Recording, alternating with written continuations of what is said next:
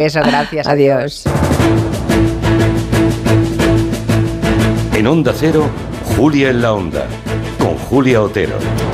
Pues sí, bueno, eso de que es el Día Mundial de la Radio puede que ya lo hayan escuchado ustedes 30 o 40 veces, pero ya nos perdonarán. Es que trabajamos en la radio y nos queremos mucho la radio. Sobre todo este año que cumplimos, cumple la radio, un centenario. 100 años ya en nuestro país. Así que van a permitirnos que nos pongamos un poquito sentimentales, pelín endogámicos, porque hemos pedido a nuestros compañeros, a todos los colaboradores de este programa, que son un montón, que nos cuenten alguna cosita, algún recuerdo radiofónico. Y vamos a ir salpicando nuestras cuatro horas de esas emociones que permanecen en la cajita de los souvenirs personales de toda la troupe que, que aparece por aquí. Claro, para no agobiarles, porque entre gabineteros, secciones, comancheros, colaboradores en la primera hora, somos muchos, son muchos, iremos esparciendo esos recuerdos entre hoy y los próximos días de esta semana. Y ahora vamos a lo que les hemos preparado para hoy. La muerte de dos guardias civiles arrollados por la narcolancha en el puerto de Barbate ha abierto una reflexión profunda sobre el tráfico de drogas en nuestro país y cómo la presencia del narcotráfico condiciona y marca la vida de las zonas de llegada. Como ya ocurrió en Galicia durante muchos años, los narcos se convierten en una especie de oficina de colocación y reparto de dinero fácil. Como ha escrito Fernando Iwasaki, nuestro gabinetero, el narcotráfico roe, soborna, corrompe y envilece todo a su alrededor. Y añade Iwasaki que necesita entornos empobrecidos, fuerzas del orden mal pagadas y peor equipadas. Y eso lo escribió hace ya algunos meses. Vamos a reflexionar sobre todo este asunto en el tiempo de gabinete y sobre el difícil camino de los jóvenes que en esos lugares escogen la honestidad, viendo como otros, en cambio, nadan en la abundancia. Con Iwasaki estará también Elisa Beni y el profesor Julián Casanova. A las cinco y media nos va a visitar una mujer que sí también ha hecho bastante radio, entre otras cosas. Es la periodista Natibel Preciado que acaba de publicar su último libro, una novela que se llama Palabras para Olivia.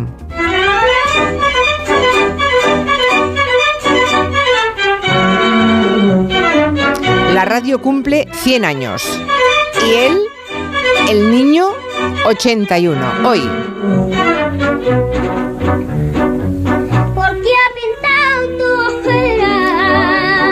Es una cifra redonda, 81 años, pero el cumpleaños de este pequeño ruiseñor, que era el nombre que le daban, el alias siempre para Joselito, ha inspirado a Pilar Eire, que hoy quiere poner su zoom en los niños prodigio que hemos tenido en España y que tantas veces han tenido que bueno, han tenido que eh, llevar su talento y les ha conducido prácticamente a un infierno, ¿no? Se ha convertido ese talento casi en una perdición. De eso nos habla hoy Pilar Eire. Es martes, tenemos clase de economía con nuestros especialistas, los profesores Gonzalo Bernardos y Javier Díaz Jiménez. No sé ustedes, yo los veo a veces en la Sexta Explica, que una vez al mes suelen coincidir y me río mucho porque aquí se pelean menos que en la Sexta Explica. Pero también están en desacuerdo muchos asuntos, pero esa es la gracia, tener dos puntos de vista sobre la economía y los asuntos que la mueven Em, para que ustedes comparen y se queden con lo mejor de cada uno o que escojan, ¿no? Quién tiene, por los argumentos, más razón desde su punto de vista. Miguel Romero nos trae Los peludos en adopción. Hoy va a contarnos la historia de un pobre perrito, apenas un cachorro, al que unos desgraciados abandonaron, lo tiraron en realidad por encima de una valla. Lo dejaron ahí, herido a su suerte. Fue rescatado por la Guardia Civil, ahora está perfectamente en Alba. Y vamos a ver si esta tarde encontramos a alguien que pueda darle el cariño que se merece. Ahora abrimos como siempre la mesa de redacción. Hoy tenemos a Rusi de Gracia. ¿Qué tal? Buenas tardes. A Marina Martínez Vicens. Muy buenas. A Guillem Zaragoza. Felicidades. Felicidades. Gracias. También tenemos a Agustín Alcalá, nuestro corresponsal en Nueva York. Agustín, muy buenas. Hola Julia, buenas tardes. Y te digo, estoy en la estación de esquí, eh, nieva en las afueras de Nueva York, no tanto en la ciudad, porque en la ciudad es esa nieve sucia que molesta, que está llena de barro, pero fuera de Nueva York, eh, eh, vamos, en este momento estoy poniéndome los esquí porque nada, en cinco minutitos me escapo y luego vuelvo. O sea que estás a nieve ¿En qué, ¿en qué espesor? ¿Pero en qué espesor? ¿Medio metro? ¿30 centímetros? No, no, yo creo que en medio, medio, medio metro no llegamos. Yo calculo que unos 25 centímetros vamos a alcanzar al final de la, de la jornada. Sí, Además de esa que pesa, con lo cual hay amenaza de que, claro, de que como todo el tendido eléctrico en un país tan, tan desarrollado como Estados Unidos va por arriba y no por abajo, ya. Eh, se te caiga una rama encima del tendido eléctrico y te pases día a día sin electricidad. que eso puede suceder y bueno, ya me ha sucedido a mí alguna vez, claro. Bueno, es que eso de que no quieran Estado en Estados Unidos, ¿verdad? Eso de que lo público, nadie, nadie quiera dar un duro a lo público, cuando nieva ni os retiran la nieve, ni podan los árboles, ni nada, ¿no? ¿Cómo va? No, eh, vamos a ver, limpiártela te la limpia, porque evidentemente pues tienen que hacerlo, pero que no hacen esa transición a colocar los cables de la electricidad por debajo, eh, aquí es imposible, sobre todo cuando vives en los suburbios, eh, todo va por arriba y en cuanto hay una nevada o lluvia y sobre todo amenaza de viento, es muy posible que pueda haber un corte de luz, un corte de electricidad. Bueno, la última vez estuviste una semana sin electricidad. Además, no sé por qué siempre coincide con algún partido del Real Madrid. Ya, ya, ya, ya, ya, eh, me pilla, me pilla bueno, pero al menos, esa amenaza. Pero al menos la Super Bowl sí la viste, ¿no? Ya nos contarás ahora cómo fue. Aquí estamos para contártelo. Muy bien. Cualquier cosa que quieran contarnos ustedes, 638 442 081.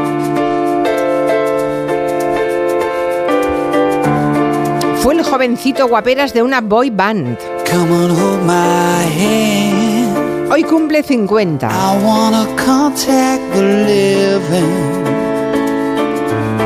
Not sure I understand this road I've been given. Es Robbie Williams. I sit and talk to God, and He just laughs at my plans. My head speaks a language don't understand. I just wanna feel real love, feel the home that I live in.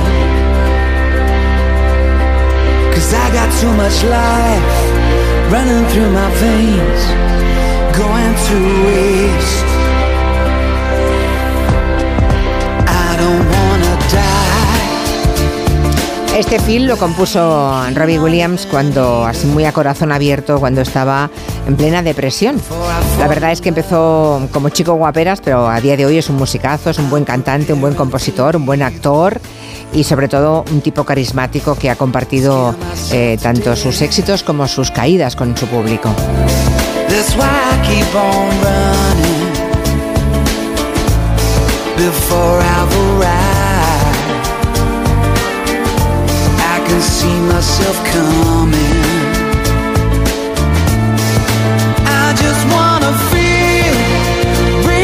Y ya que hablamos de sentimientos, empezamos ese repaso de lo que sienten, de cómo recuerdan sus experiencias en la radio, los que colaboran en este programa durante cuatro horas, los cinco días de la semana. Empezamos por Ana Vega, la Vizcayén, nuestra historia, nuestra historiadora de la gastronomía, y Borja Terán, nuestro experto en televisión y pantallas.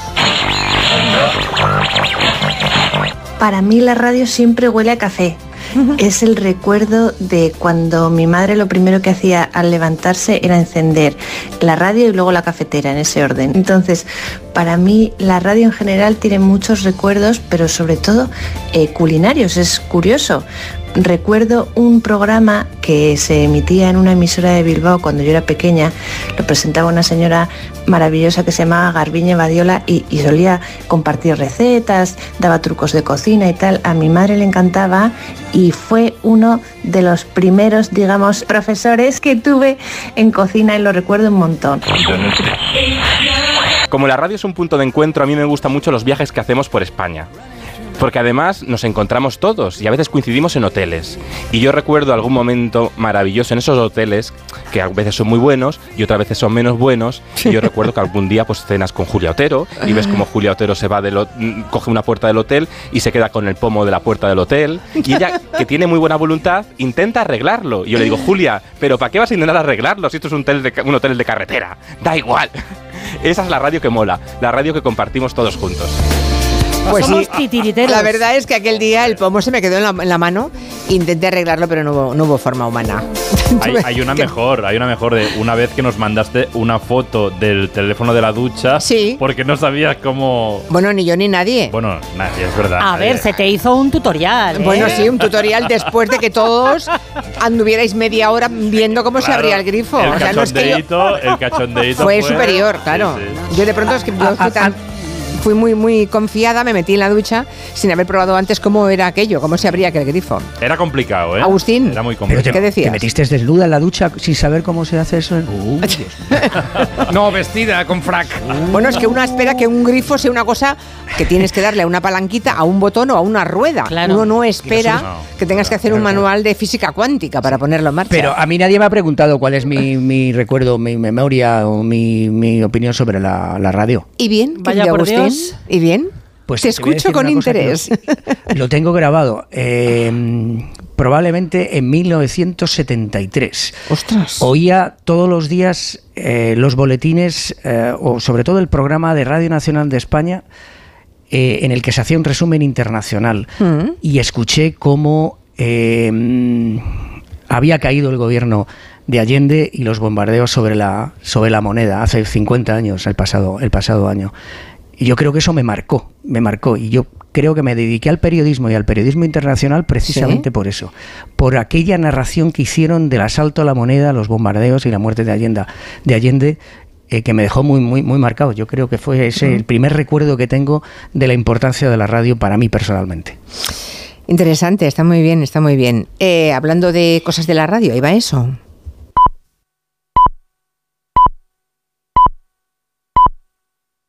¿Reconoces este sonido?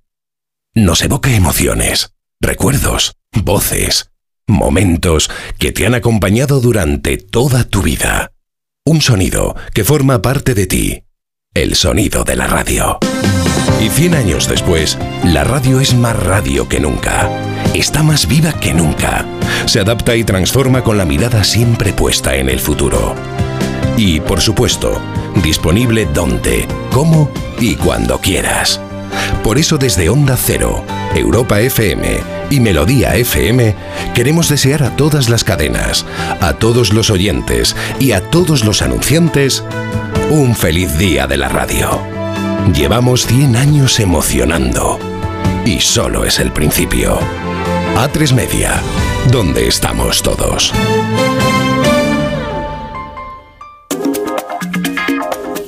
Luego nos contarás más temas, Agustín, pero lo de que Biden se ha abierto un TikTok, pero el presidente norteamericano hace un par de años no dijo que nadie en la administración pública norteamericana iba a abrirse un TikTok. Sí, sí, eh, el pasado año, pero ha hecho lo que aquí se denomina el flip-flop, que es, bueno, ponerte las chancletas. El Ya, flip-flop. El flip-flop es ponerte las chancletas en Estados Unidos. Pero es que, eh, Julia, están muy afectados porque el malévolo del fiscal especial trumpista que investigó durante un año los documentos confidenciales, en realidad son 20, no tantos, y muchos de ellos son notas escritas eh, de su propia letra sobre Afganistán. Y cuando dijo que Joe Biden era, pues eso, un pobrecito a- a- a- anciano, bien intencionado, con mala memoria, que no recordaba cuando fue vicepresidente, incluso la muerte de su, de su hijo Bo, pues tiene mucho interés en llegar a las audiencias más juveniles. Más jóvenes. Y por tanto, Sí, ha olvidado vale. lo que dijo Sí. y se ha abierto un TikTok el tío. Está bien. Sí, pero sobre todo hay una cosa importante. Mira, la Casa Blanca yo creo que en mi opinión perdió el domingo durante la Super Bowl una grandísima oportunidad de llegar a una audiencia que alcanzó los 123.400.000 espectadores, la mayor de la historia en la televisión, porque ahí había mucho votante joven y sobre todo mujeres. Ya lo dije la semana pasada, las mujeres van a, decidir las, las elecciones, las próximas ele- elecciones norteamericanas y si eh, Trump que ya sabes es el, el- infiltrado, el, el- eh, el hombre que es el caballo de Troya dentro de la OTAN, va a ganar o no las elecciones. Ahora, quiere que eh, quiere Tik- TikTok, pero eso sí, cuidadito, ¿eh? Que no se crea ahora, que no os creáis que va a haber el presidente va a aparecer bailando porque está tieso, ni cantorreando porque no tiene voz casi para nada, o en la cocina eh, eh, con la primera dama. Eso seguro que no vamos a ver ningún vídeo de él en TikTok. Ya, esto, ¿eh? ya, ya, ya. No, hombre, seguro, seguro, pero vamos, que ya es curioso llevarse la contraria a uno mismo por razones electorales. Aunque ahora que pienso, acabo de decir una tontería. Pues sí, curioso Porque fíjate, común. es bastante común que se lo pregunten a Feijóo últimamente, Flip, ¿verdad? Flip flop, flip flop en gallego, flip flop, no sé cómo se dirá flip flop en gallego. No, y este señor, si puede matar a alguien en la Quinta Avenida y que no le cueste electoralmente nada, pues imagínate mentir como un bellaco. Sí. ¿Qué podemos hacer si alquilamos un apartamento turístico y lo encontramos hecho un desastre? Eso le ha ocurrido a un grupo de amigos de Murcia que ha ido de vacaciones a París. Pobre gente, mira Maricruz, eh, es de Murcia, al igual que a sus amigos, fueron eh, allí un grupo de cuatro, cogieron un apartamento por Airbnb y cuando llegaron empezaron los problemas. Y cuando fuimos a recoger la llave al, al sitio donde nos indicaron que era una tienda, nos dice el chico que no, que el código que tenemos no nos vale, que no nos puede dar las llaves.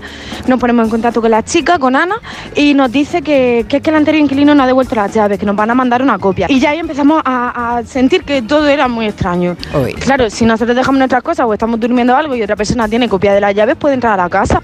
Pero bueno, Claro, lo peor claro. estaba por llegar, ¿no? Me, me empezó a llover, eh, estaban en la calle, no tenían casa. Tres horas después llegaba el mensajero con las llaves. Entran y se encuentran todo hecho un auténtico desastre. Mugre, mm, los armarios de las estanterías repletos de ropa y de objetos personales y personalísimos. Una situación bastante heavy. eh, en la casa habían consoladores, Oh. eh, en la casa habían botellas de alcohol vacías, llenas por todos sitios, arañas, telarañas, polvo, el baño horrible. Eso no, ahí no había manera de meterse. Estábamos deseando pegarnos una ducha y no podíamos porque daba un asco tremendo. Caray. Dios mío. Llaman a Airbnb, les ofrecen en primer lugar una limpieza urgente. Dicen, pero ¿cómo una limpieza? Si es que hace falta un bulldozer que esté trabajando cuatro días aquí, ¿no? Bueno, pues poneros en contacto con la propietaria. La propietaria, mm, al final, primero les, mm, les- les bloquea, no habla con ellos, luego dice que no les va a devolver el dinero, que les da otro apartamento de los varios que tienen. Uno de una sola habitación, ellos son cuatro, dicen, imposible, se desesperan, pasan las horas. Airbnb eh, finalmente accede a cancelar y a devolverles el dinero, pero resulta que, claro, tratan una semana en hacerles el reembolso y les dicen, bueno, ¿y, y ahora mm, qué vais a hacer? Pues no sé, buscaros la vida, iros a un hotel o buscar otro piso. Y es lo que han tenido que hacer, buscar por su cuenta una alternativa que ya han encontrado 24 horas después. Pero claro, se preguntan y trasladamos un poco eh, al aire esa pregunta, ¿no? Si es razonable que hacer con que un grupo de chicos, de turistas, pase por esta vía, vía crucis y tengan que buscar solos y la solución y pagar de su bolsillo, ¿no? Porque una denuncia, ¿qué tal?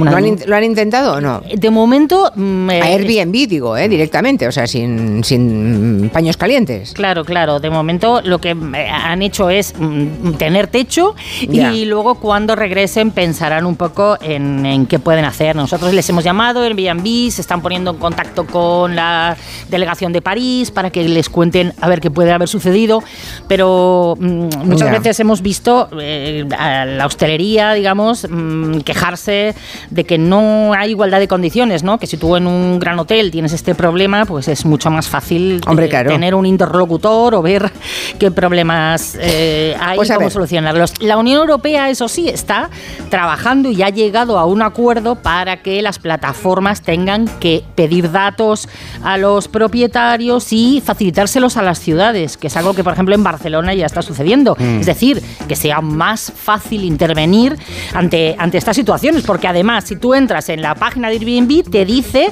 que, eh, el- que ellos, bueno, que se responsabilizan, pero en última instancia lo que va a hacer Europa es obligarles a Claro. responsabilizarse Ahí está. de lo que haya. Alguien tiene que responsabilizarse. En un negocio, y estos señores ganan muchísima pasta, alguien tiene que responsabilizarse. Bueno, pero además- de cuando las cosas no salen como ellos prometen que deben salir. Es De todas maneras, se quejan por quejarse porque tienen alcohol, y vibradores. vibradores y arañas.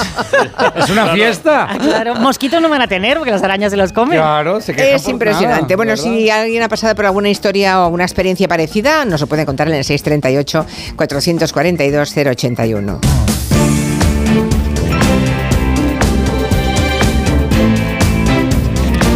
Parece que Nueva York se ha deshecho de su robot policía, el K5. A ver cómo lo cuenta. Nos lo va a contar Roger. Hombre, Tú toma nota, ¿eh? Agustín, a ver cómo lo cuenta. Periodismo, periodismo. Sí, de investigación, sí. El alcalde de Nueva York promocionó ese dispositivo, ese robot policía K5. Dijo que era una manera estupenda de ahorrar dinero, costaba menos que el salario mínimo de un poli.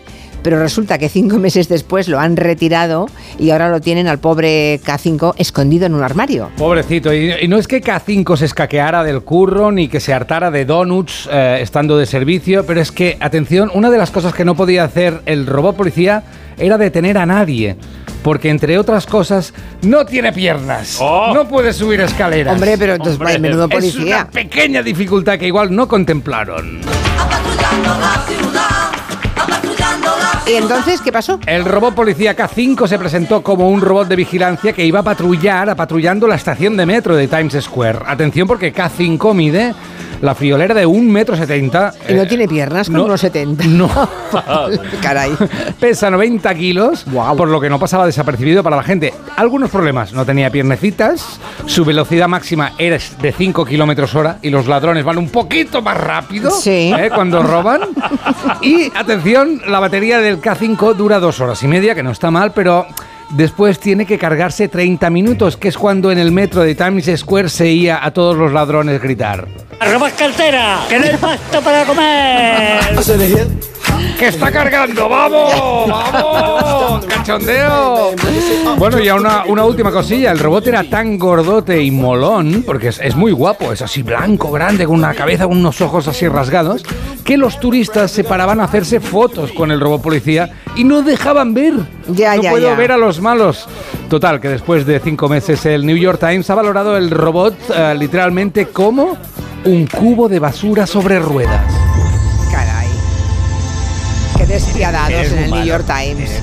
Y ahora el... malo. Eh, No, no, lo han dicho así en el New York Times y ahora el pobre pero K5 no, porque Agustín... En el, fondo, en el fondo, más que detener, lo que él era, intentaba, y era una de las ideas originales, es facilitar a los turistas, a los neoyorquinos, cuando les piden a los policías información, pues este señor tan amable, este señor, vamos, este robot tan amable, pues te contestaba, te decía, pero todos sabíamos que tenía un hándicap, no podía correr detrás de No los- podía que se correr. saltan, que se saltan las que se saltan las puertas para entrar gratuitamente, que hay muchos, por cierto. Y había otro hándicap que es que valía menos que un trabajador, eh, que un policía, pero tenían que contratar a un policía para estar con él. Claro, a su. Imagínate, eran dos sueldos. Muy bien, Nueva York, muy bien. Bueno, ahora K5 está en un armario de la estación de metro de Times Square y si te acercas allí parece que dice, yo he visto cosas que no creeríais. He visto atacar naves más allá de Orión. He visto no sé qué mierdas más allá de Tannhauser. Y todos esos momentos se perderán como lágrimas en la lluvia. Ya. Pero si te acercas más ¿A dónde? al armario al donde armario. está el K5, Sí, sí. que está al lado de los baños, se oye como K5 dice, Hay dos tipos de hombres que se lavan las manos antes de mear y los se las lavan después. Yo me las lavo antes. Hay que reverenciarla. La manguerita de la alegría. Tú deberías hacer lo mismo. Estaba a punto de ponerme tierna pensando en el pobre K5 y me pones la voz de torrente, vamos. venga, patrullando el metro, K5. ¿Y cuántos tenían? Tenían más de uno, supongo, ¿no, Agustín? Tenían unos No, no, cuantos. tenían un prototipo, era, Un era- prototipo, era, era una prueba y no la has superado. Ya. Ya te llamaremos, K5. Bueno, lo próximo será que nos cuente la Super Bowl Agustín. Dos minutos. En Onda Cero, Julia en la Onda. Con Julia Otero.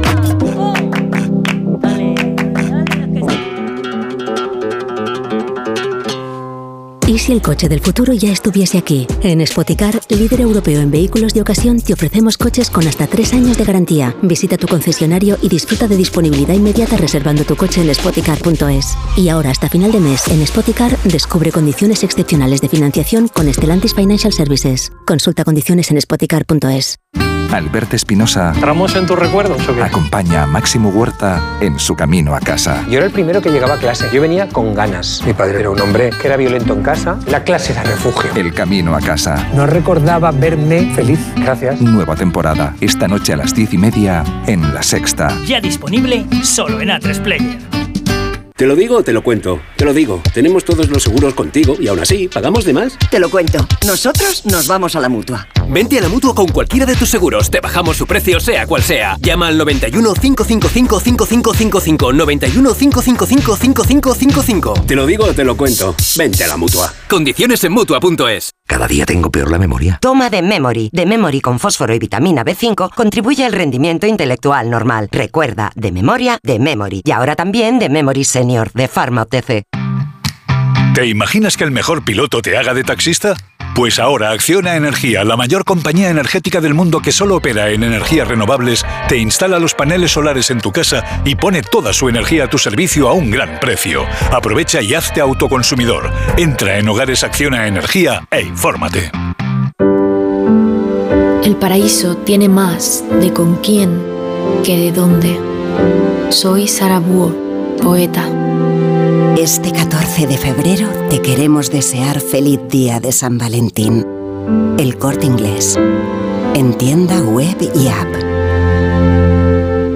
Tenía siete recibos, pagaba mm, alrededor de 1.100 euros y ahora voy a pagar alrededor de 350. Pues que me ha cambiado la vida, que reconozco que me han ayudado mucho. Pues ha sido un salvavidas. Agencia negociadora les ha cambiado la vida. No lo dudes. Si tienes casa en propiedad y quieres pagar un 80% menos cada mes por tus préstamos, llama gratis al 900-900-880.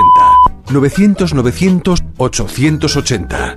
Llama ahora. Te cambiará la vida. Su alarma de Securitas Direct ha sido desconectada. Anda, si te has puesto alarma. ¿Qué tal? La verdad que muy contenta. Como me paso casi todo el día fuera de casa trabajando, así me quedo mucho más tranquila. Si llego a saber antes lo que cuesta, me lo hubiera puesto antes. Protege tu hogar frente a robos y ocupaciones con la alarma de Securitas Direct. Llama ahora al 900-272-272. 29. Tus nuevas gafas graduadas de Sol Optical. Estrena gafas por solo 29 euros. Infórmate en soloptical.com.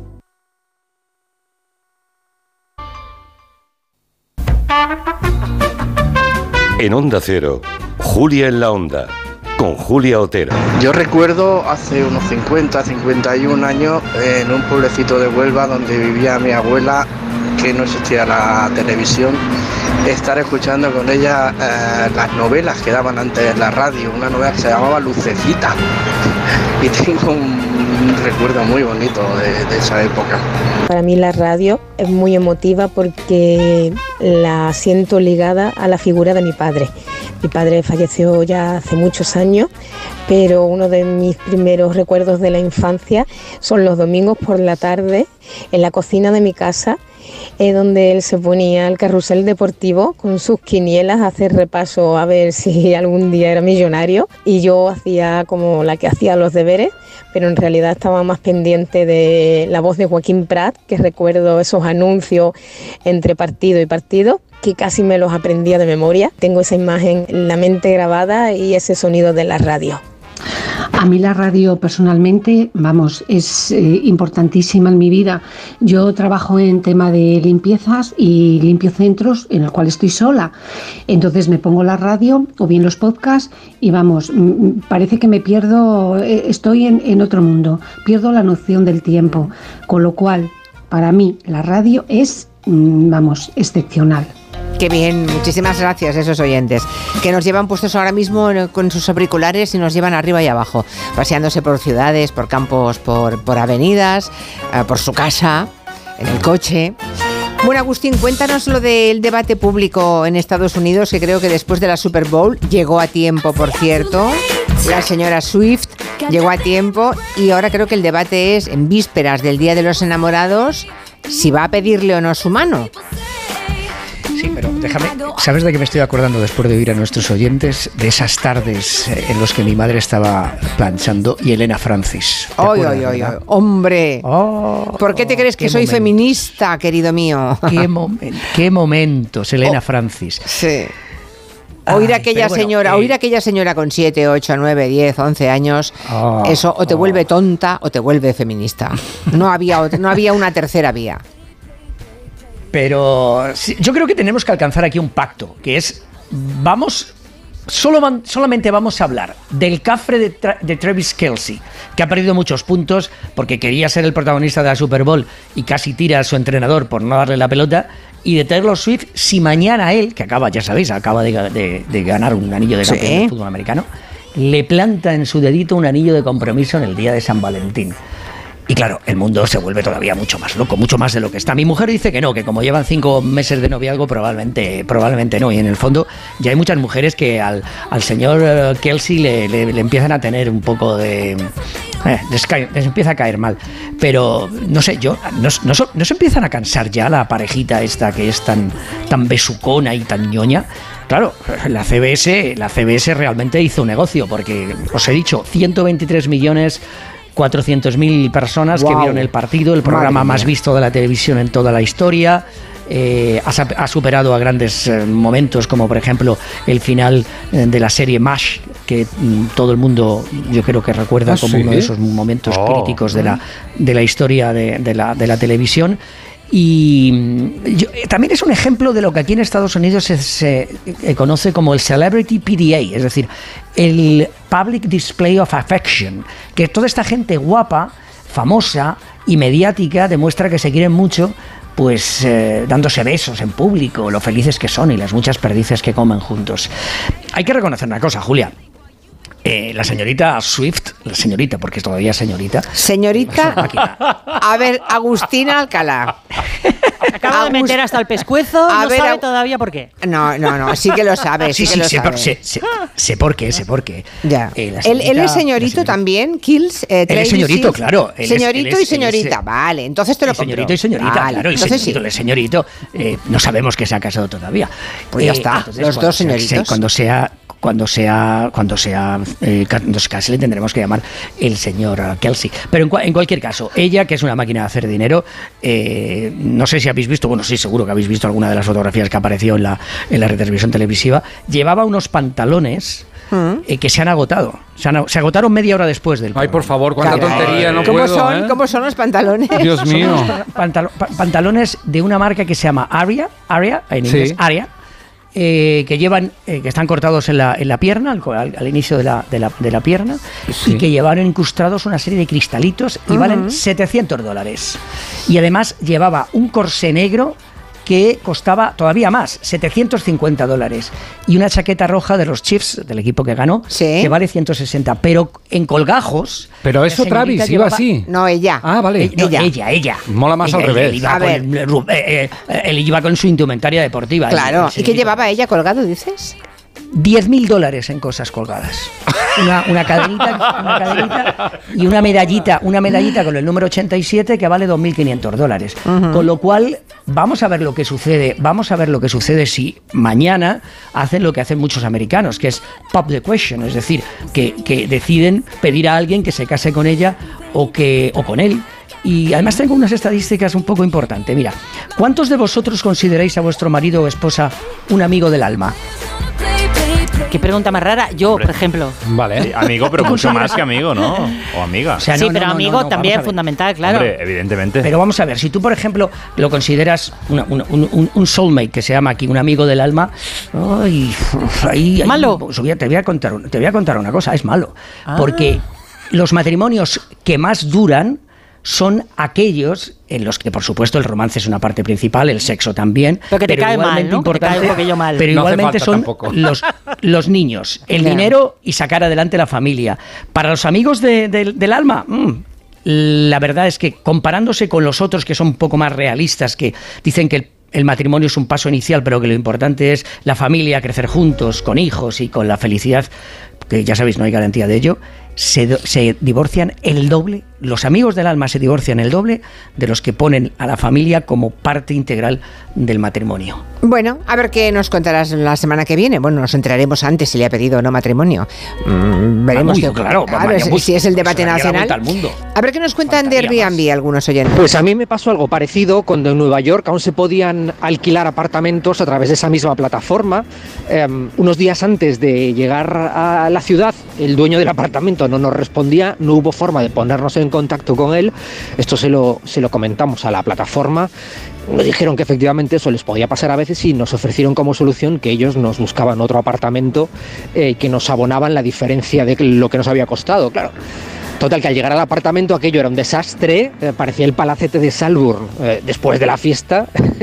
si entre el CSI allí tiene trabajo para dos o tres semanas. Eh, así que al final, claro, se lo comentamos otra vez a la empresa y bueno, nos acabaron devolviendo el dinero, incluso nos hicieron un- una especie como de bono, de, de un extra para poder gastar en ellos. Claro, lo inconveniente es que te encuentras en Nueva York tirado, teniendo que reservar en un hotel mucho más caro de un día para otro. A mí me pasó en Buenos Aires, alquilé un apartamento y por la noche me di cuenta que las cucarachas subían por las paredes. Y nada, eh, llamé a Airbnb, al dueño, Airbnb se despreocupó completamente. Lo único que hicieron fue devolverme el dinero y nada más. Búscate la vida y búscate tu alojamiento. Así que nada, invito a la gente a que no use este tipo de plataformas. Malas experiencias, algunas, sí, algunas- sí. hay gente que las tiene buenas. Aquí hay un oyente que dice que he dicho lo de que te vuelves tonto feminista. Oyendo a Elena Francis, querido mío, no se deje, no olvide usted de dónde veníamos en la conversación. Eso es lo que he dicho. Que cuando uno oía a Elena Francis, o te volvía, o te atontaba para siempre, o te volvías feminista. Oyendo a Elena Agustín lo ha dejado feminista, perdido. Pero esto quién lo ha dicho? ¿Qui- ¿Quién lo ha dicho? Capricornio, Capricornio. No. Un pescuezo, hombre. No, la dice un oyente que seguramente no estaba atento a lo que estábamos contando. Mañana es San Valentín. Nos ha llegado un estudio que dice que en España más de 4 millones de personas ligan por Internet. 4 millones de personas. Sí, lo dice un estudio de la empresa especializada en medir audiencias digitales GFK DAM. Según ese informe, más de 4 millones de españoles acceden a webs y apps de citas cada mes. De estos, 1,5 millones de usuarios tiene entre 25 y 44 años, que son los millennials, seguidos por los de la generación Z, que son los de menos de 25 años. David Sánchez es el portavoz de esta empresa y dice que la gente ahora mismo ya tiene el hábito de ligar por Internet. Internet se ha convertido como en la mejor versión de nosotros mismos, al final la versión que queremos dar cara al exterior. Tengamos a nuestra disposición pues un mercado objetivo mucho más amplio que si salgo a la calle o que si intento hacer lo propio en un bar o en cualquier sitio. Eso sí, en las apps de ligoteo se cumple un poco ese efecto que conocemos como efecto pitufina. Es decir, hay muchísimos más hombres que mujeres. ¿Ah, sí? 2.800.000 hombres frente a 1,2 millones de mujeres. Esto en. España. Sí, sí, sí, Qué tremendo. curioso. Vaya, vaya desproporción. Un campo eso de... Madre mía. O sea, to- Bueno. tocan a un- unos cuantos maromos cada Sí, señora. Muy Vale, vale. pocas hembras Vale, vale. y mucho macho, mucho macho. Bueno, ojo a esta tendencia que nos cuenta David. La generación Z no liga a través de las apps de citas. Ligan por las redes sociales, es decir, te agregan y te hablan. La generación Z no es especialmente afín a utilizar plataformas de dating, sino que liga, por supuesto, y utilizan este tipo de mecanismo online a través de eh, las redes sociales. Mucho más natural, ¿no? Más Sí, fácil. Muy de acuerdo con esto. Bueno, Ah. por comunidades, Navarra y Canarias son los que más tiempo eh, pues dedican a ligar por internet. Son unas 6 horas y 13 minutos al mes. Al mes, menos Sí. mal por un momento. Imagínate, vale, vale, claro. vale, sí. Mientras que Castilla y León es la que muestra una menor actividad, menos de 5 horas. Mm. Bueno, pues nada, eh, ya nos contarán si los oyentes son de los que ligan por internet o a través de las redes que nos cuenten también. No, hay gente que ha conocido a su mujer por Y que internet. y que se ha casado. Sí, Sí. se ha casado y ha tenido una hija preciosa. Pues claro. Imagínate. Es verdad, te tenemos a ti como ejemplo. Ay, claro. ¿eh? Tenemos a ti como ejemplo. Es que lo contrario era muy duro, ¿eh? ahora no nos acordamos, pero vete tú a un bar e intenta hablar ¿Cómo que con... no nos acordamos? Yo no recuerdo otra manera de ligar Ya, que ya, esa. pero- claro, es verdad que no me acuerdo de ligar Me tampoco. acuerdo con pero- dolor de pensar la frase, de pensar cómo entras, Bueno, de ver. pensar en el Pero ridículo. ibas con la carabina, ¿no? Con la carabina. ¿Pero qué año naciste tú? En Madre de Dios, pero 1844. qué señor más mayor. Pero eso, Roger, si intentas ligar con un desconocido o desconocida, pero Yo- si lo sacas de tu grupo de amigos, No, hombre, claro, una amiga, que es lo más habitual. Claro, pero si hombre, acodarse en la barra de una Horrible. discoteca a ver qué pasa. No he podido nunca, nunca, nunca. Horrible. Y no venía nadie a mí, o sea, que un desastre. Ah, ¿no? No. Ay, pobrecito. Y si esperaban que fueras tú, jodido, ¿no? Soy el K5 del ligoteo. Después de los Goya, esto les va a dejar perplejos a los oyentes. Ahora que se está preparando los Oscar, nos va a contar Agustín Alcalá que están pidiendo en Estados Unidos para los medios de comunicación, ojo, lectores de labios para poder cotillear lo que dicen entre sí los famosos en esas galas, mientras están sentados o mientras está ocurriendo el espectáculo. Pero esto es terrible, Sí, sí. Agustín. Y, y vosotros que sois mucho de esto de, de acudir a galas, estrenos, esperpentos, presentaciones y premiers, eh, podéis empezar a hacer lo que hacía la emperatriz Sisi, hablar detrás de un abanico. Eh, o lo que hace la mayoría, si os fijáis, la mayoría de los entrenadores o jugadores de fútbol cada vez más están poniendo la manita en la boca para que no les Claro. escuchen lo que dicen, porque a todas estas galas están acudiendo eh, unos expertos que son los lectores de labios, esa gente que tiene una habilidad especial para leer lo que dicen los demás con el movimiento de los labios. Algo que nace, y hay que dejarlo muy claro, Julia, eh, de la necesidad que tienen muchas personas maravillosas que sufren de problemas de sordera y otras discapacidades, gente que no suele ir a fisgonear y que no fisgonea en el mundo para nada y que merece nuestro respeto absoluto. Pero es una profesión que aumenta la de los expertos en leer labios. Ya sea, Pero es por terrible, ejemplo, al no quería hablar de ella, pero tengo que volver otra vez a hablar de ella. Taylor Swift. Sí. Taylor Swift, durante la gala de los ah, Golden Globes, Sí, me la acuerdo. pillaron criticando a, a Timothy Chal- Chalamet y a Kyle Jenner. Y parece que entre ellos ya han dejado de, de- de- de- hablarse. Porque. Pero es que es el eh, colmo, hasta al final ahora, las celebrities no van a salir de su casa. O sea, no, no tienen bastante con fotografiarles en la alfombra cuando llegan, perseguirles por todas partes, robarles fotografías, que además tienen que leer los labios. Madre Sí, de sí. Dios. Y además os voy a decir una cosa. Eh, puede- eh, va a entrar en la política, ¿eh? o ya ha entrado en la política, porque eso es- está claro. Porque hasta ahora lo que conocíamos como experto era el experto en el lenguaje corporal, sí. cómo los políticos se mueven, cuántas veces pestañean, dónde ponen sus manos. Pues ahora el nuevo experto es aquel que lee sus labios y que es capaz de descifrar una conversación privada y, claro, hacerlo público. Con lo que sería bueno que todos los políticos hicieran, pues eso, el- si fueran más ISIS, que se compraran un abanico y empezaran a llevarlo a los mítines Bueno, mira, en los, en premios Goya se repartieron paipais que llevaban con, con el lema Se acabó. Y bien pensado, con ese paipai podían Claro. taparse la boca para hablar Sí, sí, sí. en Valladolid Claro. el otro día. No, no. Es una El alternativa. futuro del ¿no? abanico es para los políticos y para las celebrities, aparte de para, para todas muchas cosas más, claro. Bueno, más cuestiones. Oxfam Intermón lleva días lanzando en las redes un mensaje donde se ve la ilustración de una sandía, ¿no? Y sobre esa sandía caen bombas. Y se lee, hemos tenido que recurrir a esta imagen para que no nos censuren con el hashtag. Y no vamos a parar, ¿no? O Sí. sea, ¿qué, qué, qué ocurre? Pues, ¿Qué, qué eh, imágenes estaban publicando? Ahora, ahora verás, una, una sandía es lo que estaban publicando, porque empezaron en octubre una campaña de recogida de firmas para pedir un alto el fuego en Gaza, llevan más de 100.000. Y en diciembre, sin previo aviso, nos contaba el director general, Frank Cortada, se la censuran y se la retiran. Casi dos meses después de arrancar con ella, nos la pararon de repente y nos dijeron que era porque era de contenido geopolítico, aunque la verdad es que no nos dieron muchos detalles del rechazo. Una decisión que nos sorprendió, pero desde ahí tuvimos la convicción de que teníamos que seguir hablando del tema, hicimos varias apelaciones, nos la rechazaron todas y la campaña no la pudimos volver a poner en circulación y entonces a partir de ahí, ¿qué es lo que hicimos? Pues creatividad. La creatividad es poner una sandía, que es el símbolo de Palestina, desde... Por los colores, ¿no? Claro, porque en el 67 Israel prohibió las banderas y símbolos oficiales y los palestinos dijeron, pues nada, una sandía. Una sandía eh, cortada que eh, se convertirá en un símbolo oficioso porque lleva los colores de su bandera, ¿no? Rojo, negro, blanco y verde. De hecho, eh, llevaban una sandía en la gala de los Goya eh, muchos actores y hace unas semanas la hija de Ben Affleck salió a la calle con una sudadera, con una sandía y la llamaron de todo, violenta, antisemita. También se agotó la sandía, por cierto. Bueno, eh, la Bueno, que lo sepan, habrá oyentes que no, no sabían no a lo qué obedecía el tema de la sandía y nos vale lo de Oxfam Intermón para contarlo y de paso para hacer un- en fin, un- una, un- una crítica a esa censura que se ha establecido sobre la campaña. Desde luego, bueno, a raíz del asunto de la sudadera esta de la hija de Ben Affleck, eh, que era una firma solidaria, pues consiguieron un montón de dinero para ayudar a Gaza. Cuesta encontrar las palabras para describir lo que está ocurriendo en Gaza y lo estamos viendo con mucha impotencia, con mucha rabia, ¿no? Ese nivel de atrocidades, de sufrimiento, como no habíamos visto nunca. Y eso nos permite seguir denunciando y seguir alzando la voz justamente para pedir ese respeto del derecho internacional humanitario y esa necesidad de un alto al fuego inmediato y con carácter permanente. No vamos a parar y una sandía, si lo ven, ya saben de qué habla. Ya lo sabemos todos, eso es. El ex primer ministro holandés y su esposa han decidido morir juntos por eutanasia en Holanda. Es una historia muy conmovedora. Los dos tenían 93 años. Pues sí. 93 y toda la vida juntos. Toda la vida juntos. Uh, Dries Van Acht llevaba 70 años con su esposa Eugenie Krekelberg, a la que conoció durante su época de estudiantes en Nimega.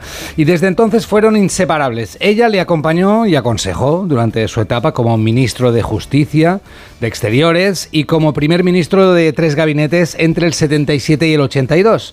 También estuvo ella a su lado cuando fundó en el 2009 The Rights Forum, un centro de conocimientos sobre Israel y Palestina, donde trató de materializar su búsqueda de una solución pacífica al conflicto. Juntos viajaron por el mundo por trabajo y fueron inseparables durante décadas. Hombre, 70 años. 70 años. Por eso también tenían claro que no querían vivir sin el otro. Uh -huh. Y ayer murieron en su casa los dos juntos, cogidos de la mano. Qué bonito. Brutal esta historia, ¿eh? Van Acht no se había recuperado de una hemorragia sufrida en 2019 y Eugenie sufría otras afecciones graves y preferían irse juntos antes que sufrir separados. Recordamos que la eutanasia es legal en Holanda desde 2002, siempre que se cumplan las siguientes condiciones sufrimiento, falta de perspectivas de alivio y deseo de morir, que es precisamente este caso. Después de que un segundo especialista confirme el deseo, un médico en Holanda realiza la eutanasia en el domicilio familiar en la mayoría de los casos y es raro que coincidan dos casos juntos. Uh -huh. Pero en el caso de Dries Van Acht, el ex primer ministro y Eugenie Krekelberg, los dos tenían ganas de morir, Uh, tenían mucho sufrimiento y querían irse juntos y se fueron así cogidos de la mano. Fantástico. Y habrá quien considere que esto es pecado, ¿verdad? Supongo, todavía sí. Uh, lo mismo pasa en España, que se aprobó la ley de la eutanasia, una ley que fue posible después de la lucha de tantos enfermos que clamaban por un final digno, como Ramón San Pedro y tantos otros. Pienso que vivir es un derecho, no una obligación. Deseo morir tranquila pero sin sufrir. Hoy soy yo, pero en un futuro pueden ser tus abuelos, uh -huh. tus padres, tus hermanos, tus hijos, tus nietos o tú. Al final, la ley de la eutanasia se aprobó en España el 24 de marzo de 2022. En consecuencia, queda aprobada la proposición de ley orgánica de regulación de la eutanasia. La pregunta es, ¿desde entonces, ¿desde entonces se ha podido aplicar esta ley con garantías? Sí, sí, sí. En cientos de casos que están publicados en las memorias se ha aplicado con suficientes garantías y eh, en otros casos no, porque es una ley nueva que requiere cierto rodaje y eso es lo que estamos, lo que estamos viendo ahora. De hecho, estamos contentos de, de que a muchas personas se les, haya podido ayudar a morir, que es lo que queríamos. Esto nos lo cuenta Fernando Marín, vicepresidente de la asociación, ya os sabéis, Derecho a Morir Dignamente, a quien, observando el caso del ex primer ministro holandés y su mujer, le hemos preguntado, ¿en nuestro país también sería posible la eutanasia en pareja? Sí, sí, sí, si las dos personas de la pareja están en lo que la ley define como un contexto eutanásico, en el caso conocido, pues sería probablemente una pluripatología asociada a la edad con dependencia y un sufrimiento constante e intolerable, sí sería posible, claro que sí. Interesante. Imponente. Imponente, sí, sí, sí, interesante. A veces uh, se aprueban leyes y obviamente no todos los días hablamos de ella, ¿no? Y uno piensa a veces, cuando echa la vista atrás, ¿cómo estará aplicándose? Pues sí, se va aplicando. Y ha sido buena con la historia de este matrimonio holandés, pues hemos hecho un pequeño repasito, ¿verdad? Seguimos recordando memorias de la radio, memorias de la radio de todos los colaboradores. De aquí al jueves iremos escuchándoles a todos. Ahora va David García Asenjo, nuestro arquitecto de cabecera, y Arancha Tirado, nuestra doctora y gabinetera. Pues creo que el recuerdo que tengo de mi primera intervención en la radio será ya por los años 80, no sé exactamente el año, cuando todavía se estilaba eso de llamar a la radio para pedir canciones, dedicárselas a la gente. Y yo llamé, era estudiante de EGB, y llamé para dedicar una canción a mis compañeros de clase, eh, pues a la radio de mi barrio, a la radio del Carmelo. Y recuerdo la emoción, los nervios de estar llamando para que entrara tu llamada y luego pues escucharte brevemente decir esa frase. Y bueno, pues Primer ese recuerdo. es un, un recuerdo muy lejano, pero muy cariñoso que tengo. La radio consigue que sientas muy cercana a gente de la que solo conoces la voz. A mí me ha acompañado desde pequeño porque en casa de mis padres siempre estaba encendida y después de años escuchando la radio a todas horas, el primer día que pude ponerme delante de un micrófono, casi me levanto del miedo que me entró. Gracias a todos por seguir estando ahí. Mi primera intervención en la radio fue en guaraní, que es el idioma aborigen paraguayo. ¿Ah, sí? Oh, ¿y qué dijiste? Sí, porque es que claro, soy incapaz de repetirlo, pero yo estaba haciendo los deberes en Radio Nacional, años finales de los 70, con mi, mi padre que la acompañé allí, y entonces estaban grabando un reportaje sobre las misiones de los eh, jesuitas en Paraguay. Y dijeron, nos falta un niño que hable en guaraní. Y dije, dijo alguien, pues aquí tenemos una niña, que lo intente. ¿Y grabaste algo para Y ellos? entonces Ah. grabé y dije ahí, Hande Flanders, Flinks, yo que sé, lo que fuera. Guataneri Consum. Sopa de caracol. Eso está bien. Bueno, yo entré en un concurso de radio hace muchos años. ¿Ah, sí? Hombre. cuando tenía 15 años llamé a una radio y me llevé... ¿Qué, qué conseguí? Una- un lote de galletas. Me parece que eran galletas Virginia. Oh, ¿Pero qué tuviste que hacer? Pues era un concurso de adivinar algo, no me acuerdo. No, no recuerdo el juego. Sé que entré en el concurso y me llevé un lote de galletas, pero Qué galletas bueno. y caramelos. Sí, ¿Y sí, está, sí. está por ahí? ¿Se puede encontrar esto en las redes? Hay que buscarlo. no. Voy a buscarlo. No, a ver. qué va, qué Julia, va, la. Julia de la Era como el Virginia, 3x4, Virginia. pero en concursante, ¿no? Sí, pero yo qué sé, si era radio peninsular, creo recordar, que ya ni existe. Ahora llamaremos 5. la, la Julia de las galletas. Sí, sí, sí, hizo un concurso, pero no recuerdo ni de qué iba el concurso, ¿eh? Sé que me llevé un lote de galletas que en mi casa lo recibimos como... ¡Mira la nena! ¡Mira la nena! Que nos ha traído un, aquí un lote de galletas, hombre. Bueno, el cartel de carnaval que presentó el Ayuntamiento de Segovia se ha hecho viral por varios motivos. El principal es que es precioso, una maravilla. Y después que no está hecho con inteligencia artificial, Ole. que llevamos ya varios meses viendo un montón de carteles de distintas instituciones, muchos de ellos eh, hechos con esta tecnología, y por fin llega un artista que es eh, Celsius Pictor, que lo ha hecho pues sin inteligencia artificial. Pues se ven eh, los eh, elementos típicos de la historia castellana, la gastronomía, la gata, la liebre, la urraca, el románico segoviano, la estatua de Juan Bravo y un montón de elementos más. Le hemos preguntado a su autor, Celsius Pictor, por el desarrollo de este trabajo que está a las antípodas de la IA. El trabajo de un ilustrador consiste precisamente en investigar y sintetizar un relato y crear con ello cultura visual. Y a la vez esta es la razón principal por la que no se nos puede sustituir por cualquier persona creando imágenes genéricas con inteligencia artificial, porque la IA no es capaz de crear nada propio que no atienda a imágenes que previamente ha recopilado. Por un lado es necesario huir de la IA como nos la están vendiendo porque atenta directamente contra los derechos de los creadores y porque las IAs no hacen piezas únicas, sino que están diseñadas específicamente para generar imágenes en cantidades industriales y reproduciendo modelos o estilos de otros autores que ya existen. Pues nada, os voy a despedir porque tengo... Pero al- para siempre. No, Ah. hasta mañana. Ah, si bueno, cuando vale. suenen las señales horarias, los pitos tenemos que escucharlos limpios, Sí. pues tengo un mensaje que dar en nombre de Onda Ah, vale. Cero a todos los oyentes. ¿A qué, hora. ¿A qué hora entran? A, a- a las cuatro en punto. Ah, vale, no lo sabía. vale. Sí, que esa, la, sabía, esa la sí. hora en punto. Agustín Alcalá hasta la semana que viene. Ya nos contarás lo Hasta de la semana que viene. Chao. Adiós, Taylor Swift. Swifty, Swifty, que eres una Swift. Swifty, no, cada día más, ¿eh? cada día me cae mejor esa chica, cada día me parece más interesante. Lo que no sé es cómo me cae él porque no lo conozco, no lo he escuchado hablar. Es el señorito. El señorito. El señorito. ¡Ay, Sí. señorita! Bueno, que les digo una cosa, les cuento una cosa enseguida.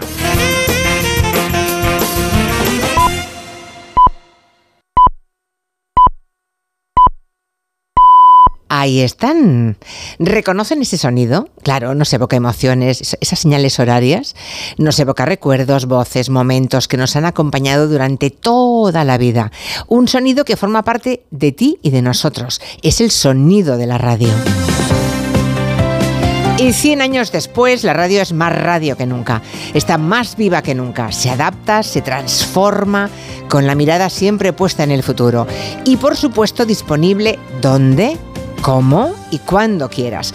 Por eso, desde Gelo, desde Onda Cero, queremos desear a todas las cadenas, a todos los oyentes y a los anunciantes un feliz día de la radio.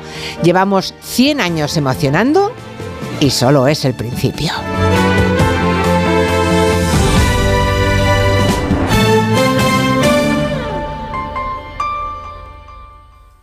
Son las 4 de la tarde, las, las 4 en Canarias. Ayudo a hacer los deberes a los niños y descanso. Vale, ayudo a hacer los deberes a los niños, acerco a mi madre a Aquagym y descanso. Vale, ayudo a hacer los deberes a los niños, acerco a mi madre a Aquagym, paseo a Coco y... No se puede estar en todo.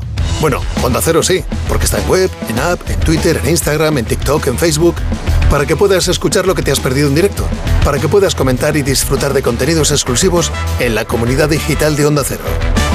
Onda Cero, tu radio. Julia en la Onda.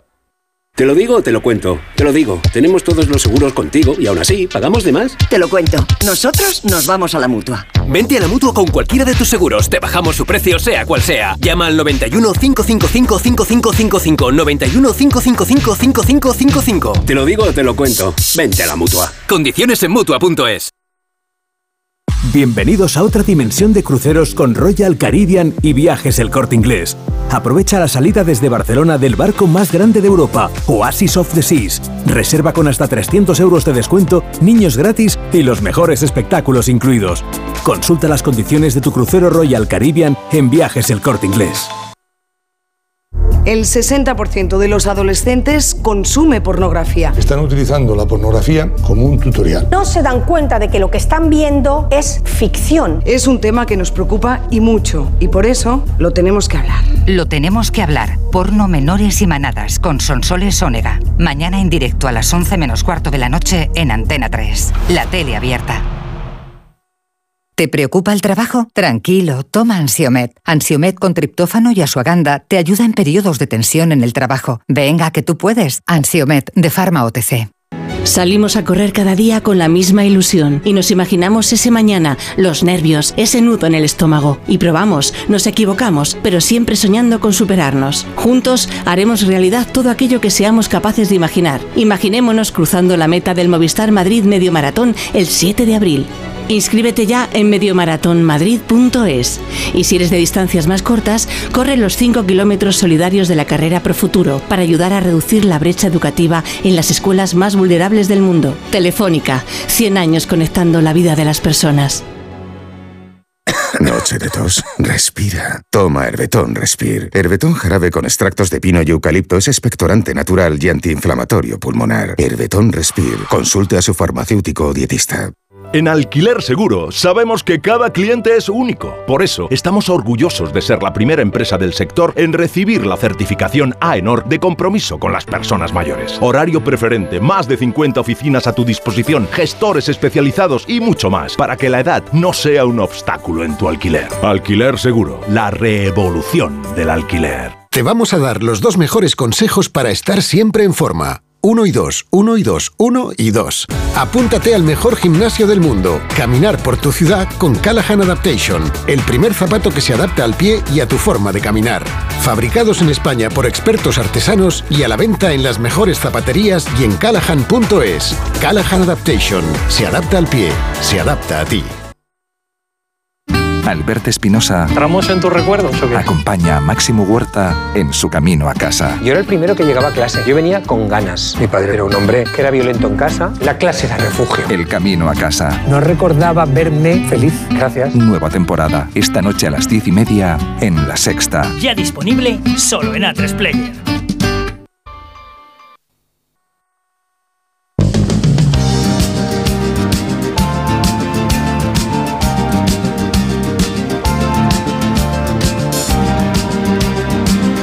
En Onda Cero, Julia en la Onda, con Julia Otero.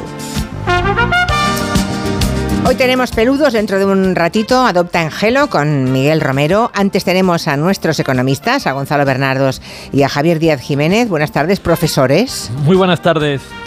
Hola, buenas tardes. Siempre que dices lo de los peludos me asusto porque ya pienso, me he equivocado. Ay, madre, no, no, aquí estamos. También Gonzalo Bernardos y Javier Díaz Jiménez ah, colaboran con sus recuerdos sobre la radio, pero no nos escucharemos hoy, otro día, ¿eh? durante, porque te- tenemos que ir dosificando, porque tenemos tantísimos colaboradores que escucharles a todos una sola tarde es imposible, lo haremos en los próximos días. Ah, ahora oiremos algún, algún que otro más, pero antes un mensaje de la mutua. Un mensaje, que te suben el precio del seguro. Tranquilo, pero tienes que irte a la mutua porque allí te van a bajar el precio de cualquiera de tus seguros, sea cual sea. Es muy fácil, tienes que llamar al 91 555 5555. Te lo digo o te lo cuento. Vete a la mutua. Condiciones en mutua.es. ¿Qué recuerda de la radio, por ejemplo, uno de nuestros comancheros, Máximo Pradera? Este es el recuerdo que tiene Max. En el día de la radio yo recuerdo el impacto que me causaban en los años 80. Esos inacabables silencios del loco de la colina que yo escuchaba en el duerme vela poscoital de una noche madrileña perfumada de jazmín y madreselva. Silencios infinitos, silencios eternos, rotos a veces tan solo por el crujido de una hoja del guion o el crepitar de la brasa de un cigarrillo que Jesús consumía a escasos milímetros del micrófono. El homenaje de paso de Máximo Pradera al gran loco de la colina, Jesús Quintero. ¿Lo recordáis? Eh, Gonzalo Bernardos y, Javier Díaz Jiménez. Sí, Sobre ¿eh? todo una entrevista a Rocío Jurado. Ah, sí, ese es el, el Quintero de la tele, digamos. El Quintero de la tele. Ajá, sí, ajá. sí. Porque la entrevista prácticamente era una despedida de Rocío Jurado. Sí, es verdad, fue casi fue la última, ¿no? Que Sí, concedió. Sí, sí, fue, era, por lo menos a mí me pareció muy, muy triste. Bueno, los silencios, los silencios de Quintero, lo, lo importante que es el silencio en la radio, el silencio en el momento oportuno, no para Quintero, Quintero era un maestro de los silencios, pero formaba parte, digamos, del estilo que él tenía de acercarse a la comunicación, pero en general, cuando se producen determinados silencios en la radio, suelen ser tan elocuentes o más que las palabras. Bueno, vamos con la economía. Venga, que el Consejo de Ministros ha aprobado hoy un aval, bueno, avales, son muchos, 2.500 millones, es una cifra muy importante, 2.500 millones a través del ICO. ¿Para qué? Pues para que los jóvenes que quieran comprarse una vivienda puedan ser avalados por el Estado. Vivienda para jóvenes o bien para familias que tienen menores ya a su cargo. O sea, para quien está arrancando la vida o para quien la ha arrancado y tiene niños todavía pequeños, ¿no? Hombre, son muchos millones. Yo no sé si os parece una buena iniciativa para favorecer el acceso a la vivienda o no de los jóvenes. A ver, es una muy buena iniciativa, pero yo estoy disconforme que son muchos millones. Explico. Yo llevo siete años reclamando justamente esto. Que el problema que tienen los jóvenes no es de pagar la cuota hipotecaria, sino de tener el 30% que se necesita para comprar una vivienda, que se distribuye de la siguiente manera. El 20% que no le financia el banco, porque le financia normalmente hasta el 80%, más el 10%, algo más, que es de, que paga de impuestos y otros gastos. Entonces, claro, si una persona sabe comprar una vivienda de 150.000 euros en una capital de provincia, no en Barcelona y Madrid, necesita 45.000 y esto no lo tiene. Entonces el mercado se divide en dos partes. Se divide entre aquellos que tienen padres que les dan la ayuda para pagar ese 30% y aquellos que no tienen esos padres. Y por lo tanto, hay unos que acceden a la vivienda de propiedad y otros que no. A mí me parece muy injusto y esta medida, esta es el pro, el contribuye a er- eliminar esta injusticia. Ahora, lo injusto para mí de esta medida, en primer lugar, que el dinero que va a poner es escaso. O sea, 2.500 millones, que a mí me parecían muchos, no son suficientes para todos los jóvenes que querrían No. comprar una vivienda. Ellos dicen que mm, salen a 50.000 beneficiados, a mí me salen a 70.000. Y claro, es que yo sí miro beneficiados. Todos los, todos aquellos que no tengan una vivienda y tengan hijos son beneficiados. Todos, casi todos los que sean menores de 35 años son beneficiados. Y a mí me sale potencialmente casi 2 millones. Ya, bueno, claro, sí, claro, para llegar a, es que para llegar a 2 millones no tenemos suficiente dinero en el Estado para avalar eso, ¿no? Pero es que el aval del Estado no le, cues- no le va a costar dinero. Ya. Te, te explico. Y, dejo paso a Javier, Sí, que si sí. no ya me estoy hablando demasiado. El, si estimula solo 50.000 ventas la- esta medida, por IVA y otros impuestos, recauda mil millones de euros. Ya. Y mil millones de euros. Eso no lo habíamos pensado, ¿ves? Mil millones de euros Claro. es más de lo que le va a costar el aval al Estado.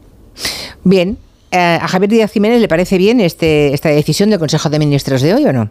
Bueno, pues mira, me parece regular, eh, o sea, y, déjame, y, te lo explico. Lo primero de todo, el, problema que tenemos, sobre todo en las zonas tensionadas, no es un problema de demanda, es un problema de oferta. Y lo primero que vamos a ver, si, si favorecemos la demanda, que van a subir los precios de los inmuebles. Y eso va a ocurrir de todas las maneras. Y ahora viene el problema distributivo, que es el que ha contado. Y eso es lo que y eso me parece mal. ¿Y qué es lo que te parece bien? Pues que realmente el problema distributivo que ha mencionado Gonzalo, pues está ahí. Y es verdad que, que hay una, no sé, una discriminación entre unas personas y otras y ahora el Estado decide que, que vamos a ser, no es el papá Estado, en realidad es el papá todos los contribuyentes, ¿no? que son los que, eh, descontando los ingresos por eh, impuestos, la recaudación adicional, los que vamos a tener que pagar ese, ¿no? E, esa, esa subvención.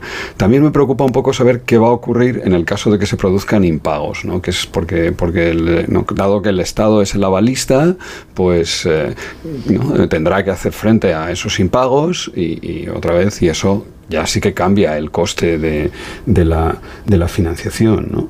Entonces, eso es un poco... El, o sea, la morosidad es lo que te preocupa en el momento que hace un poco de banco, digamos, el Estado, ¿no?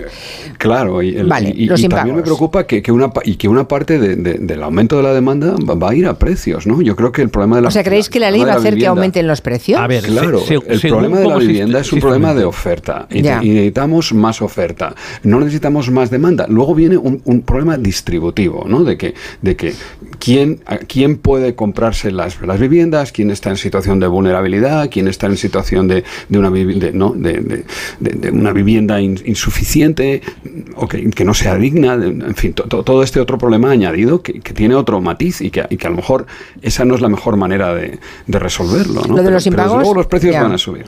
Vale. Y, los ¿Van a subir los precios también lo consideras, Gonzalo? Según cómo se haga. Mira, en primer lugar, no le cuesta un euro al Estado, sino que gana dinero con ella, porque lo que le cuesta el aval es muy inferior a lo que va a cobrar de más por el aumento de las ventas. Segundo. Siempre y cuando no haya impagos, Gonzalo. eso que has dicho está bien, con una condición de que no haya impagos. Vamos a ello. segundo, yo no quiero que un hijo de un rico del barrio de Salamanca, el, padre lo independice, diga que solo gana 15.000 euros y tenga acceso a este tipo de a este tipo de aval para comprar una vivienda en el barrio de Chamberí, de Salamanca, de Sarriá San Gervasi o en el centro de Valencia. No lo quiero. Por lo tanto, lo que quiero es que las viviendas estén topadas de precio que, por ejemplo, en la mayor parte del país no se pueda comprar con este aval más que una vivienda que esté por debajo de los 150.000 euros y que en las, en las grandes áreas metropolitanas no se compre por debajo no se pueda comprar por encima de 250.000 euros. A partir de ahí sí que subirá la vivienda más barata, pero eso no me preocupa. A mí lo que realmente me satisface es que personas que no tienen acceso a la propiedad ahora lo van a tener. El problema es si tú no lo topas, como hicieron en el Reino Unido, en Help to Buy. ¿Y en la ley, perdóname, en lo que ha aprobado hoy el Consejo de Ministros, ¿Está ese tope? No lo dice. No lo dice. Pero se supone se que supone. porque o sea, quien se quiera comprar un piso de un millón y medio, mm, que no cuente con el aval del Estado. porque si no, es una, es una barbaridad. Y un coladero para familias que se lo pueden permitir exacto. Tercero, la morosidad. Si la morosidad, eh, los bancos han cogido y del dinero que tenían en 2023 para dedicar a la morosidad, lo han pasado a beneficios y lo han reducido porque no hay morosidad. Y no hay morosidad, entre otras cosas, porque la gente tiene empleo.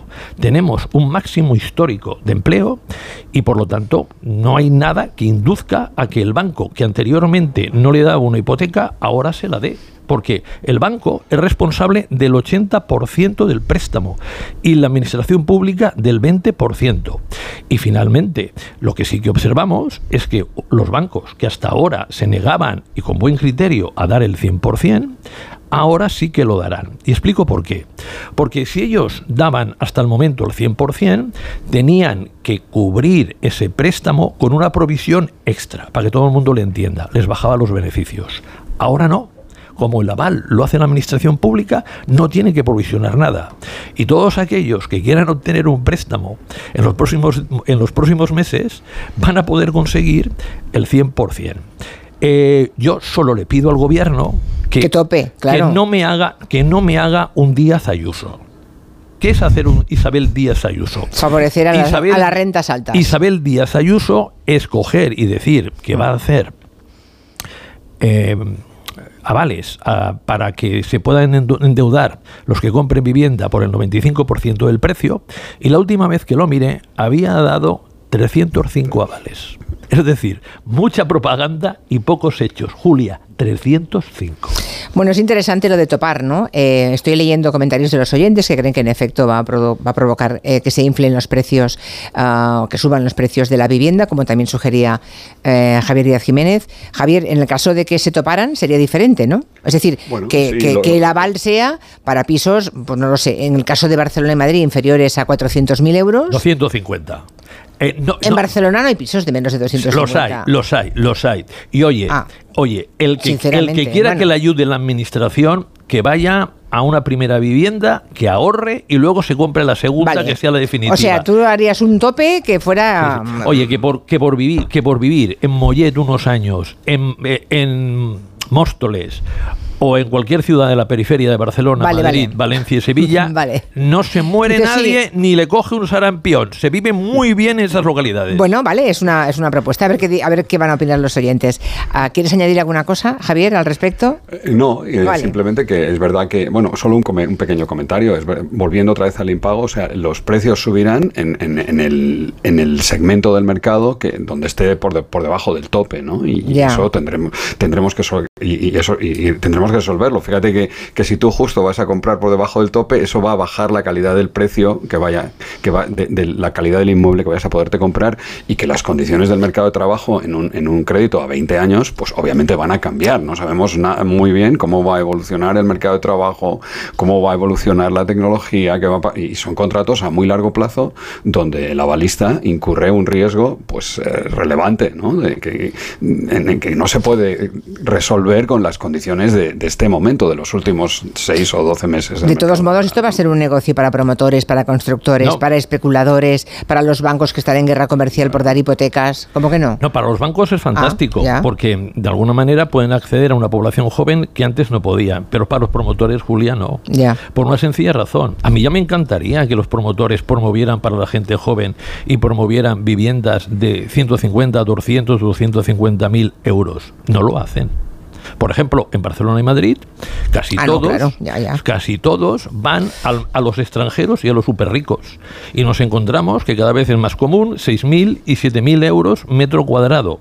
Entonces, el tenemos un déficit importantísimo de viviendas construidas por la sencilla razón que los promotores, que se arruinaron muchísimos eh, cuando estalló la burbuja inmobiliaria, no tienen el suficiente dinero para comprar el suelo. Y la administración pública, que posee mucho suelo, no hace nada para ponerlo en valor.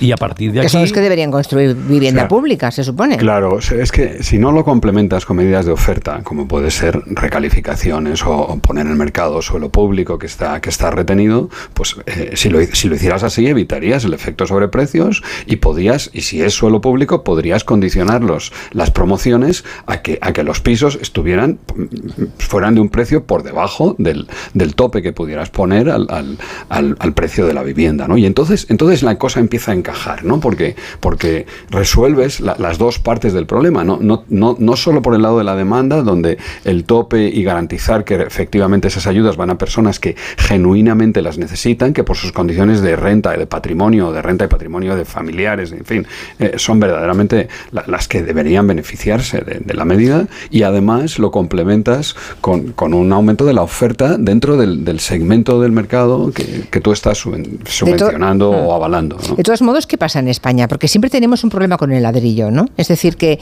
ah, no, hay forma de que, de que no sea el, escenario de la máxima especulación siempre. No, lo tiene, ah. en este momento lo tiene todo el, todos los gran, todas las grandes ciudades tienen el mismo problema que vemos en Barcelona y Madrid. Ahora, lo increíble. Pero hay lugares en los que se hacen cosas.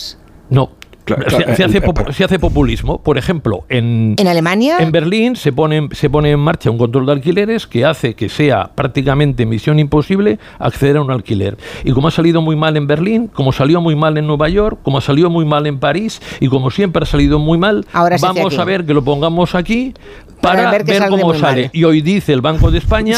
Para ver cómo sale muy mal.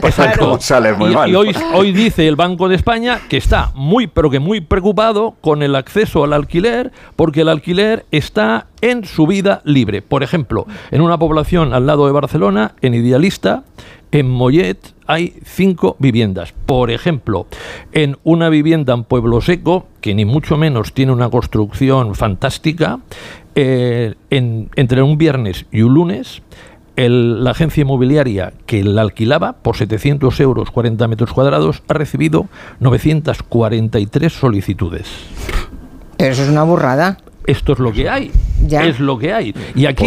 Claro, pero es que siempre que hay intervencionismo en el mercado de la vivienda para favorecer la compra o el alquiler, eh, estáis todos en contra. No, no, no, no, no, no, pero es que, Pero hasta tú que eres, hasta tú que eres socialdemócrata te vuelves liberal. Julia, no, no, no, no, no. Yo estoy muy a favor, yo estoy muy a favor muy a favor de varias cosas. Estoy muy a favor, uno, del, de la ayuda a la compra. Segundo, estoy muy a favor, dos, de una desgrabación fiscal para la compra de una vivienda que la impidió Europa. Y estoy muy a favor de que la gente coja y tenga vivienda. Porque si aseguramos que las los jóvenes se pueden asegurar la compra de una vivienda, les aseguramos el futuro. una segunda pensión de jubilación. Ya, ya, ya, Y sobre todo, pero, pero con, la, con la, primera pueden comprarse la segunda y definitiva, porque ya les da la entrada. Javier. Mira, la, principal intervención del mercado de la vivienda es la regulación del suelo. Mientras no liberalices el suelo, mientras no realmente... O sea, lo, que no ocurre en ninguna ciudad de Europa del tamaño de Madrid o de Barcelona, sobre todo de Madrid, que yo la conozco perfectamente, es que, es que hay terreno rústico a una distancia ridícula del centro de la ciudad. Yo cuando iba a Getafe todas las mañanas, en el kilómetro, a 5 kilómetros de la Puerta del Sol, hay lechugas plantadas y eso es absolutamente intolerable. ¿no? Y eso no tiene nada que ver con la especulación, tiene que ver con, con la regulación del suelo, con por qué el suelo por defecto es rústico. El suelo, por defecto, alrededor de una gran ciudad, debería de ser urbano. Mira, mira cómo es Londres, mira cómo es París. Son, son ciudades interminables, infinitas, donde, que, porque, que permiten que, muchos millones de personas que quieren vivir ahí, que quieren vivir cerca de sus puestos de trabajo, pues puedan hacerlo en viviendas de, toda, de toda, con todo tipo de características en todos los, en todos los segmentos del mercado. Y mientras no hagamos eso, esa es la gran regulación y ese es el gran factor limitante de, la normalización. hay que liberalizarlo todo. Y todo lo demás son, bueno, todo no, pero todo, no, porque tú puedes hacer zonas protegidas, ¿no? Y, puedes, pero, pero con, cabeza y no para plantar lechugas, ¿comprendes? O sea, que, si tú tienes a ver, liberalizar o no liberalizar. Ahora le pregunto a Gonzalo. Yo no estoy de acuerdo en que hay que liberalizarlo todo. Estoy de, estoy de acuerdo de que hay que proveer de mucho más suelo y lo que eso es lo mismo que he dicho. lo que estoy yo a favor es de eh, un urbanismo express, que para transformar un suelo agrícola en residencial no te pases 15 años. Pero estoy, estoy a favor de que haya huertos en Getafe, porque lo que yo me gustaría es que la España vaciada dejara de estar vaciada. pero es que, Getafe no es la España vaciada, es la, es la, España requintada, como dicen mis amigos los canarios, que, que, no, no, cabe más gente. y, todo el mundo quiere comprarse una vivienda. Y Getafe está a 11 kilómetros de la Puerta del Sol, ¿no? Entonces, yo tengo, yo tengo amigos, Javier, que viven en Burgos y trabajan en Madrid.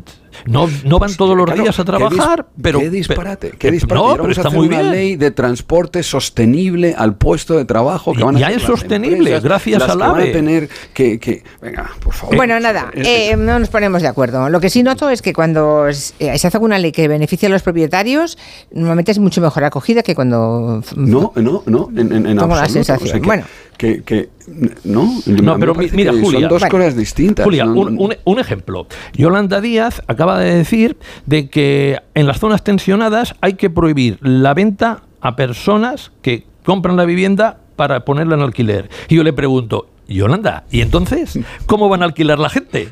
Porque la administración pública no hace nada. Y no hace nada, ahora no. Si lleva 40 años sin hacer nada. Entonces, pero yo, Julia, es que me echo las manos a la cabeza. La, administración pública, del todo el porcentaje que hay de hasta ahora no Pero hasta ahora no hemos hecho, hasta ahora no, se ha hecho nada. Nada. Y estamos como estamos. Sí. Y ya sabéis que cualquier cosa que se haga va, a empeorar lo que hay, que es muy malo. No, pero yo lo, lo digo porque, hombre, alguna oportunidad habrá que dar. No, Julia, Julia, yo soy favorable a que las viviendas alquiler bajen de precio. Y para bajar ¿Y eso cómo se hace? Es muy sencillo. Poniendo vivienda pública en alquiler. esta es una posibilidad. y la segunda. Vivienda pública en alquiler, ¿vale? Y la segunda, en las grandes ciudades, es que muchas veces no tienes mucha oferta. Entonces, hazles entrar en un programa público a los propietarios y les das caramelos para que entren en ese programa. Por ejemplo, que les desgrabe fiscalmente. Por ejemplo, que si. o que se avale una, un impago. Por ejemplo, entre todas cosas. Por ejemplo, vale. que si el precio es 1100, el, el, el, el, inquilino pague 600 y los 500 restantes, ya sea metálico, ya sea con bajadas de impuestos, ya sea con otras prestaciones. Pero decís que cuando ocurre eso. La administración. Sí, pero decís que cuando ocurre eso, automáticamente el que, el que cobra 1000 cobra 2000. No, no, no puede. No puede, porque si no, no entra el programa, en ese programa. Ah, y ese programa, Julia, tiene la cerecita del pastel. ¿Cuál es la cerecita? Que al cabo de 15 años, si mantiene esa vivienda en alquiler, la administración le paga la mitad de la reforma.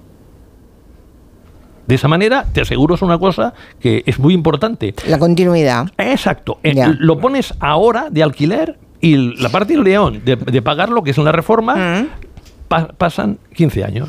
Y, esa, y, esa, propuesta, ese paquete de, de, propuesta que acaba de hacer de la guinda, la pastel, la cerecita y demás, ¿qué te parece a ti, Javier?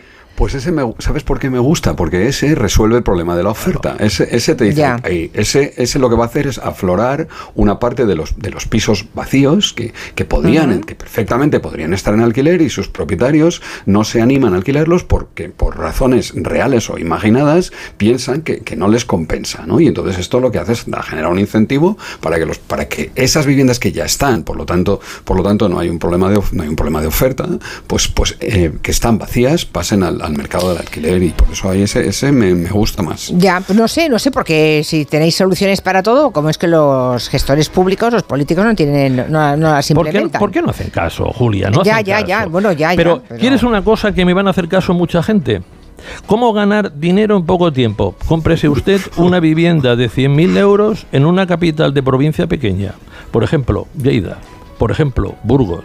Por ejemplo, Salamanca va a, va a, ganar mucho dinero en dos o tres años con esa, con esa, con esa compra. Y encima, lo, dice, y encima lo has dicho así como con voz y tono del padrino. O sea, ha sido, ha sido, total. Lo ha dicho, yo no he dicho nada de esto, lo ha dicho Gonzalo, bajo su responsabilidad. Eso es, bajo su responsabilidad. yo tampoco, ¿eh? que quede claro que yo me borro. Reclamaciones al maestro pero, Armero, ¿eh? Pero estás de acuerdo, ¿no? No, al maestro Bernardo, o sea, al maestro Bernardo. ¿estás de acuerdo a que es un buen negocio? Bueno, como siempre tengo más, tenía muchos más. No me manifiesto.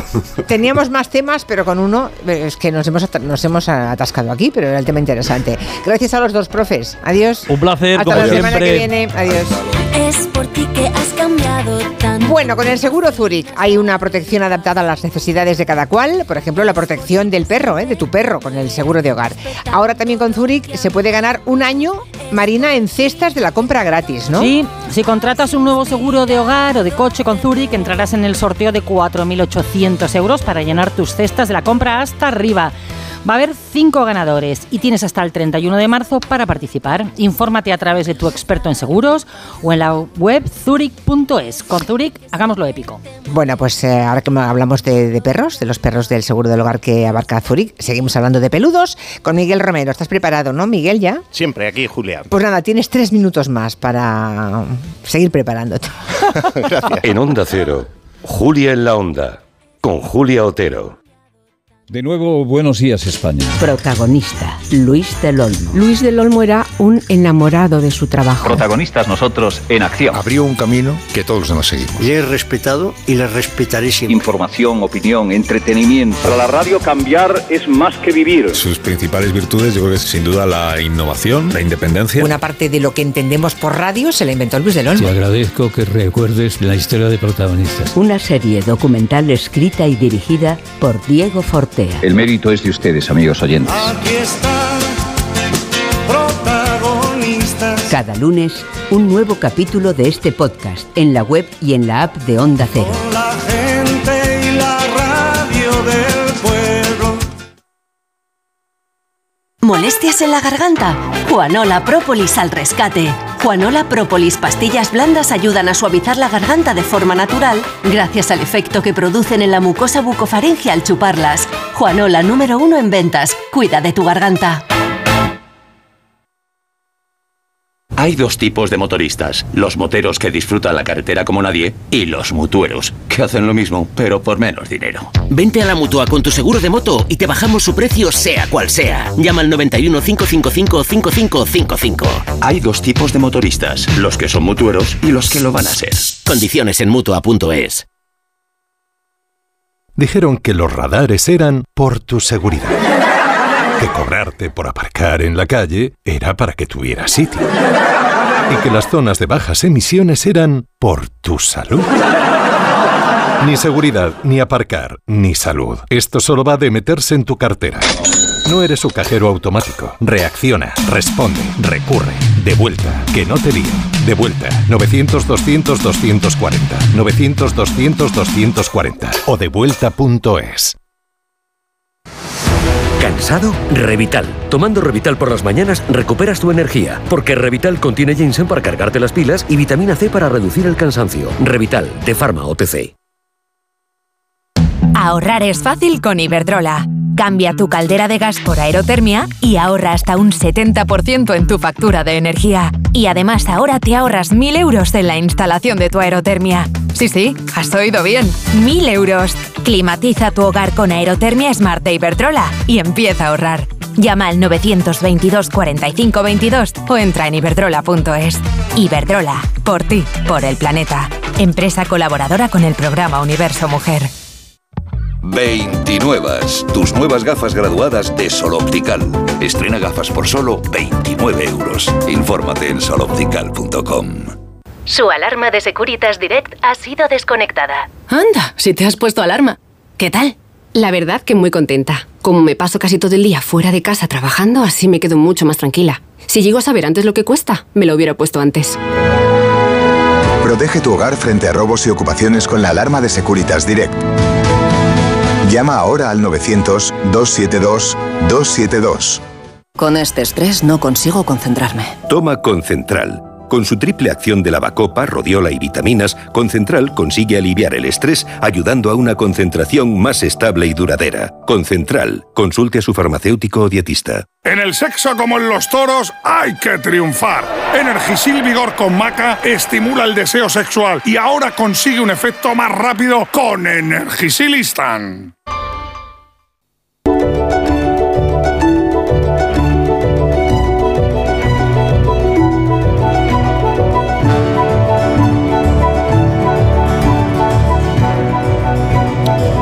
Bueno, pues hoy el Día Mundial de la Radio tenemos también el tiempo de Adopta Angelo. Eh, más de una vez hemos hablado de la protectora Vida en Murcia, de donde nos han llegado casos como el de Paparajote. Saludo ahora a nuestro periodista y animalero y cineasta Miguel Romero. ¿Cómo estás, Miguel? Hola, Julia. Felicidades por este día tan significativo. Estaba yo mirando que por aquí nos han hecho un cuadro precioso. Nos han hecho, van enviando cosas los oyentes de la mar de bonito, ¿eh? De, ¿Cuadro de qué? Cuadro de la gente de la radio hablando Ah. y felicitándonos por la radio. Nada, es que están los oyentes muy participativos. ¿no? Hoy es un buen día para ver una excelente película que es Historias de la Radio. Mm, sí, sí, sí, sí. Y, y- y días de radio también. Hay, hay mucho material. También días de radio de, de Woody Allen. Sí, sí, sí. Uf, hace de tiempo que no mm, revisito la película. Bueno, enseguida conoceremos a, a Julián Leiva, que es el director de esa protectora vida de Murcia, pero antes vamos a otras cosas, ¿no? ¿Tú qué recuerdos tienes de, de cuando eras pequeñito? Pues un- una de las cosas que, que tengo más guardadas en mi memoria con cariño son las visitas que hacía Radio Nacional, pues cuando yo era un, un enano, acompañando a mi padre al programa de Julio César Iglesias y Eli del Valle. Ay, me acuerdo de ese programa, yo también, yo también los escuchaba, era Sí. pequeña también, sí, no tanto como tú, desde luego, pero también, sí, sí. Y se gastaban muchas bromas y además recuerdo que Julio César le quitaba en directo los papeles a Eli.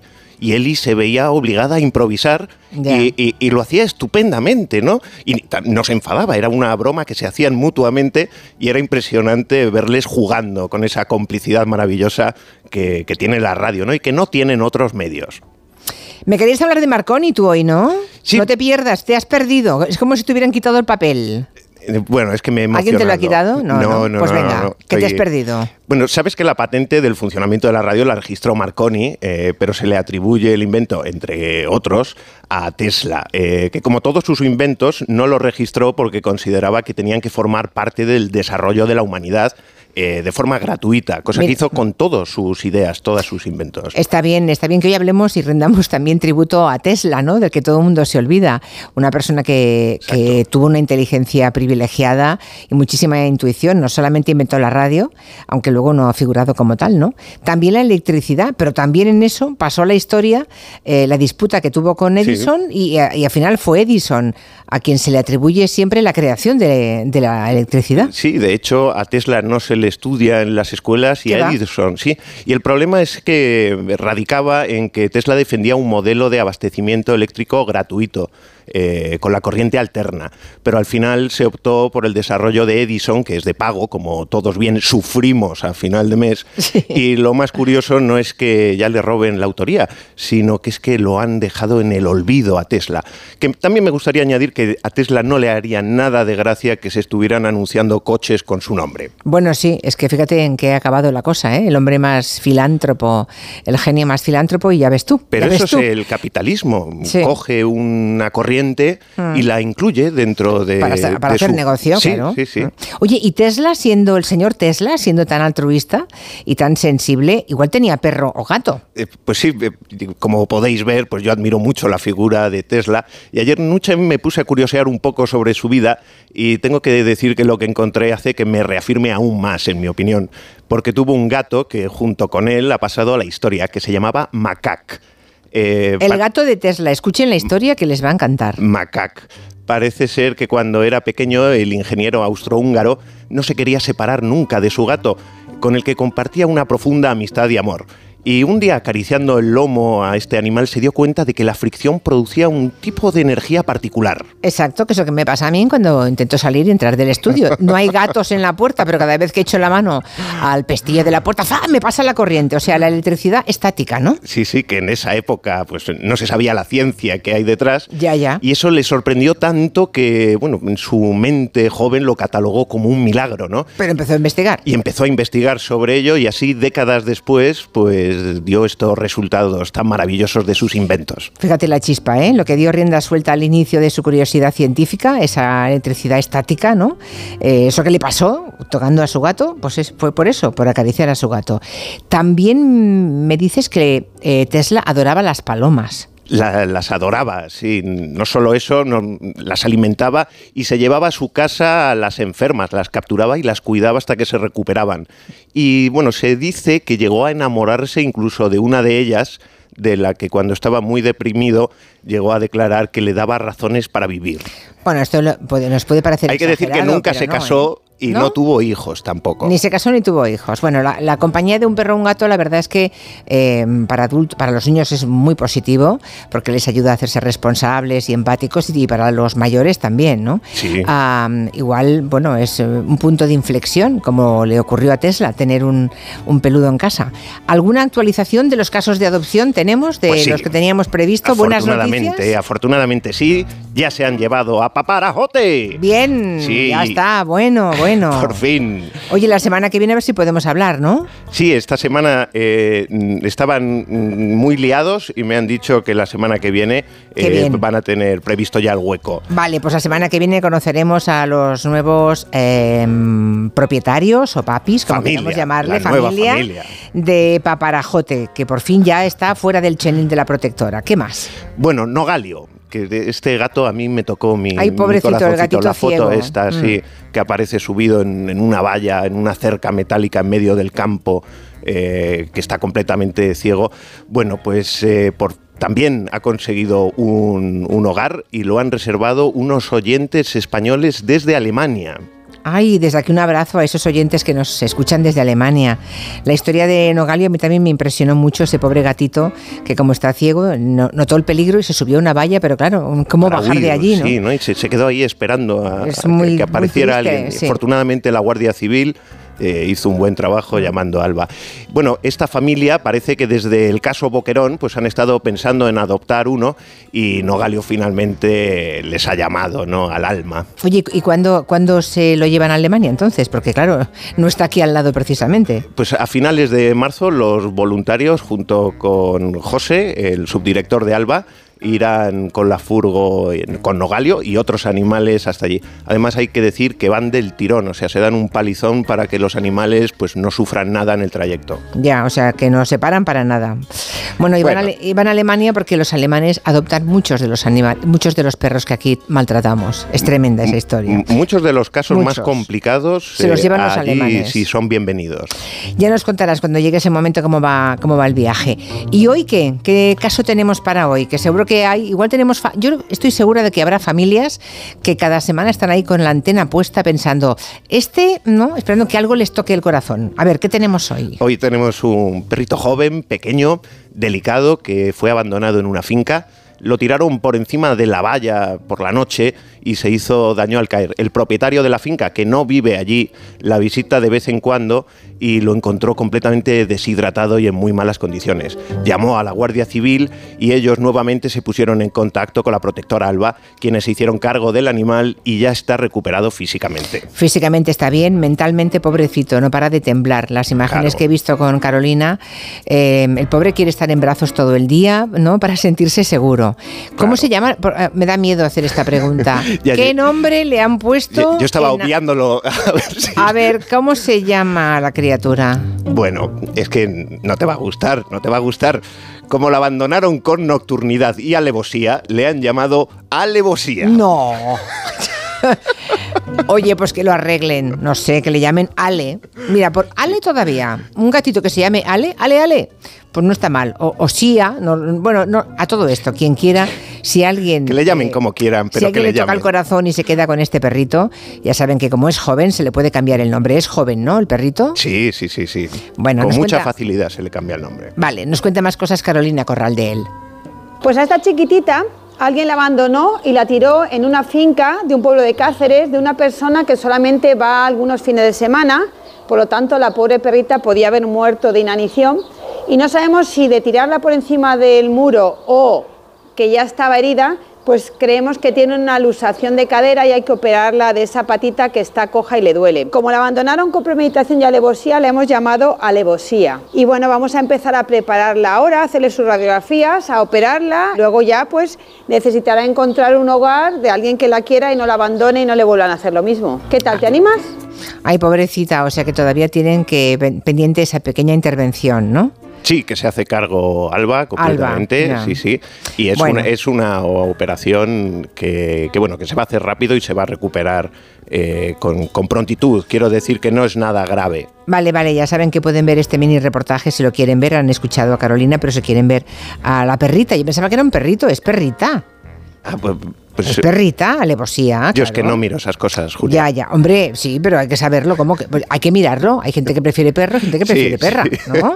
Bueno, los que quieran más información o concertar una cita, ya saben cuál es el WhatsApp al que pueden dirigirse, 696 70 70 92. Me gustaría aclarar que es el teléfono de contacto de la sección de Adopta Angelo. Y lo comento porque me llaman muchas personas pues para hablar de temas de política y Hombre, aunque no. es un gusto atenderlos porque atendemos aquí a todo el mundo, aunque nos Ya. lleve muchas horas, este número es exclusivamente para las adopciones y temas relacionados con el mundo animal. Ay, sí, por favor, o sea que solamente es para hablar de adop- exacto de la adopción. No le no llamen, por favor, a, El otro a día Miguel Romero para hacerle un gabinete. Me ¿no? tuvo 15 minutos y cuando acabó de él hablar, porque yo prácticamente no intervine, Ah. me dio las gracias y me dijo muchísimas gracias por escucharme. Bueno, es que hay mucha gente que está muy sola, ¿eh? Sí, sí, sí. Y ahí está la radio, con Bueno, su magia. Me querías hablar de una historia, ¿no? Que has leído en el Diario Sur. Pues me he leído una historia que, que tiene chicha, porque demuestra lo que hablábamos ¿no? a lo largo de, de esta sección, que la compañía de los animales nos ayuda a avanzar en nuestra vida y a superar obstáculos pues, casi imposibles de imaginar que acaban apareciendo. Es una noticia, como dices, del Diario Sur, escrita por la periodista Cristina Vallejo, y trata de Ana, de una mujer de 36 años que acarrea a sus espaldas una historia trágica y que la llevó a intentarse suicidar. Y una psicóloga de la Cruz Roja le recomendó adoptar a un perro y así canalizar sus emociones y tener un punto de luz en su vida. Y ella hizo caso, adoptó a un perro que la acompaña a todos lados y poco a poco sale de esa precaria situación. Me parece un ejemplo de superación digno de alabar y mandarle un beso y ánimo a Ana desde las ondas en Onda Cero. Pues sí, desde aquí un abrazo, Ana. Y ahora vamos a saludar a Julián Leiva, de la Protectora Vida en Murcia. ¿Cómo estás, Julián? Buenas tardes. Hola, buenas tardes. Pues estamos por aquí por la protectora y estamos muy bien. Bueno, llevamos ya bastantes días hablando de, de vosotros eh, a través de la protectora Alba, porque contactáis con ellos cuando tenéis algún caso complicado, ¿no? Y los oyentes, bueno, con el nombre de Paparajote, ahí, ahí acertasteis en Murcia, ¿eh? Con el- Claro. ya, ya todos saben dónde está, saben quiénes sois, ¿no? Los de la protectora. Sí, sí. ¿Cuánto tiempo Nosotros lleváis? Protectora Vida. La protectora Vida, sí. Pues- ¿Cuánto lleváis? Prácticamente yo llevo toda la vida con los animales, pero eh, la protectora vida le hemos cambiado el nombre hace poco, llevaremos ocho meses o por ahí con, la pro- con el nombre nuevo, ¿Mm? pero vamos que estamos toda la vida con la protectora. Ah, muy bien, muy bien. Creo que también sois eh, una especie de santuario, ¿no? ¿no? No solamente recogéis animales que han sido maltratados o abandonados, sino que algunos os os quedáis y le dais una vida digna. Sí, tenemos también el santuario porque son animales que ya son muy mayores y pues la gente no te los va a adoptar. Y luego también hay animales que tampoco pueden estar en casa, como el tema de los patos, el tema de los burricos, pues la gente aquí los tiene solamente para trabajar y cuando ya no valen para el campo, pues los dejan en, en el campo suelto y Qué horror. Qué falta de sensibilidad, de verdad. Sí, porque tenéis cabras, cerdos, pavos reales. Me comentabas que teníais eh, que tenéis una voladera con unos 50 pájaros de distintas especies. O sea, es, Sí, es claro, algo con la importante. nueva ley la gente... Sí, sí. Ahora con la nueva ley pues la gente ha cogido un poco de miedo y el que tenía una agaponi o el que tenía una ninfa se va y se presenta en el refugio que no sabe qué hacer con él, que lo puede multar el vecino y entonces pues al final terminan entregándonoslo por miedo, porque no quieren tenerlo. Ya, y oye- como son animales que en libertad morirían pronto. Claro. ¿Cu- ¿Cuántos animales, eh, Julián, podéis rescatar en, en vida en Murcia al año? Pues el año pasado rescatemos unos 172 perricos y unos 100 gatos. Madre más o mía. menos. También en Pero condiciones, ¿no? Muchísimo abandono. Mucho abandono. Muy, algunas, sí, mucho abandono. eh, algunos vienen en muy malas condiciones, son la mayoría vienen atropellados de coches porque como son perros que vienen de casa y los dejan abandonados, ellos y, y su instinto es buscar su casa y entonces se desorientan mucho y se van a la carretera y terminan atropellados. Qué horror. Óyeme, los que quieran, lo- los, los oyentes ah, que amen a los animales en Murcia, ¿dónde pueden, bueno, en Murcia o en otros lugares, dónde pueden localizaros? Lo digo porque por En si pro- quieren adoptar, por si quieren hacerse socios o curiosear, todo lo que sea. Sí, tenemos la página, tenemos Protectora Vida y ahí nos pueden seguir y estamos en TikTok también y estamos en varias redes sociales. Nos pueden seguir por Protectora Vida y nos encuentran muy rápido. Oye, Julián, eres de los pocos hombres que nos encontramos en este mundillo animal. Siempre suelen ser mujeres. Sí, eh, sí suelen haber hombres. El problema es que los hombres somos un poquito más cortados al- en el tema de salir a las redes sociales, en hacernos un poco más visibles. Yo Pero diría sí, que somos menos sensibles directamente. Sí, también menos sensibles. Bueno, hay de todo, ¿eh? Bueno, Sí, ya saben, la ¿eh? Protectora Vida, Hmm. sí. Ya En saben, protectora Protectora vida. Sí. En la protectora vida, pues tenemos ahora mismo tenemos dos hombres trabajando para los animales, trabajando voluntarios. Muy bien, pues ahí lo dejamos, que estamos llegando ya a las 4, a las 5 de la tarde, el tiempo de las noticias.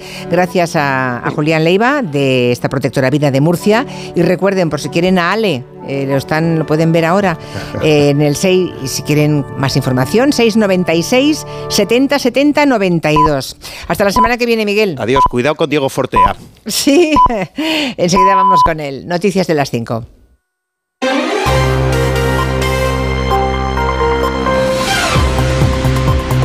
Noticias en Onda Cero. Buenas tardes. Las autoridades de Sudáfrica acaban de presentar una petición urgente ante la Corte Internacional de Justicia para que considere si debe usar sus poderes para evitar una inminente violación de los derechos de los palestinos a causa de los planes que tiene Israel sobre una ofensiva militar contra la ciudad de Rafah en el sur de la Franja de Gaza. En un comunicado publicado en la página web de la presidencia sudafricana señala que el Ejecutivo ha pedido al tribunal que considere si la decisión anunciada por Israel para extender sus operaciones militares al sur de la Franja de Gaza en Rafah, que es el último refugio para los supervivientes de esta franja requiere que el tribunal use sus poderes para evitar una mayor violación inminente de los derechos de los palestinos en Gaza. Sudáfrica confía que el asunto se ha tratado con la urgencia necesaria a la luz de la cifra diaria de muertos que hay en esta zona. La petición se conoce el mismo día en que Naciones Unidas ha indicado que no le conste que haya plan alguno de evacuación de esta zona y que en cualquier caso Naciones Unidas no va, no va a participar en el desplazamiento forzoso de más de un millón de refugiados. Aquí en España ya hay fecha para la moción por la que el Partido Popular pide una reprobación del ministro del Interior de Fernando Grande Marlasca tras el fallecimiento en acto de servicio de dos guardias civiles que fueron arrollados por una marcolancha. Se ha incluido en el orden del día para el próximo pleno del Senado y se votará el miércoles 21. El pleno comenzará el martes 20 por la tarde con la sesión de control al Ejecutivo, a la que no acudirá, por cierto, el presidente del Gobierno, Pedro Sánchez, e incluirá esta moción para debatir y votar la reprobación de Marlasca por la carencia de medios para combatir al narcotráfico que se verá ya en la segunda sesión del Pleno, como indicabas, el miércoles 21. El líder popular, Alberto Núñez Feijo, pide responsabilidades al ministro de Interior y al presidente de Gobierno. No han asumido todavía ninguna responsabilidad por la falta de medios humanos y por la falta de medios materiales que tiene la Guardia Civil y la Policía Nacional en Barbate, en el campo de Gibraltar y en toda la provincia de Cádiz. Por tanto, lo diré de forma breve, porque tampoco hay que darle muchas vueltas. Señor Marlasca, pida perdón y váyase. Señor Sánchez, pida perdón y césele. El Ayuntamiento de Valencia ha pedido este martes al juzgado que está investigando los incendios ocurridos en el Saler que se geolocalice el teléfono móvil de la persona que figura como investigada en esta causa, ya que el incendio aún activo es similar a los anteriores y comenzó cerca de su casa. La alcaldesa de Valencia, María José Catalá, ha reclamado contundencia porque ya es demasiado indicado lo que está pasando en el Saler y como llueve sobre mojado, llega un punto en que es necesario tomar medidas para evitar nuevos incendios en la zona. De ahí que sea necesario localizar al principal sospechoso. Saben que el ayuntamiento está personado en la causa.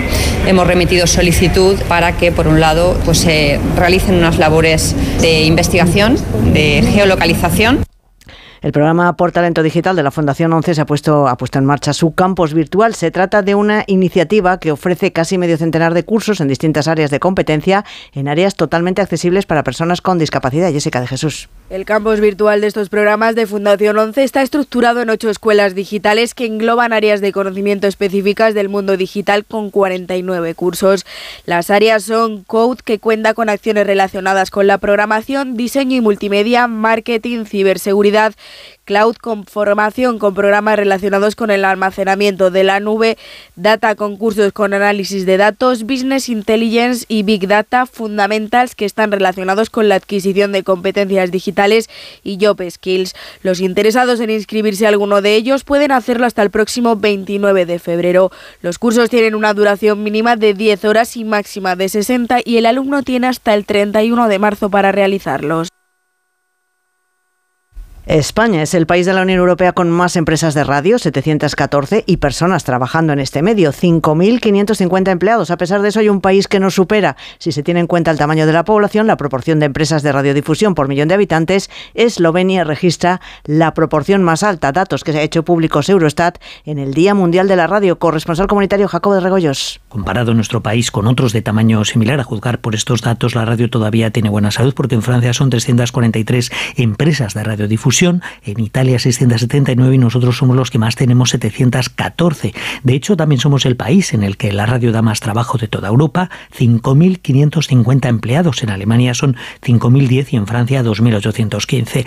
Eso sí, teniendo en cuenta el tamaño de la población, Eslovenia es el país con más empresas de radio por habitante. El sector todavía disfruta de buena salud, pero ojo, en la Unión Europea ahora hay 4.637 empresas de radiodifusión y 10 años antes eran 6.000. Así que sí que hay un cierto declive. Es todo por el momento. Volvemos con más noticias aquí en Onda Cero a las 6 de la tarde, las 5 en Canarias. Este martes vuelve la Liga de Campeones y vuelve en Radio Estadio. Desde las ocho y media de la tarde comienza el camino hacia la final de Wembley. Primer asalto de los octavos de final. El aspirante alemán contra uno de los candidatos al título. Leipzig-Real Madrid. Este martes regresa la emoción de la Champions a Radio Estadio.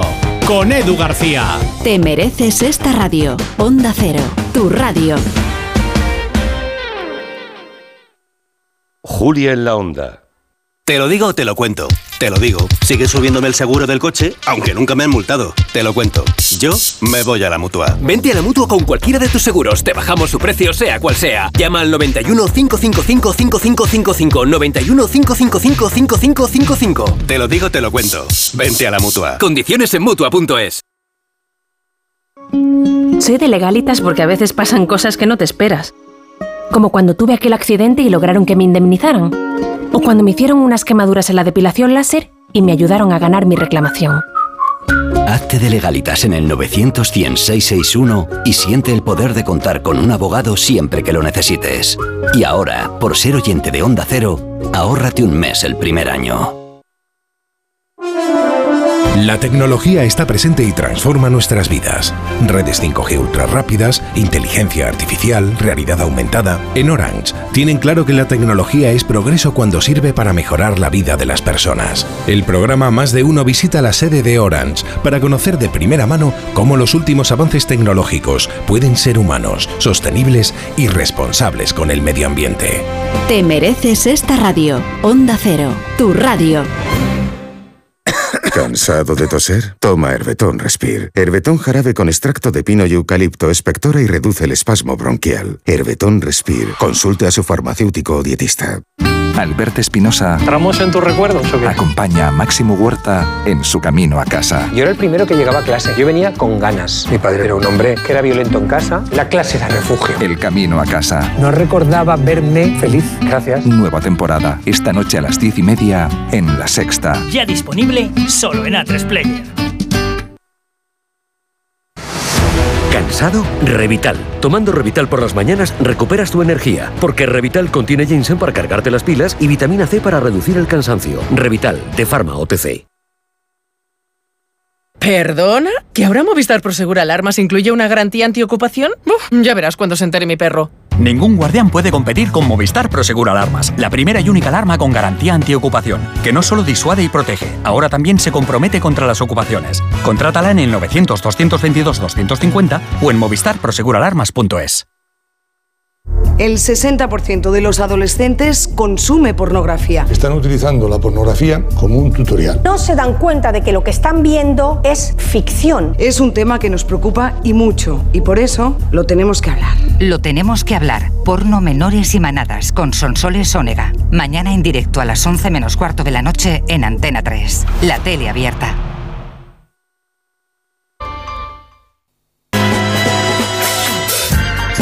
En Onda Cero, Julia en la Onda, con Julia Otero. No se pierdan esta próxima hora, ¿eh? que van a pasar muchas cosas, muchas, y todas muy, muy entrañables y muy divertidas, ya lo verán.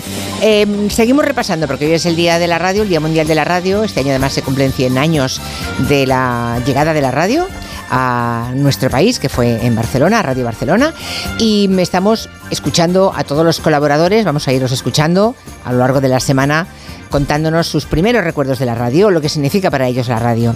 Antes oíamos a Máximo Pradera, ahora nos toca a Noelia Danez, nuestra otra mm, comanchera, y a una de nuestras personas físicas, a Pedro Vera. Durante los años en los que estuve haciendo mi tesis, que fueron bastantes, cuatro, eh, tenía siempre el hábito de dormirme escuchando la radio. Tenía un transistor pequeño, creo que incluso tuve dos, y lo colocaba debajo de la almohada y como pasaba largas temporadas fuera de España, pues sintonizaba emisoras eh, donde estuviera y a veces no eran del país en el que estaba, sino de otros países de Europa y recuerdo haberme dormido escuchando la radio en ruso o en polaco, en alemán o vaya usted a saber, pero no me importaba. Lo importante era el sonido de la radio, la compañía. Pues yo he sido siempre de mucha radio nocturna. Mis mejores recuerdos eran los de polvo de estrellas.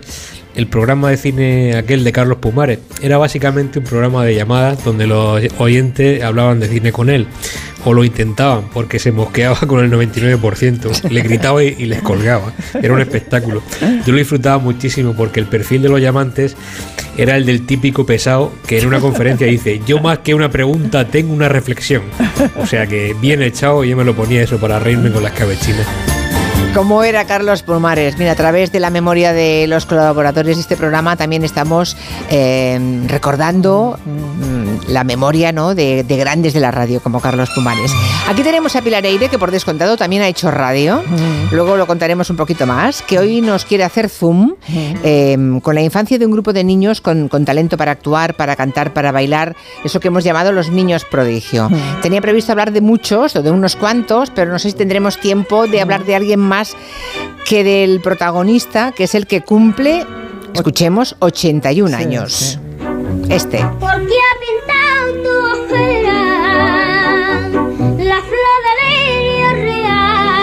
Qué vocecita, ¿eh? Tenía Qué una voz prodigiosa, era Joselito, José Jiménez. En la vida nació en Beas de Segura en 1943, el domingo eh, cumplió 81 años y canta profesionalmente desde que tenía cuatro años, porque cobraba por cantar desde que tiene cuatro años y eso ¿Ah, es sí? ser profesional. Eh, era de una familia muy pobre, muy humilde, eran siete hermanos y sus hermanillos lo llevaban al- a las tascas ¿no? del pueblo a que cantara, entonces le echaban unas monedas, le daban unas monedas y cuando tuvo seis o siete años, uno de sus hermanos se fue a vivir a Utiel, en Valencia, y lo llamó y le dijo, oye, vente, que aquí tendrás más posibilidades que ahí que en el pueblo.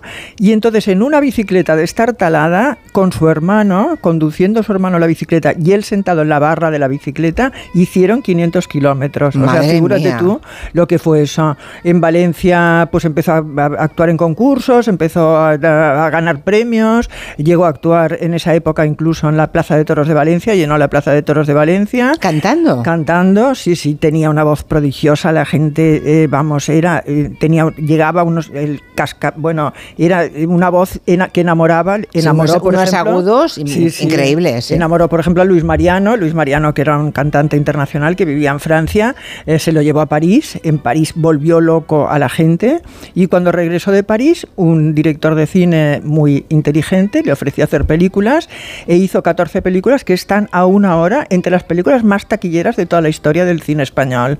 Las tres primeras eh, llevaban la palabra ruiseñor en, la, en el título, ¿no? Ah, porque era el alias que le era pusieron, el alias, ¿no? el pequeño ruiseñor fue la primera y yo el otro día precisamente para preparar este programa me vi eh, la tercera que era el ruiseñor de las cumbres.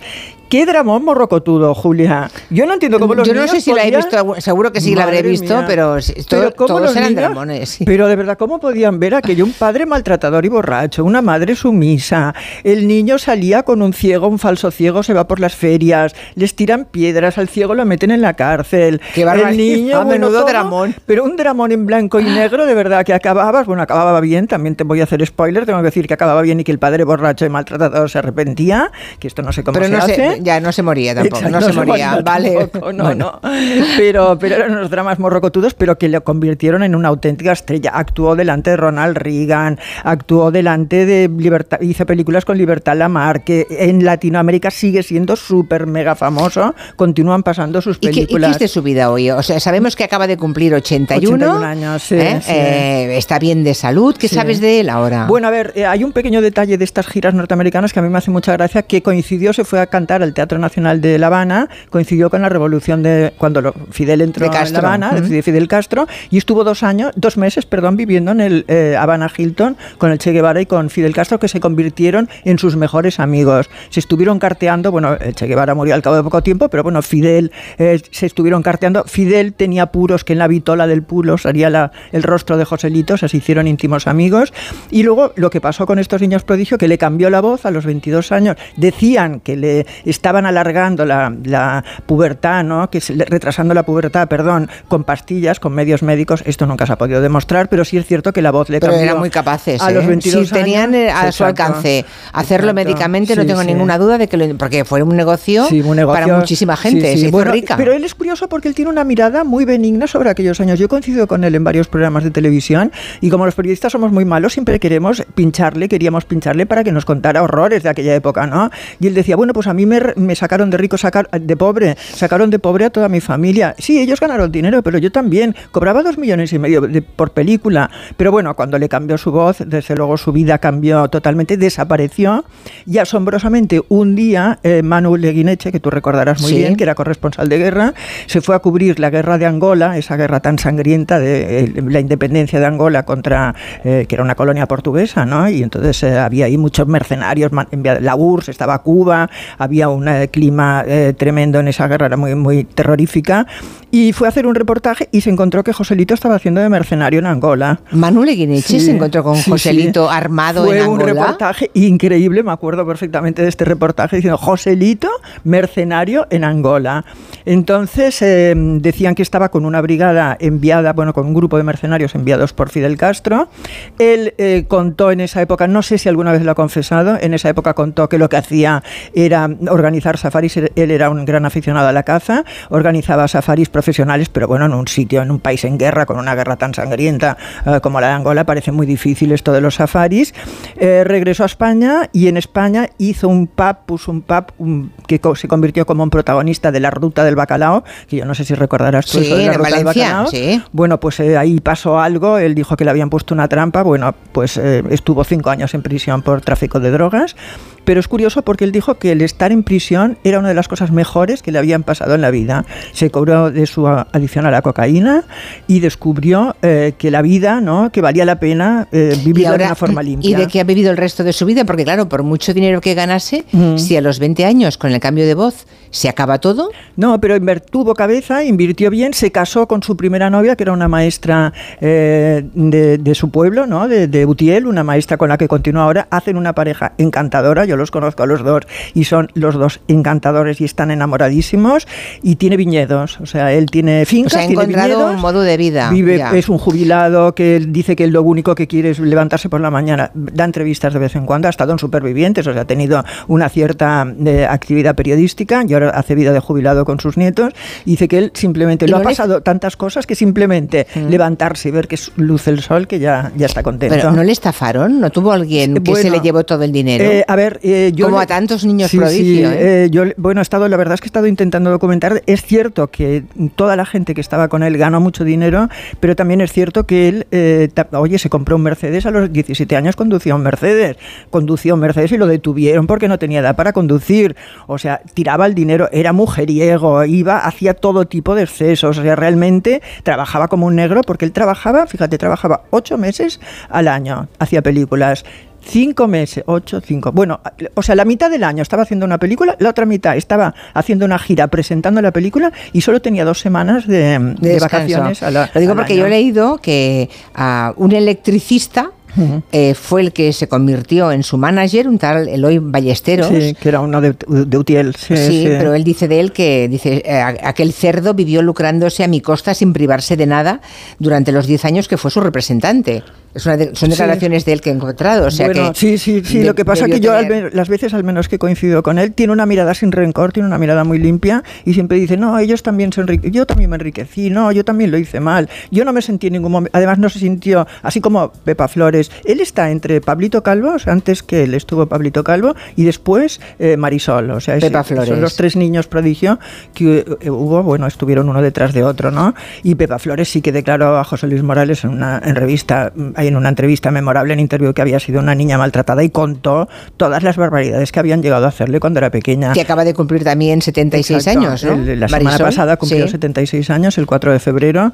Y eh, bueno, y la verdad es que eh, Marisol es el caso, creo, paradigmático de niño, eh, de niño maltratado, porque luego la verdad es que la pequeña recopilación que yo he hecho de niños eh, prodigio, Pablito Calvo, por ejemplo, Pablito Calvo tenía 5 años cuando hizo Marcelino Parimino, eh, no- nunca volvió a tener un éxito como ese, no supo hacer la transición de niño prodigio a adulto, eh, como hizo, pues por ejemplo, Judy Garland, ¿no? Es muy difícil hacer esa transición. O Ana Se Belén, Ana Belén también fue una niña prodigio, Rocío sí. Durcal también, Sí. ¿eh? Son niños Pedro que sí que Sánchez, Pedro sí. Mari Sánchez, mi gran amigo Pedro Mari Sánchez, quien Mm. fue, eh, actuó su primer papel fue en La Gran Familia, haciendo el pequeño de los hermanos, y ahora es un actor inconmensurable que, por cierto, acaba de es uno de los protagonistas de, mi de la serie que están grabando sobre mi libro Ena, dejadme que haga este ¿Ah, pequeño sí? spoiler. Sí, ¿Y él este sale? pequeña- sí, él sale. Ah, es qué uno de los bien. personajes del. Sabes que nos escucha Pedro María Sánchez. Sí, claro. Muchas veces, así que le enviamos un beso. Hola. no sea que hoy estés Hola, que Pedro, escuchando. Y su mujer Ana Martín También, también es muy sí, amiga sí. mía. Y, y estos niños sí que, la verdad es que estos niños sí que salieron adelante, tuvieron una carrera. Eh, Pili Mili, por ejemplo, eh, Mili sí que se retiró, se casó con un empresario, se fue a vivir a México, pero Pili es Pilar Bayona, es una actriz que, que, bueno, que ha actuado, que ha actuado en series, en películas y tal, pero yo creo que el, el ejemplo este de Marisol, esta, esta vida tan rota, ¿no?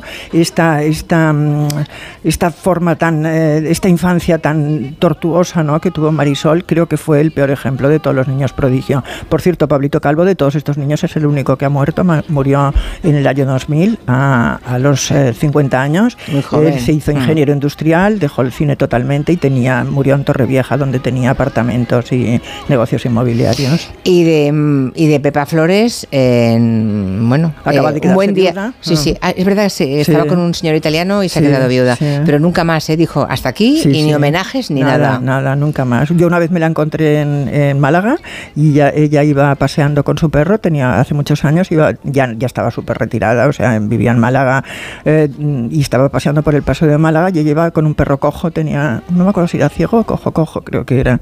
Y entonces me hace, como siempre que veo un perro, me primero me fijé en el perro, me acaricié el perro y cuando levanté la vista me encontré esas aguamarinas, ¿no? De sus ojos, esos ojos increíbles, ¿no? Que Mm. me impresionaron y bueno, no, no, no hubo diálogo ni nada porque no me atreví a decirle Ya. no, ¿qué le iba a decir? Soy tu fan, no, no le iba a decir Bueno, eso. debido pensar, ostras, Pilar Eire.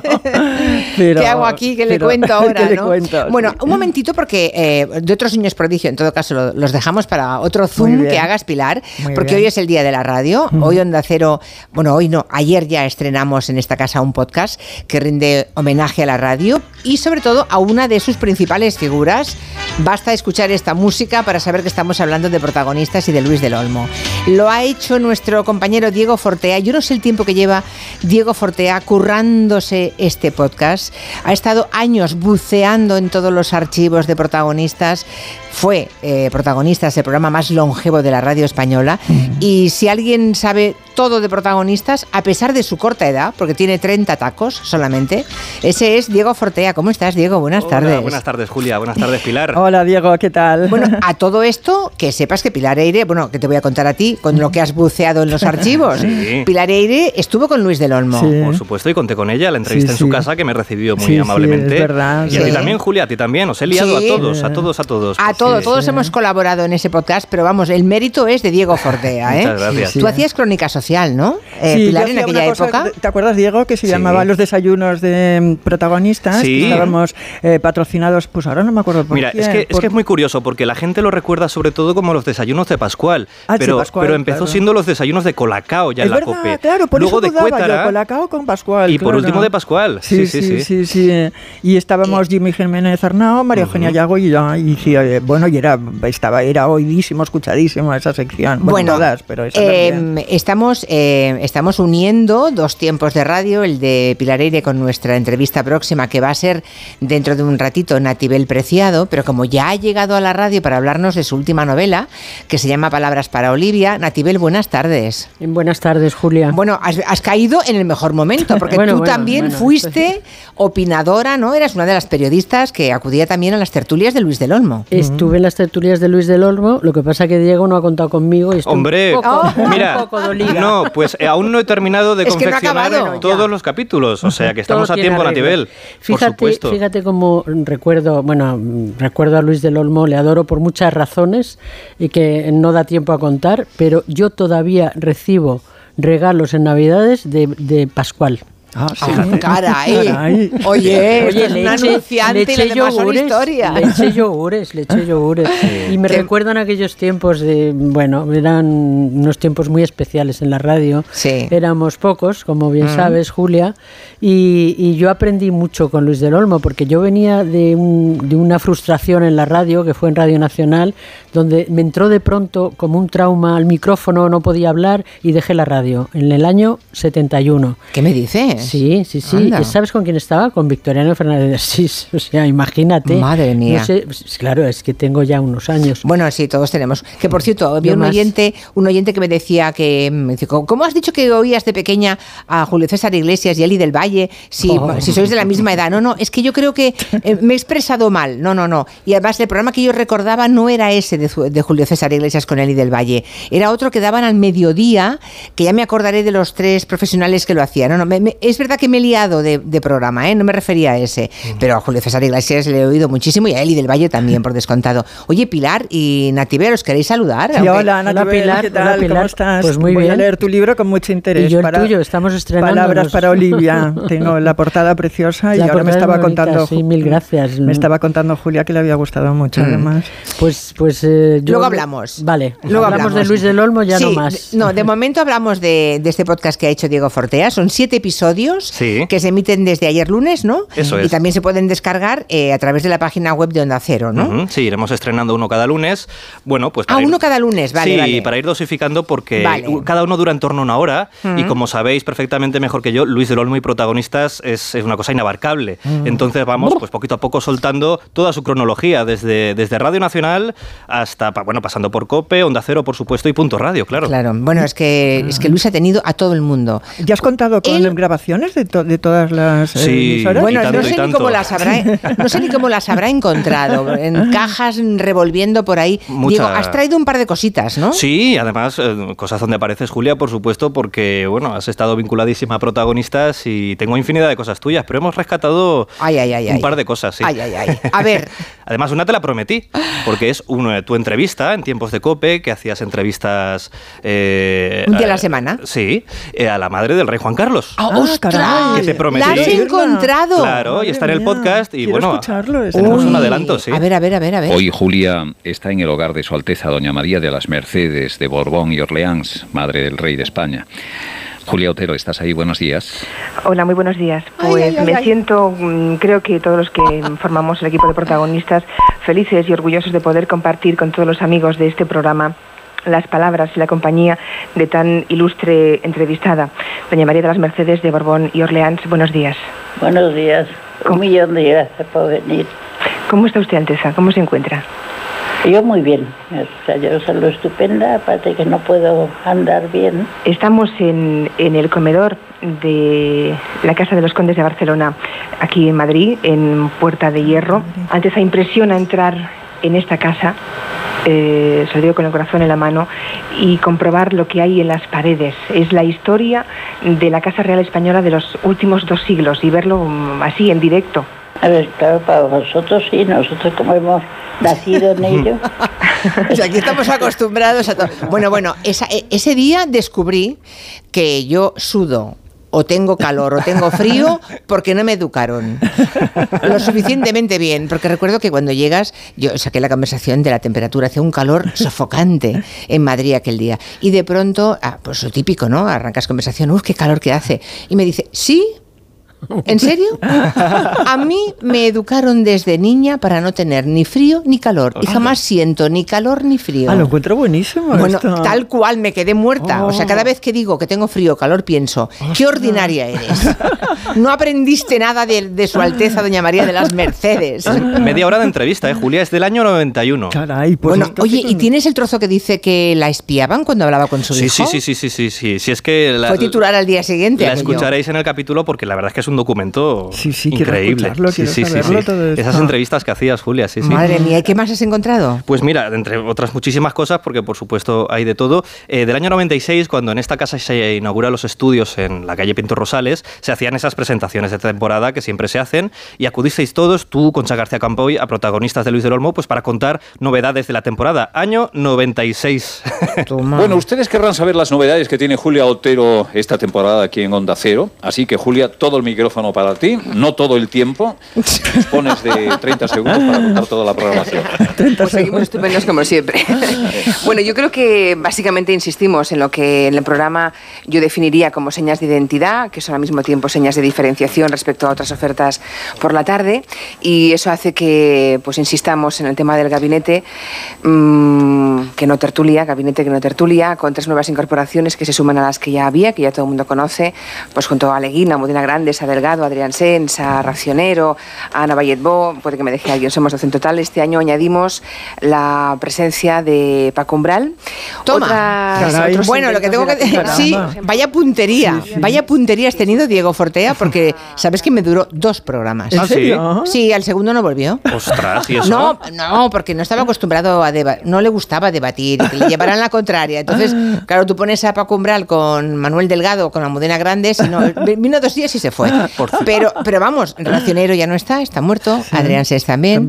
Madre mía, cuántos Oye, que recuerdos. Luis del Olmo, hablando Concha de Paco Umbral también. y Luis del Olmo, Luis te contó en aquel programa maravilloso de televisión española que le dedicaste, Un paseo por el tiempo, te contó Luis del Olmo que Paco Umbral le quitó la novia cuando, cuando coincidieron en La Voz de León. No me acordaba de eso. Sí, sí, sí, sí, Luis lo cuenta Ah. además, así que con mucha inquina. Me quitó la novia, pero luego la recuperé. Sí, eso te lo contó en aquel programa, chulísimo, por cierto, que, que inter- intervino Iñaki Gabilondo. Bueno, bueno, eso está en los archivos, sí. Eres una hemeroteca viva, tú, No, no, que lo de Diego, increíble. es que además Diego tiene 30 Claro, años. sí, claro. O sea que cuando se emitió el primer protagonistas, tú no podías escucharlo, tenía, era nada, ¿no? No, pero mira, para, para quitar, mm, mm, para desmitificar un poco esto que comentáis, yo os diré que jamás escuché a Luis en a Luis del Olmo en directo. Claro, Ostras. claro. Eh, esto me ha venido, el friquismo me ha venido adquirido mucho después y el interés. O sea que, que bueno, uno va descubriendo y es importante, es importante que los que estamos aún en pañales en la radio, pues oye, indaguemos en los que nos han abierto el camino, como es el caso de Luis del Olmo, que, que- que le debemos todo a Es que de la radio. El mérito que tiene Diego Fortea es que todo esto nadie se lo ha encargado, nadie se lo ha pedido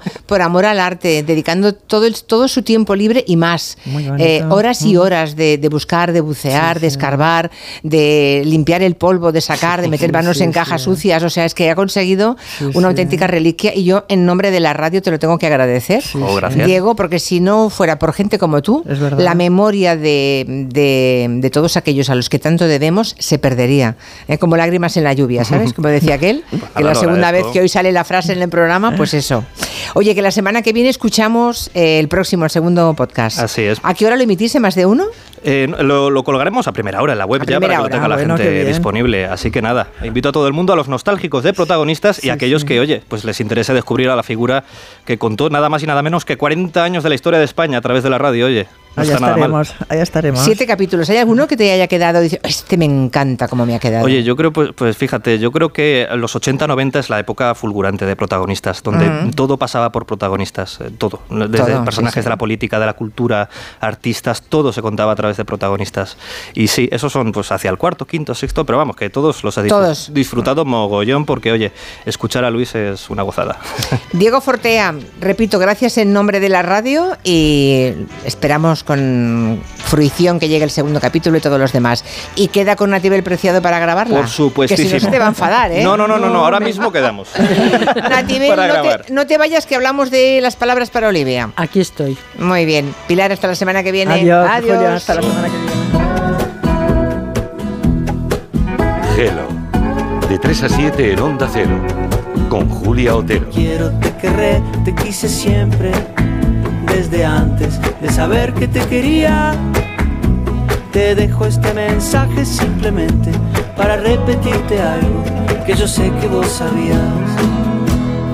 ¿Y si el coche del futuro ya estuviese aquí? En Spoticar, líder europeo en vehículos de ocasión, te ofrecemos coches con hasta tres años de garantía. Visita tu concesionario y disfruta de disponibilidad inmediata reservando tu coche en spoticar.es. Y ahora, hasta final de mes, en Spoticar, descubre condiciones excepcionales de financiación con Stellantis Financial Services. Consulta condiciones en spoticar.es. Te quiero, mi amor, mi pastelito, mi bombón, mi galletita, mi bollito, mi bizcochito. Uy, pero qué hambre más tonta me ha entrado así de repente. Hay mucho amor dentro de ti, como en el cupón diario de San Valentín de la 11, porque podrás ganar 500.000 euros y además si entras en cuponespecial.es podrás conseguir experiencias únicas que te enamorarán. Cupón diario de San Valentín de la 11. Bases depositadas ante notario. A todos los que jugáis a la 11, bien jugado. Juega responsablemente y solo si eres mayor de edad. Madre mía, qué golpe. Parece que tu coche se ha peleado con una columna. Con el seguro de coche de línea directa, no solo te ahorras una pasta, sino que además puedes escoger el taller que quieras aquí o en Chipiona. Y si eliges taller colaborador, también tienes coche de sustitución garantizado y servicio de recogida y entrega. Cámbiate ahora y te bajamos el precio de tu seguro de coche, sí o sí. Ven directo a lineadirecta.com o llama al 917-700-700. El valor de ser directo. Consulta condiciones.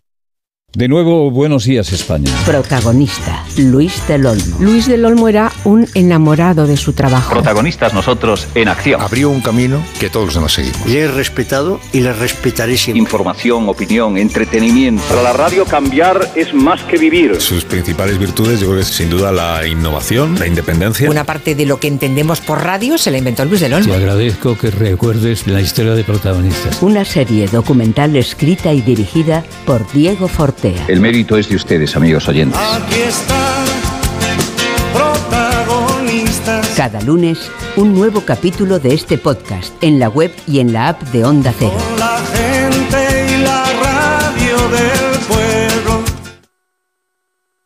A ver esa foto, decir patata. ¡Hijolusa! Es que decir patata es decir hijolusa. Entre nuestra gran variedad encontrarás la patata perfecta para tu plato, siempre con la misma calidad. Patatas hijolusa. Empresa colaboradora del Plan 2030 de apoyo al deporte de base. 29. Tus nuevas gafas graduadas de Sol Optical. Estrena gafas por solo 29 euros. Infórmate en soloptical.com. Su alarma de Securitas Direct ha sido desconectada. Anda, si te has puesto alarma. ¿Qué tal? La verdad que muy contenta. Como me paso casi todo el día fuera de casa trabajando, así me quedo mucho más tranquila. Si llego a saber antes lo que cuesta, me lo hubiera puesto antes. Protege tu hogar frente a robos y ocupaciones con la alarma de Securitas Direct. Llama ahora al 900-272-272. Arranca una nueva edición de los premios Ponle Freno para reconocer las mejores iniciativas que hayan contribuido a promover la seguridad vial en nuestro país. Consulta las bases en ponlefreno.com y envía tu candidatura antes del 4 de marzo. Ponle Freno y Fundación AXA Unidos por la Seguridad Vial.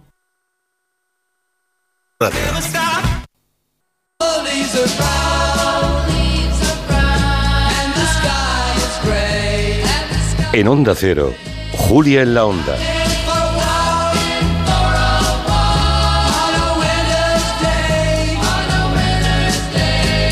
Aquí estamos con, aquí seguimos con Natibel Preciado y esta novela que viene a presentarnos. Bueno, en realidad creo que mañana sale a la venta, ¿no, Natibel? Mañana está, Mañana. mañana, mañana, sí.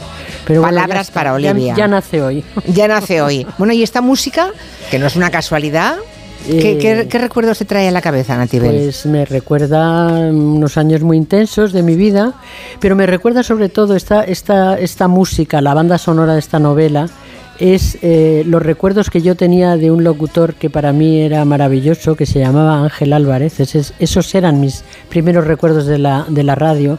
Yo escuchaba Caravana y Vuelo 605 y tuve la suerte de ganar un concurso que hizo. Ah, sí. Cuando tenía 13 años yo.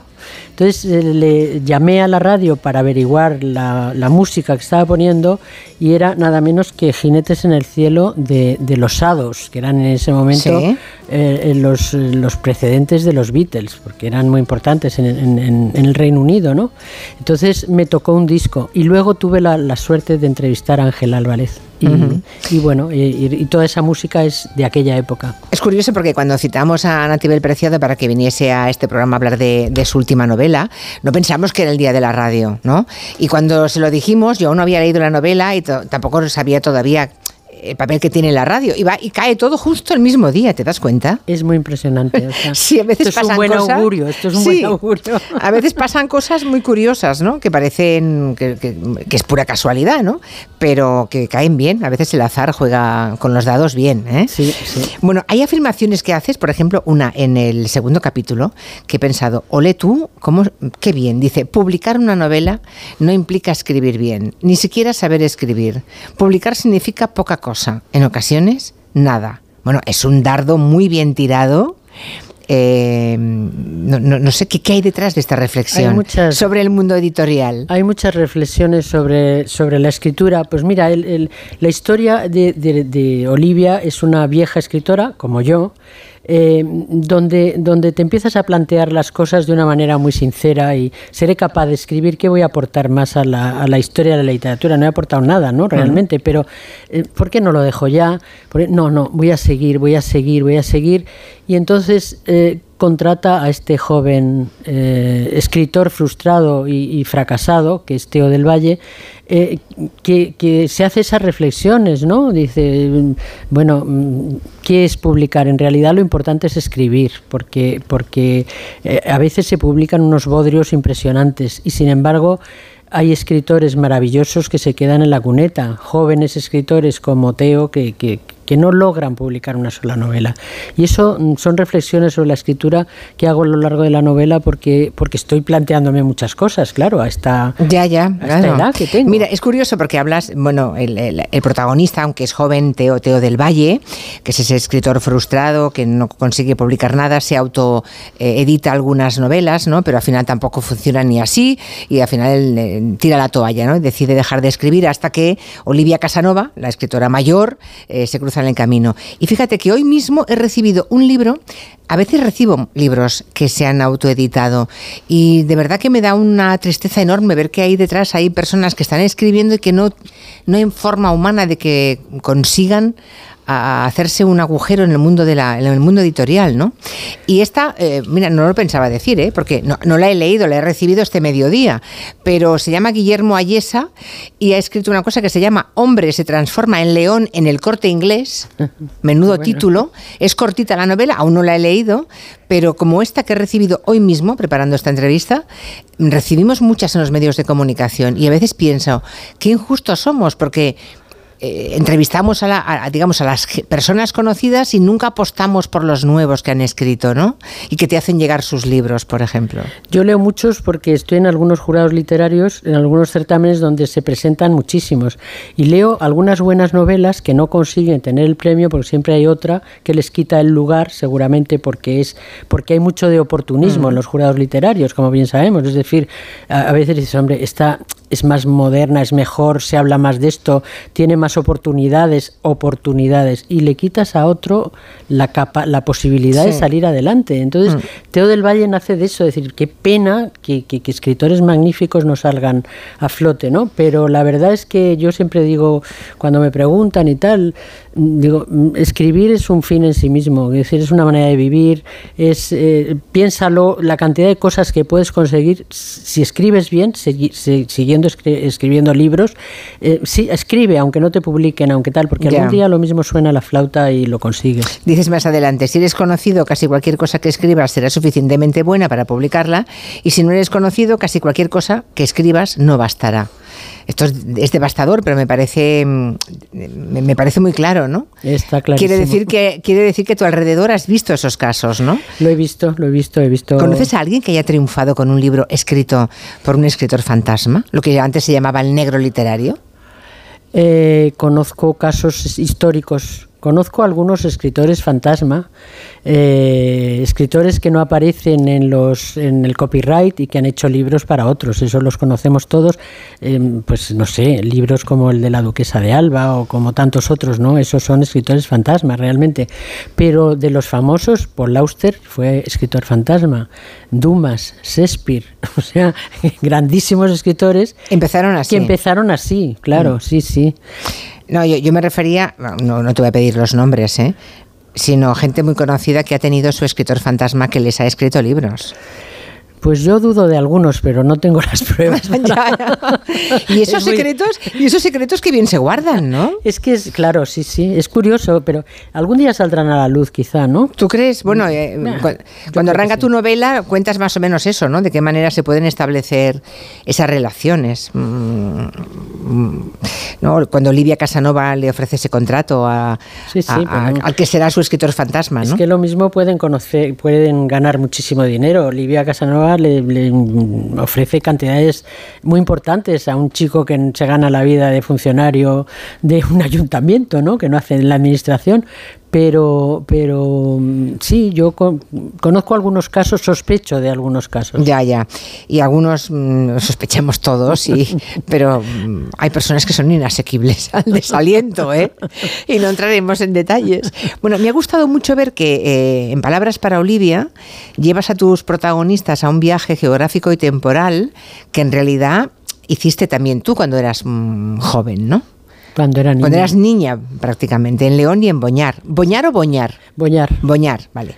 Eh, a los pies de los picos de Europa, ¿no? Sí, eh, Boñar es el, lugar de, mi, de mis veranos de la infancia. Mis padres eran de León, conozco mucho León, he ido muchas veces a León, pero eh, en esa etapa de la niñez, cuando vas esos veranos de tres meses que teníamos, es cuando se te queda todo grabado y la historia nace, te voy a contar, Julia, yo estaba escribiendo otra novela, ¿no? Y de repente eh, mi, hermano se puso enfermo. Entonces estuve cuidándolo y sabes que lo único que le, que le gustaba, que le alejaba de sus pensamientos negros, de sus dolores, de todo, era hablar de cuando éramos niños, de, la, de los amigos que conocíamos, de los veranos en, en Boñar, de las excursiones a la montaña, de cuando vimos un lobo, de la música de aquella época. Y entonces mm, tuve como la sensación de que tenía que hacerle un homenaje y ese es el homenaje que le he hecho. Incrusté a los personajes en el la música y los paisajes son los verdaderos protagonistas de esta novela. Dejé la otra abandonada me puse a escribir esta y me inventé lo del, lo del locutor en León para para meter la música que, que había escuchado con él tanto los, el tiempo que duró. Y murió finalmente tu hermano. Sí, sí. Y, lo cuentas ahí, ¿no? Murió el año pasado, sí. Sí, y, o sea que de los últimos días de su vida estuvisteis en, allí, en León, en Poñar. Estuvimos, eh, estuvimos antes de esta, de, de, antes de los últimos días de su vida. Luego dijimos vamos a volver, vamos a volver, pero ya, no, ya, no, ya, no, pudimos volver. Hay un momento que dices me cambiaría ahora mismo, bueno dices tú, dice tu protagonista femenina, ¿no? Olivia dice me cambiaría ahora mismo por un joven como tú, aunque fuera tonto perdido. Eh, y, no, es tan sabia la vejez y tan, tan bonita y tal. la vejez es la vejez es maravillosa. Ahora mismo lo estaba pensando, Julia. Esto de tener eh, em, yo soy mucho más vieja, mayor que tú, iba a decir más vieja, soy, soy vieja, pero soy mayor que tú, mucho más, pero estos recuerdos que tenemos, esta hemeroteca que somos, esta, eh, recordar, pues yo he entrevistado a Antonio Machín, a Josephine Baker, a, gente tan que ha desaparecido y que nadie sabe cómo eran, o aquellas épocas de protagonistas, o mis primeros años del periodismo. Esto es maravilloso, haber vivido todo eso, y eso es solo porque soy muy mayor. Es todo maravilloso, estoy sana, afortunadamente, todo, todo está bien. Pero con un aspecto maravilloso. No, eso todo el mundo lo dice, hay que ver Natividad Preciado como, hombre, que sigue. Vamos a ver, Julia, lo importante en mi vida es, ahora mismo lo que más me importa es el cerebro, el estómago y el hígado, lo que más me importa y el corazón. Lo de fuera es que te aseguro que, prácticamente no me importa. Procuro, procuro ir más o menos decente, ¿no? Y, bueno, y, pero, pero lo importante de toda esa experiencia, que es maravillosa, y estoy orgullosísima de haber vivido tantos años, pero claro, el único problema que tenemos es que estamos cerca de, la muerte y de la enfermedad. Y entonces eso es, eh, eh, es, inapelable. Es decir, a mí me queda poco tiempo de, de, vida y tengo tantos proyectos y tantas cosas que hacer que digo, qué pena que no me dé tiempo a contar, a, revivir, a volver, a hacer. Claro, me ha entrado como una especie de voracidad de vivir que me da casi miedo. O sea, más que miedo a morir, lo que da es pena, ¿no? Eh, sí, no el hecho de morir, porque ojalá no me entere cuando me muero, pero sí, da pena, da mucha pena decir, pues, con lo contenta que, estoy con la vida que he tenido, y, que todavía puedo comer bien. A mí lo que, lo que me, asombra es que todavía pueda comer de todo. O sea, eso me asombra, que puedo beber vino, puedo... El otro día comí un cocido maravilloso, eh, mm, bueno, como, bebo, camino, ya correr, lo de correr es una cosa más complicada. Pero bueno, nado, eh, paseo, estoy tan viva que dices, pero qué pena que esto se acabe, ¿no? Qué pena que esto se acabe y se va a acabar. Eh, Bueno, pero ah, vete a saber, ¿eh? Igual, Bueno, duras- nada. igual, igual, igual, igual cumples 100 años, Natibel. Eh, O- Bueno, yo lo que quiero es eh, con, el, con lo de dentro en buenas condiciones. Ya, ya, pero siempre en buenas condiciones como estás ahora, mm, si es a los 100, anda que no te quedan libros que escribir. Eh, Bueno, vamos a ver. Claro. No, pero eso te preguntaba si tú, co- como la protagonista de tu novela, como Olivia, eh, te cambiarías por un joven ahora mismo. O sea, son ahora aparece, ahora aparece el diablo y te dice un pacto, venga. Bueno, el diablo quien sea, da igual. Eh, son... Dice, venga, 30 años otra vez. Son pensamientos negros. Yo quiero eh, cambiarme por, un, por una joven, pero por la joven que yo era, habiendo vivido lo que he vivido, es un lío, es Pero imposible. tú lo quieres todo, Natibel. Eso- bueno, claro, no, no me Claro. cambiaría por un joven, no. Yo sé que, que, que al final no sería capaz de dar ese paso, decir, vale, mm, prescindo de todo lo que he tenido, que es mucho, que es, que es una vida plena, por ser joven. No, no, no lo haría, no lo haría. Es un pensamiento erróneo de Olivia, que tiene muchos, ¿eh? Tiene Ah, bueno, muchos. bueno, vale, bueno, es que eso, eh, tu protagonista sí que lo cree, pero tú no, claro. bueno, eh, ¿y eres erizo o zorro? A ver, cuéntanos eso, que los oyentes igual no saben de qué estamos hablando. Bueno, a mí me gusta tener. em, yo soy más zorro, zorra. Porque Ay. la, la realidad es que se Quita, llaman- quita, no, con no, lo de calla, zorra. calla. No, no, es, es- Oh. el, el concepto del libro es el erizo y la zorra. Y entonces yo soy más zorra que erizo. La zorra en el sentido em, pleno de la palabra, es decir, eh, soy astuta, em, tengo muchos proyectos, me gusta ocuparme de muchas cosas. Eh, los erizos son más, eh, se, se dedican solo a un solo asunto, profundizan mucho en un solo asunto. A mí me gusta pasearme por la piel, me gusta tener muchos proyectos, mm, pensar en muchas posibilidades, fijarme en muchas cosas, atender a muchas cosas. a la- Eso me gusta mucho. Soy dispersa, soy O dispersa. sea, pero son dos tipos de escritores y pensadores, ¿no? Sí, son dos, dos tipos de personas. El, el erizo y el zorro es una conferencia que dio Isai Berlin en el año, no me acuerdo en este momento del año, que tuvo mucha repercusión porque, porque fue muy popular hablar de cómo eran unas personas y cómo eran otras y, y qué posibilidades tenían unas frente a otras.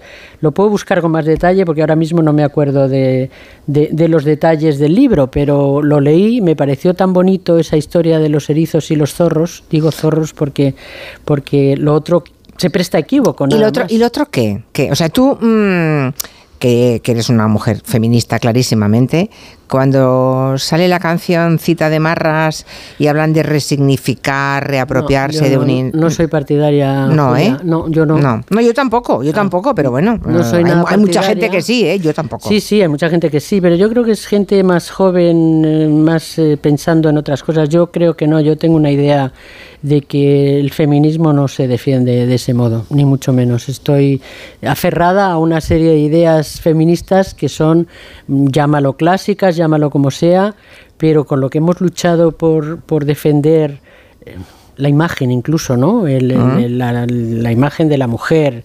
Em, yo es que creo que además a través de, de- de- de la moda nos tienden muchísimas trampas, ¿eh? muchas trampas. Y yo creo que hay que prescindir de... Yo prescindo de determinadas modas y a mí no me gustan eh, ciertos espectáculos donde aparecen las mujeres eh, cosificadas reivindicando la anticosificación. Sí, hay contradicciones que no son digeribles. Eh, No, para no. mí no, para mí no. Ni para mí. Qu'il me parle tout bas, je vois la vie en rose. También esta canción aparece porque el libro está puntuado con un montón de canciones. Por cierto, que Olivia considera que la solución de la humanidad eh, pase para que, porque un mínimo porcentaje de los más ricos paguen más impuestos, pero que ese mínimo porcentaje no quiere. Pero fíjate, es que yo siempre recuerdo, eh, que es una cosa que se puede comprobar tan fácilmente, que un presidente como Eisenhower, que era republicano y conservador y todo lo que quieras, en esa época los ricos americanos pagaban el noventa y tantos por ciento de impuestos. Y eso existió. Existió para recuperar el país de una guerra, para muchas otras cosas, ¿no? Entonces, ¿Por ¿Qué nos ha pasado, no? ¿Por qué, ¿Qué no? ¿Qué está pasando? Que ahora hay unos poquitos que son inmensamente ricos y que tienen el mundo en sus manos. Pero ¿cómo es posible que suceda esto? Yo no sé, estamos muy despistados. Muy Lo curioso es que esos han conseguido convencer a muchos que no tienen nada de que lo mejor para ellos es que otros lo tengan todo. Sí, es que es, Es apabullante. es que es apabullante. Te desarma. Y es que no se entiende. Yo hay tantas cosas que no entiendo y me gustaría investigar todavía. Por eso te digo que quiero, quiero llegar a ver determinadas cosas. Tiene que haber un cisne negro que ponga orden en este asunto. Ay, ¿cuándo aparecerá ese cisne negro? Natibel Preciado, palabras para Olivia. Gracias por venir a la radio. Gracias a ti, Julia. Ha sido un día muy especial para mí. También para mí tenerte. Un abrazo. Un abrazo. De bonheur Son las 6 de la tarde, las 5 en Canarias.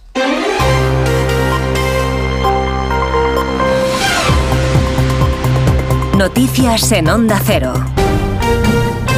Buenas tardes. La Fiscalía Superior de Andalucía ha ordenado abrir una investigación penal contra los autores de los vítores, de los vítores a los narcos que embistieron a una embarcación de la Guardia Civil en Barbate, provocando la muerte de dos agentes, personas que estaban apostadas en el puerto y que grabaron la agresión y los gritos de ánimo a los pilotos. Redacción de Onda Cero en Andalucía Jaime Castilla. Unas expresiones que tienen apariencia delictiva, que atentan contra el honor, la seguridad física y otros bienes jurídicos de los guardias civiles. Ese es el fundamento para el inicio de esta investigación sobre un grupo de unas 20 personas que grabaron los hechos y que se reían y jaleaban a los narcos, incluso en el momento de la embestida que causó la muerte a los dos agentes. Mira, mira, mira, mira, mira.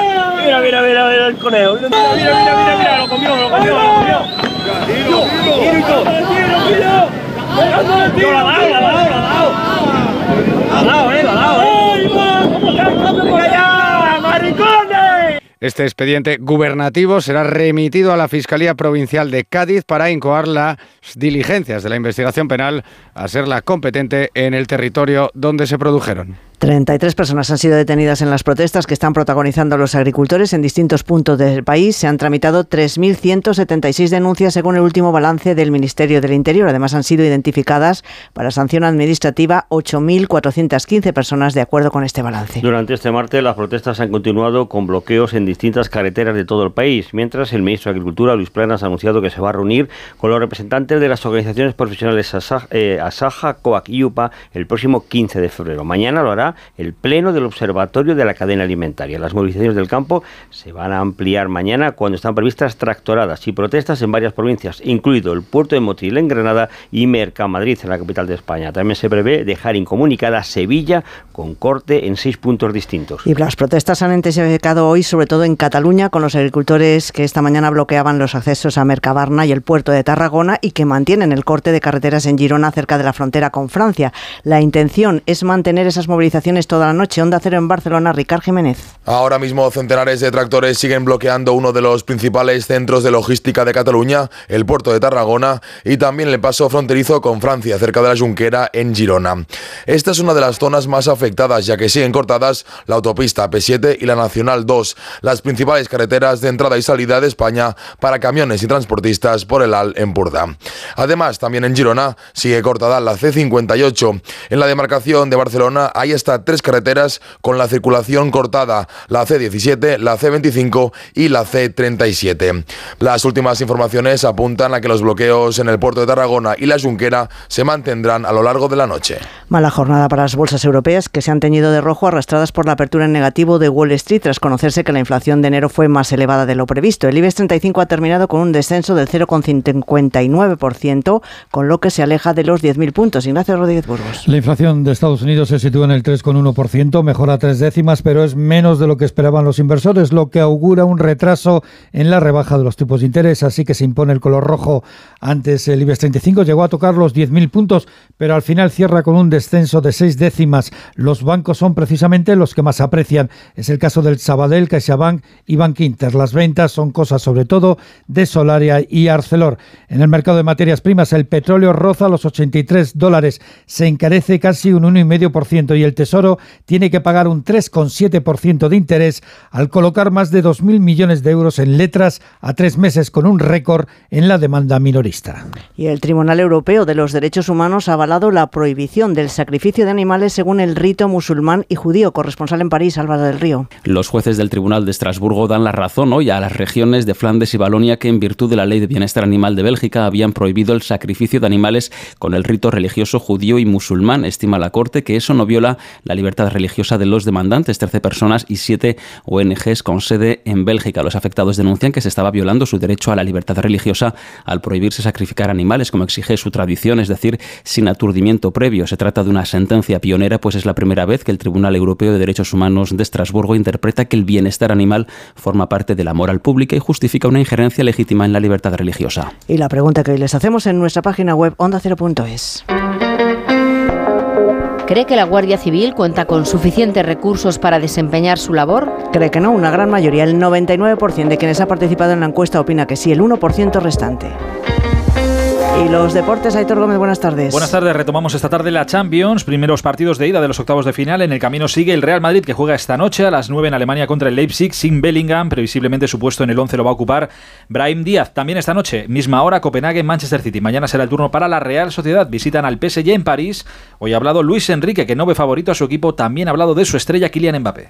Ya da igual lo que digas, da igual que me proclame como favorito o no favorito, el favorito o no favorito lo tiene que demostrar en el campo. Ahí es donde queremos hablar. Yo creo que cuando un equipo tiene un jugador de la categoría de Kylian, lo único que debemos entender es que cuanto más juegue mejor. Hubiera podido jugar hace cuatro días si hubiera sido una final. Pero no era el caso, no merecía la pena correr riesgos. Además, la Liga ha publicado los horarios de la jornada 28. El viernes 8 de marzo jugará el Barça a las 9 de la noche contra el Mallorca. Tendrán cuatro días de descanso antes de jugar la vuelta de octavos contra el Nápoles. Y fuera del fútbol, el nombre del día es el de Ricky Rubio, convocado con la selección española de baloncesto para jugar la primera ventana de clasificación al Eurobásquet de 2025. Volvemos con más noticias a partir de las 7 de la tarde, de las 6 en Canarias, en la Brújula, con Rafa La Torre. Si eres de los que se duermen con las noticias, aquí eso de despertar interés se nos da bien. Nos acompaña Pedro Sánchez. He tratado siempre de, de cumplir con mi palabra. ¿Y por qué nos ha mentido tanto entonces, presidente? Señor Núñez Feijóo, buenos días. ¿Está usted insinuando que la dirección de correos ha tenido algún interés en que no se repartieran a tiempo los votos por correo? Pocos se atreven a preguntar lo que todos queremos saber, pero en Onda Cero contamos con más de uno. Si escuchar lo mismo de siempre te cansa, despiértate con Alsina. Más de uno con Carlos Alsina. De lunes a viernes desde las 6 y siempre que quieras en la web y en la app. Onda Cero, tu radio. Julia en la Onda. ¿Te lo digo o te lo cuento? Te lo digo. Ahora que todo se hace online, ¿me haces ir a tu oficina? Te lo cuento. Yo me voy a la mutua. Vente a la mutua y además de realizar todas las gestiones desde tu móvil, te bajamos el precio de tus seguros, sea cual sea. Llama al 91 555 5555. Te lo digo o te lo cuento. Vente a la mutua. Condiciones en mutua.es. Alberto Espinosa. ¿Tramos en tus recuerdos o qué? Acompaña a Máximo Huerta en su camino a casa. Yo era el primero que llegaba a clase. Yo venía con ganas. Mi padre era un hombre que era violento en casa. La clase era refugio. El camino a casa. No recordaba verme feliz. Gracias. Nueva temporada. Esta noche a las diez y media en La Sexta. Ya disponible solo en A3 Player. Cuando Elena abrió su paquete de Amazon, sintió mariposas en el estómago. Tecnología de cocción rápida y modo grill. Y con esa air fryer, Elena consiguió cumplir sus sueños culinarios por un precio de rechupete. Cinco estrellas de Elena. Productos estrella a precios estrella. Empieza a buscar en Amazon hoy mismo. Tengo la memoria fatal, se me olvida todo. Si te falla la memoria, toma de Memory. De Memory con vitamina B5 contribuye al rendimiento intelectual. Y ahora para los más mayores, de Memory Senior de Pharma OTC. Empieza el año ahorrando en Bricodepo. Con este pavimento porcelánico de 8,95 euros el metro cuadrado, ahora por solo 7,95. Y la puerta lacada con tapajuntas, antes a 119 euros. Y ahora todo por 99. Recuerda que si lo encuentras más barato, te devolvemos la diferencia por dos. Ya en tu tienda y en bricodepo.es.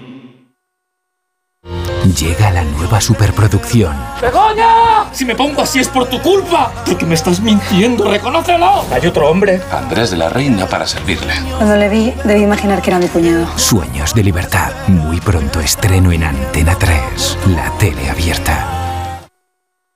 ¿Te preocupa el trabajo? Tranquilo, toma Ansiomet. Ansiomet con triptófano y asuaganda te ayuda en periodos de tensión en el trabajo. Venga, que tú puedes. Ansiomet de Pharma OTC. Llegan las rebajas del hogar del corte inglés. Hasta el 50% de descuento en una selección de colchones de las mejores marcas. Del 12 al 29 de febrero de 2024. Financiación fácil hasta en 12 meses. Financiación ofrecida por financiar al corte inglés y sujeta a su aprobación. Consulta condiciones en elcorteinglés.es. En tienda web y app. El corte inglés. El cáncer de mama metastásico es una enfermedad incurable. La mayoría de las pacientes diagnosticadas nos estamos muriendo. Y esto duele. Ponte en mi piel, porque yo antes era como tú y tú mañana puedes ser como yo. A pesar de esto, amo la vida. La vida mola. Danos vida. Hazte socio. cancermamametastásico.es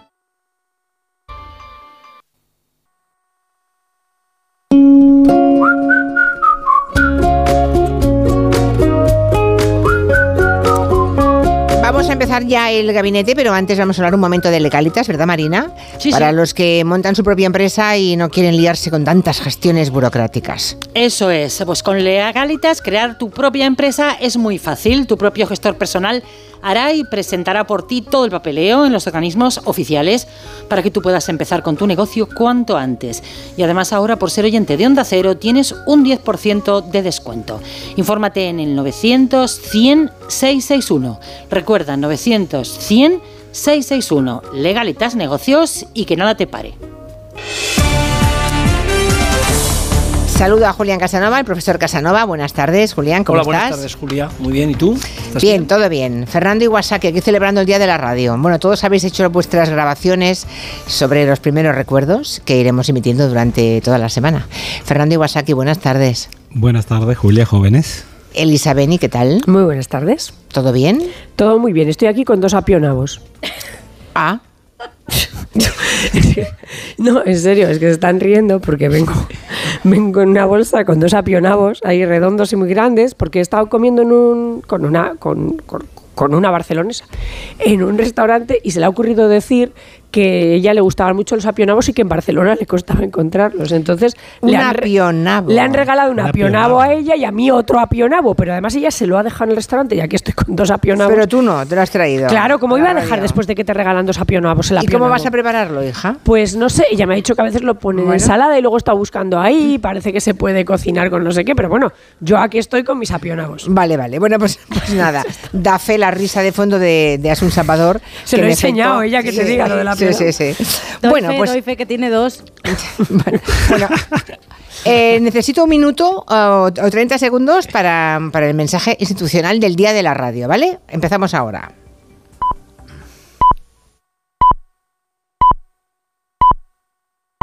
¿Reconoces este sonido?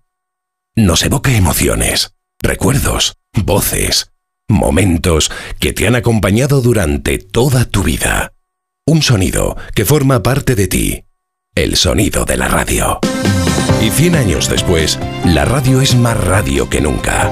Está más viva que nunca. Se adapta y transforma con la mirada siempre puesta en el futuro.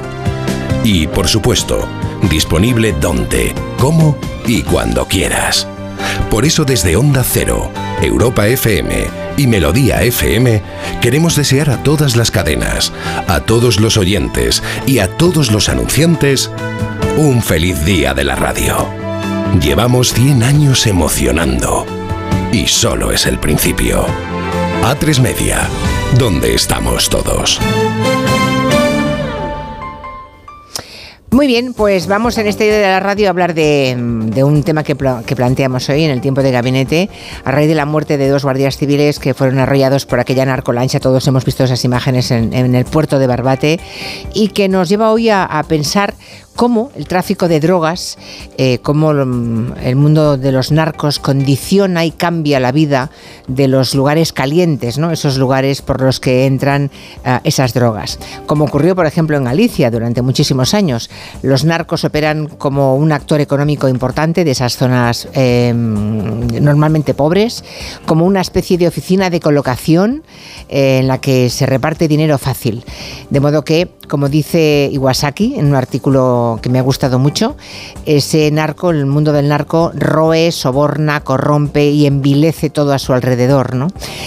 Eh, lo escribiste, por cierto, antes de que ocurriera esto, a raíz de cuando eh, en Guayaquil, en, el, ¿no? en, Ecuador, unos narcos entraron en un plató en directo en televisión. Bueno, los jóvenes que escogen el camino honrado, digamos, los miembros de las fuerzas de seguridad que combaten el crimen, eh, esas personas ven cómo se enriquecen a su alrededor esos otros que no escogen el lado de la honestidad, sino el lado oscuro. ¿Cómo se rompe ese círculo? Vamos a entrar en ese tema. Haz un Salvador. Bueno, pues eh, en ese sentido hay, hay mm, muchas reflexiones en estos días al hilo de eh, cómo es eh, socioeconómicamente la zona. Por ejemplo, en la red social X, el corresponsal del Confidencial en Bruselas, que es Nacho Alarcón, escribe, los que hemos vivido y crecido en Algeciras y en el campo sabemos que hay un elemento que nos está mencionando en muchas tertulias sobre lo ocurrido en Barbate, la brutal diferencia entre los jóvenes que eligen un camino honrado y los que no. Son dos realidades distintas y dice, no hace falta únicamente un plan activo contra el narco en materia de seguridad, también hace falta un plan real para dar prosperidad y perspectivas a los jóvenes, los jóvenes que tienen un curro honrado y rechazan esa vida fácil. Y en un sentido parecido se ha manifestado también en estos días, tras lo ocurrido en Barbate, el alcalde de la línea, Juan Franco, que pide la implicación de todas las administraciones no solo para combatir el problema a nivel policial, sino para buscar alternativas. Hasta que no haya una respuesta decidida, pero decidida de verdad por parte de todas las administraciones, el problema no tiene solución. Ya lo comenté antes con otros compañeros. El plan se implantó en 2018, uno de los que iban en la lancha tenía 21 años. Es decir, que en ese momento tenía 14 o 15 años. ¿Cómo está actuando las administraciones para que este tipo de personas no entren dentro de esta mafia, estas organizaciones. ¿Cómo se evita que esos chavales entren en las organizaciones del narco en localidades que como Barbate y La Línea tienen tasas de paro que rozan el 30%? Hay barrios en los que incluso se duplica ese porcentaje y el paro juvenil ronda el 75, según datos de este alcalde, que también subrayaba el elevado número de incautaciones en los últimos años. Los datos de Interior señalan que entre el 1 de agosto de 2018 y el 31 de diciembre de 2020 se han llevado a cabo en toda la comarca del campo de Gibraltar 22.207 operaciones policiales contra grupos criminales, con 19.907 detenidos o investigados por narcotráfico o contrabando. Se han intervenido más de 7.000 medios de transporte, casi 2.000 armas de fuego, 6.650 equipos electrónicos, casi 100 millones de euros en metálico, además de casi 1.700 toneladas de droga, la mayoría de ellas de hachís. Según las, las, organizaciones y asociaciones que luchan contra la pobreza y las consecuencias de la droga, el narcotráfico mueve unos 300 millones de euros al año en esa zona y se ha convertido en un mal estructural que afecta a toda la provincia de Cádiz, como explica el más vale tarde Paco Mena, que es el presidente de la coordinadora Alternativas. Por lo tanto, el problema del narcotráfico es un problema que tiene la provincia de Cádiz, que todo el mundo pensaba que se circunscribía única y exclusivamente al campo de Gibraltar cuando ha habido más presión policial en el campo de Gibraltar con el Plan Especial de Seguridad puesto en funcionamiento en el 2018 por Fernando Grande Marlasca, ¿qué ha ocurrido? Que las organizaciones se han ido a buscar otros lugares más cómodos y donde corran menos riesgo y han contaminado otros puntos de la provincia, de la costa de la provincia, la costa de Barbate, de Conil, de Chipiona y de la entrada del Guadalquivir. Y añadía él también que si alguien cree que esto se va a arreglar solo con más policía, se equivoca. Ahí está, no solamente es un tema de más policía o más recursos para el tema de la seguridad. No solamente es eso. Gracias, Asun. Hasta mañana. Hasta mañana. Bueno, no sé si te doy la palabra, Fernando, porque mm, ya que te, hemos citado y te hemos, leído eh, una parte de ese artículo, creo que será bueno que te escuchemos. ¿Cómo se sortea ese círculo infernal? ¿no? Eh, que, eh, que tengan que ser zonas empobrecidas, con policías mal pagados y pocos recursos, y cómo eso provoca lo que sociológicamente hemos descrito corrosión, mm, em, sobornos, em, bueno, putrefacción general, ¿no? Lo primero que me gustaría decir es que el narcotráfico eh, supone un problema global, porque hay países productores y países eh, que se dedican fundamentalmente a, o mafias radicadas en ciertos países que se dedican a la distribución, y luego existen los países consumidores a gran escala, que suelen ser además los países ricos, los países del primer mundo, mientras que son los países del tercer mundo los eh, lugares donde eh, se producen eh, los productos que luego entran en todo este circuito. Entonces es un problema global, no podemos hablar solamente del narcotráfico en Andalucía, en Galicia o en Holanda, porque forman parte de redes cuyos extremos se encuentran en diversas partes del mundo. Por otro lado, también es muy importante tener en cuenta que existen legislaciones distintas con respecto al consumo. Es decir, hay países eh, donde eh, ciertas dimensiones o magnitudes de consumo son, son legales, incluso la venta. Eh, en esos países a lo mejor pues no se nota tanto los, los estragos del narcotráfico, pero en realidad apenas son la punta de un iceberg donde eh, no vemos lo que ocurre en, los lugares del planeta donde se producen eh, estos, estos elementos, materias primas de, las drogas. Y luego ya pasando a, a, los territorios, por ejemplo, aquí en España, yo puedo hablar sobre todo, lo que mejor conozco es Andalucía, no se limita solamente al campo de Gibraltar y las personas que han hablado antes y que les hemos escuchado tienen muchísima razón. No, no se trata solamente de, de presencia policial. Por ejemplo, en la época de la burbuja inmobiliaria había muchísimos jóvenes que abandonaban los estudios porque sabían que dedicándose a la construcción eh, iban a ganar muchísimo más dinero que sus profesores. Eh, esto es algo que se lo decían a mi esposa, que es profesora de secundaria.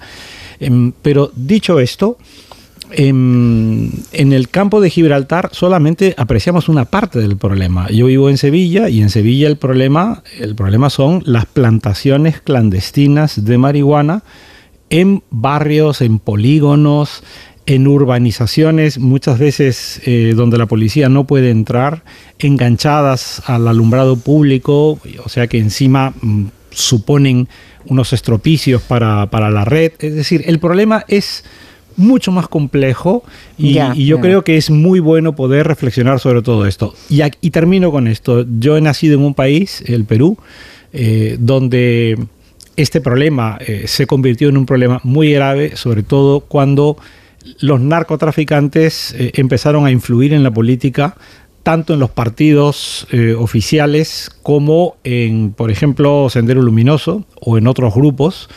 Y, esto ha ocurrido en Colombia. En México tiene eh, otra manifestación que es, tremenda, es terrible. y la verdad es que si no enfrentamos el narcotráfico con una estrategia global, teniendo en cuenta que hay países del tercer mundo con una situación y con una realidad completamente diferente, no vamos de ninguna manera acabar con este problema. Por cierto, que eh, acabamos de saber que la Fiscalía de Andalucía va a investigar las burlas que se profirieron desde el puerto en, ese grupo de vídeos que captaron el momento del ataque de la narcolancha a los guardias civiles en Barbate. ¿no? hubo gente riéndose y aplaudiendo en ese momento. ¿Cómo me, gusta, ¿cómo me gusta la publicidad? Quiero decir, es pura propaganda. Eh, el problema no es. ¿El que, la propaganda? ¿Que la fiscalía investigue las burlas? Sí, es propaganda, porque no. No, no sirve para nada, quieres decir. Primero, no sirve para nada. Y en segundo lugar, el problema no es que haya una parte de la población que sea capaz de jalear que los narcos maten a dos guardias civiles. El problema es por qué hay una parte de la población que es capaz de jalear eso. Claro, y ese, es el tema, ese es el tema del gabinete de hoy. No castigar que lo hagan, sino por qué sucede. A ver, yo a finales de los 90 eh, salí a la terraza de mi casa a fumar eh, sobre el estrecho y ya veía las planeadoras pasar. Yo vivía en Ceuta, recordarlos, y ya veía las planeadoras pasar. El tema se ha ido eh, agravando, no solamente en el estrecho, no solamente en el estrecho, ni, ni solamente en las provincias andaluzas, donde ya ha llegado efectivamente a Sevilla, a Huelva, a Málaga, Almería, a Granada, sino que España tiene un problema con las mafias. En España están implantadas todas las mafias conocidas, están todas las mafias italianas Están las mafias eh, holandesas, Rusas. están las mafias rusas, están las mafias albano-kosovares, están las mafias colombianas que han traído los narcos del estrecho para ayudarles, porque son especialistas. Están todas implantadas. Básicamente, desde el arranque de la costa del estrecho, incluida Cataluña, con gran presencia en el Levante, Madrid, Barcelona y otros puntos del interior. Eh, entonces, las tenemos aquí. Al principio, tengo que decir que no se les ha hecho mucho caso, porque cuando primero vinieron, primero se asentaron para vivir bien, porque la gente que gana mucho dinero ilegalmente quiere luego pues tumbarse panza al sol y vivir eh, de lujo, y esto en Lotería la Costa del Sol lo tenían muy bien, y en la, y en la costa levantina eh, lo tenían muy bien. Después, porque empezaron a hacer otro tipo de negocios, de blanqueo, etcétera, etcétera. Y eso, y lo dejo aquí, eh, a mucha gente le venía bien porque compraban negocios, invertían, invertían en negocios inmobiliarios y entonces todo esto llevaba dinero a la zona y entonces hay gente que miraba para otro lado. Cuando empezaron a darse matarile, se empezaron a dar matarile entre ellos ¿eh? y se han dado muchos matariles en, en, la costa. Pero como se daban matarile entre ellos, pues tampoco parecía que tenía mucho que ver con nosotros. Después hemos ido viendo casos en los que la corrupción, porque eh, las mafias tienen, para poderse implantar, tienen que permear el tejido social y corromperlo. Lo decía antes Iwasaki. Entonces, son casos aislados, es curioso porque lo vas viendo y entonces de repente aparece el caso de unos guardias civiles en no sé dónde, luego aparecen unos concejales en no sé qué pueblo del eh, Alicantino, luego aparece un, eh, un, eh, una detención, una desarticulación de una mafia en Gijón, que también vende tal, luego aparece una juez que tiene que archivar no sé qué cosa de la mafia rusa y dejarlos a todos en libertad en venidor, luego tal, y visto así parecen como episodios, pero si tú trazas la línea de puntos entre el estrecho y todas estas cosas, te das cuenta que el tema de las mafias en España es ya un tema de gran relevancia, que es un problema de Estado. Si a esto le unes, nosotros eh, pertenecemos a un grupo europeo que es el grupo de, de- de lucha contra las mafias. En ese grupo hay otros países, algunos que nos, nos pueden parecer o, son muy eh, civilizados y democráticos que tienen graves problemas. Por ejemplo, Holanda y Bélgica. Eh, en Holanda, con gran permisividad para el consumo, al principio, pues una cosa como lúdica, recordad, eh, eh, tanto los puertos de Rotterdam como el de Ámsterdam se han convertido en la entrada no solamente del hachís, sino en la entrada de la droga dura en Europa, hasta el punto de que la, la mocromafia holandesa Sí. ha llegado a amenazar a la hija del jefe del Estado. Bueno, es holandés. que tiene protección y no puede salir ni ¿Eh? moverse. Vale, cuando Sí, las sí. mafias ya pueden amenazar, a- o sea, se, se se meten dentro del tejido social y además pueden amenazar pues directamente a la, a la- A la digamos, Casa al Real, poder, a la. Casa Real. Al- el, el- el- el- el ministro de Justicia belga ha estado amenazado y ha tenido que ponerse, él iba en bicicleta por ahí y ha tenido que ponerle eh, protección. Cuando ya pueden llegar a ese nivel en países europeos reconocidamente democráticos, eh, cuando ya están implicados, por ejemplo, en España, y ya no voy a hablar de Italia porque conozco es el caso, pero hablo del caso de España, el tema es que tenemos un problema grave, que, por supuesto, a las poblaciones más débiles, de paro eh, juveniles y tal, que además se pasan el día viendo en Netflix el narco no sé qué, eh, en fin, el héroe que en vez de Superman ahora es el narco eh, de plomo Sí, Escobar, y plata, sí, claro, sí, pues entonces ya eh, tenemos un problema con ellos. Y luego tenemos un problema con otras clases que no son tan necesitadas, pero que también están ganando mucha pasta con las mafias. ¿Eh? Y entonces, eh, o miramos eso de cara o seguimos mirando para otro lado. Mm, Bien, hombre, has- habéis dibujado entre los dos un escenario francamente complicado en el que no hay soluciones mm, de- provinciales ni de varios puertos, sino una solución global. Y a ver quién pone cascabel a ese gato. Eh, Julián Casanova, ¿qué reflexión te sugiere la situación? Sí, por aportar, empezando también con la, con la perspectiva global. Es cierto que hay una, una parte global de todo esto, pero hay varias, varias diferencias. La mayor parte de las vías de distribución de droga, eh, eh, estamos en, en una de ellas España, pero la mayoría de ellas, las grandes, las que realmente han creado unos problemas de criminalidad impresionantes, antes nombraba varias eh, eh, Iwasaki, ¿no? que, que van desde, desde, por supuesto, Colombia a México, pero que podríamos ir a Asia. Todas esas vías de distribución eh, ocurren en países donde no hay auténticas democracias. Hay una complicidad judicial y policial que eh, el tema es cuando las democracias entran en ese territorio, que ese es un poco el tema que ahora planteaba eh, mm, Elisa. Elisa, no, perdona.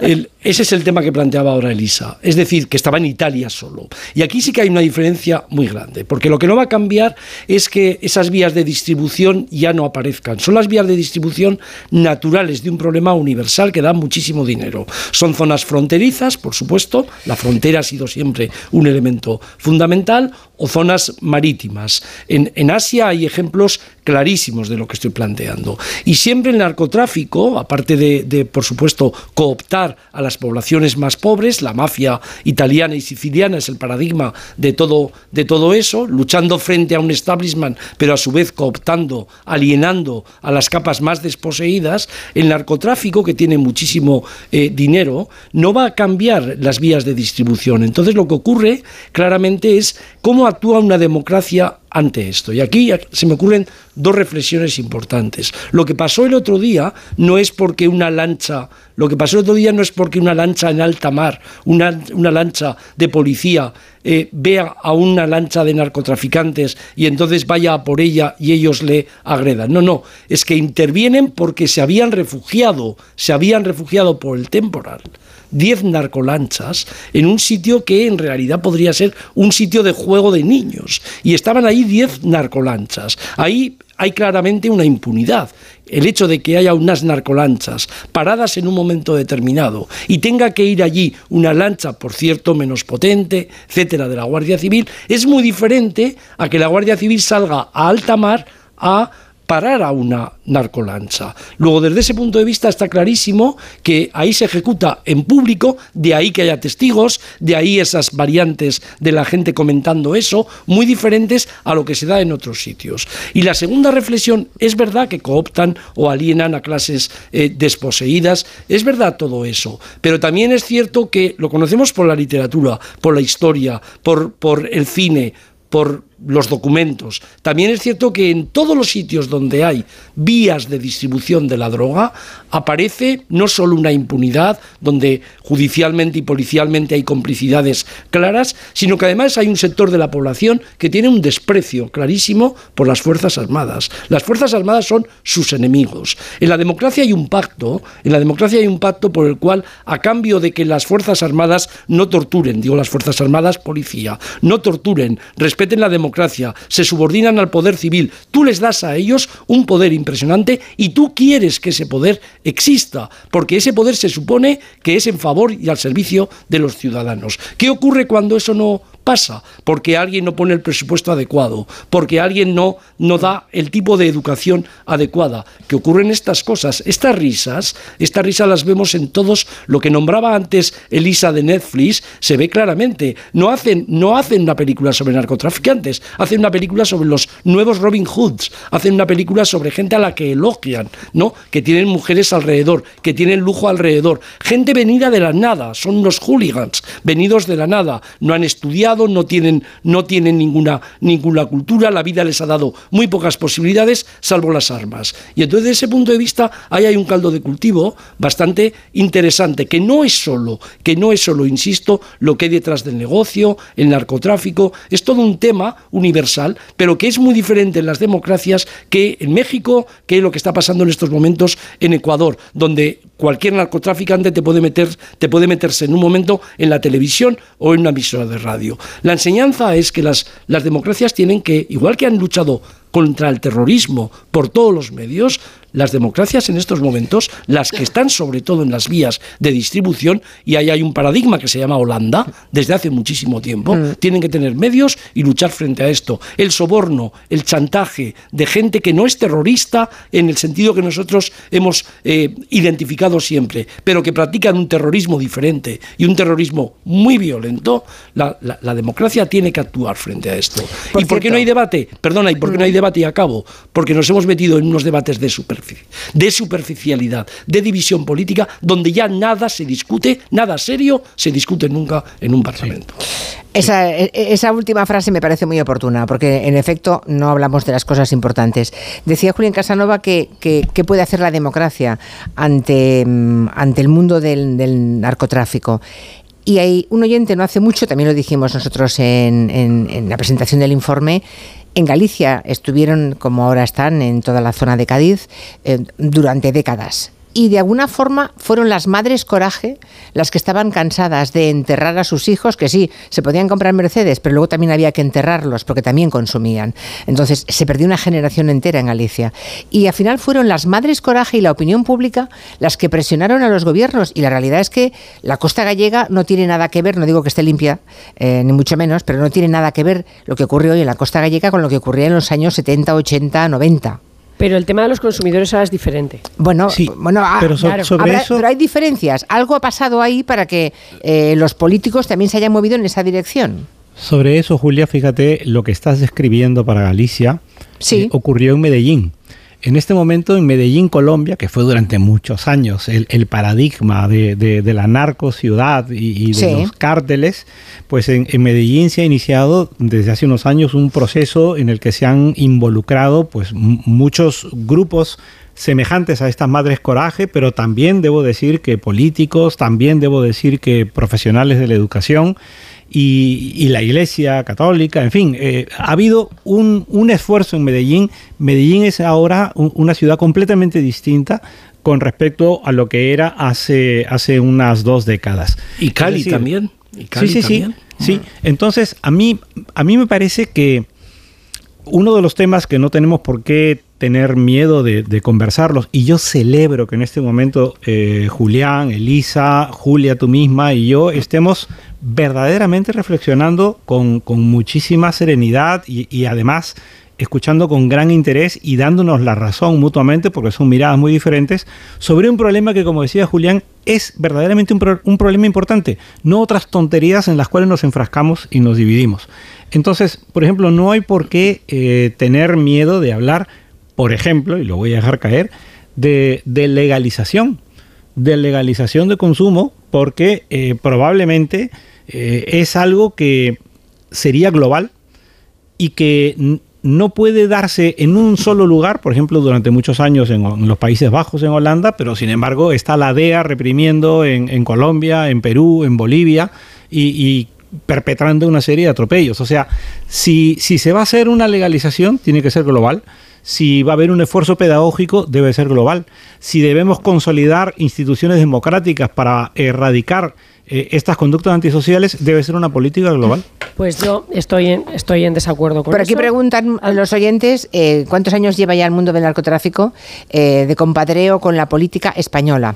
Ah, y van poniendo ejemplos lo- los oyentes, ¿no? Y yo recuerdo, puede que tú también te acuerdes, eh, Elisa, eh, creo recordar, hablo de memoria, eh, que Sito Miñanco, eh, en la época de, en la época dura de, de la droga en Galicia, del narco en, Galicia, consiguió que el párroco de Cambados, al que cada vez que pedía dinero le daba todo lo que quería, y pudo mm, rehabilitar y restaurar y tener como los chorros del oro la iglesia de Cambados, consiguió que la procesión del Día del Carmen, que es la patrona de los mariñeiros, cambiase de día, cambiase de día porque le venía bien a él para, en fin, para entrar toneladas de. Pero esto de es muy típico. A ver, pero claro, esto es muy no, sí, sí, pero a ver, eh, Sí, sí, todos, yo, yo recuerdo épocas en las que se hablaba, ¿cómo es posible que tal eh, club de fútbol de pronto tenga tan, esa cantidad de dinero para fichar?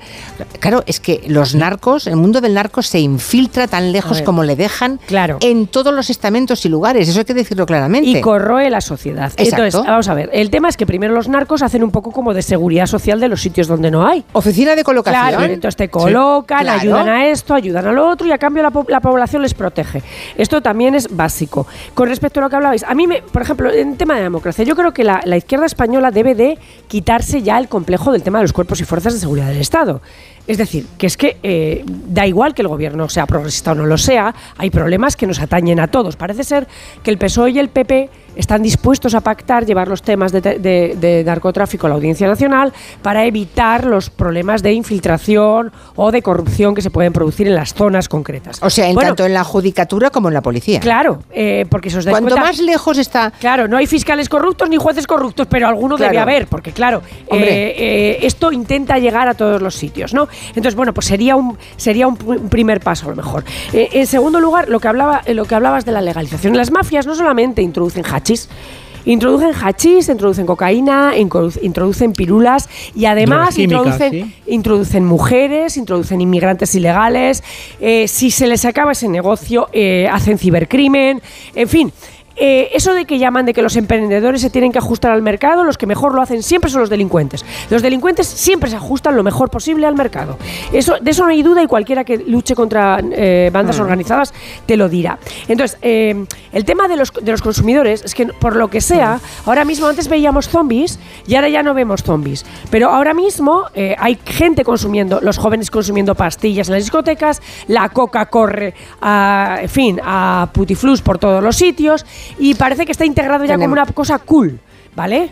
Pero está ahí y está destruyendo a los jóvenes y está destruyendo a la gente. Está. Tenemos, tengo que hacer una pausa, es, es tardísimo, las 6 y 41. Un mensaje de la mutua y vamos a parar un momentito. Mira, si tu compañía te dice que tienes que pagar de más, cámbiate y vente a la mutua, porque allí te van a bajar el precio de cualquiera de tus seguros, sea cual sea. Es muy fácil, tienes que llamar al 91 555 5555. ¿Te lo digo o te lo cuento? Vete a la mutua. Condiciones en mutua.es.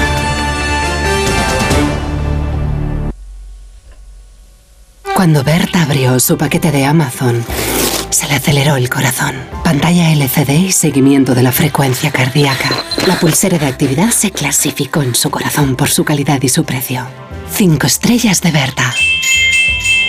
Productos estrella a precios estrella. Empieza a buscar en Amazon hoy mismo.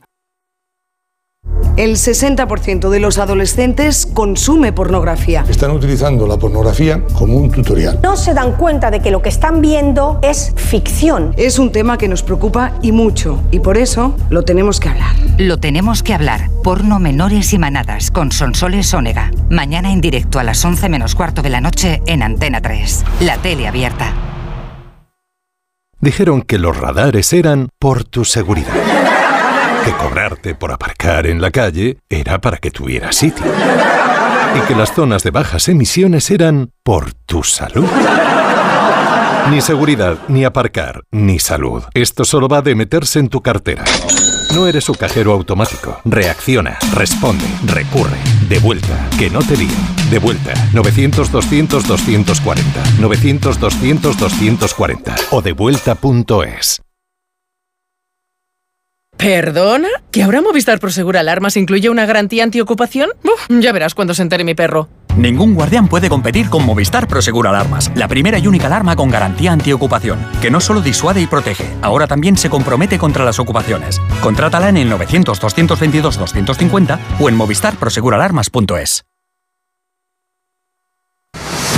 ¿Cansado? Revital. Tomando Revital por las mañanas recuperas tu energía, porque Revital contiene ginseng para cargarte las pilas y vitamina C para reducir el cansancio. Revital, de Pharma OTC. Su alarma de Securitas Direct ha sido desconectada. Anda, si te has puesto alarma. ¿Qué tal? La verdad que muy contenta. Como me paso casi todo el día fuera de casa trabajando, así me quedo mucho más tranquila. Si llego a saber antes lo que cuesta, me lo hubiera puesto antes. Protege tu hogar frente a robos y ocupaciones con la alarma de Securitas Direct. Llama ahora al 900-272-272. Pensar a lo grande no es abrir festivos para facturar un poco más. Es abrir tu tienda online para vender hasta en festivos.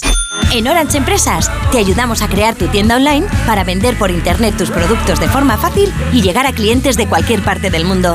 Las cosas cambian y con Orange Empresas tu negocio también. Llama al 1414.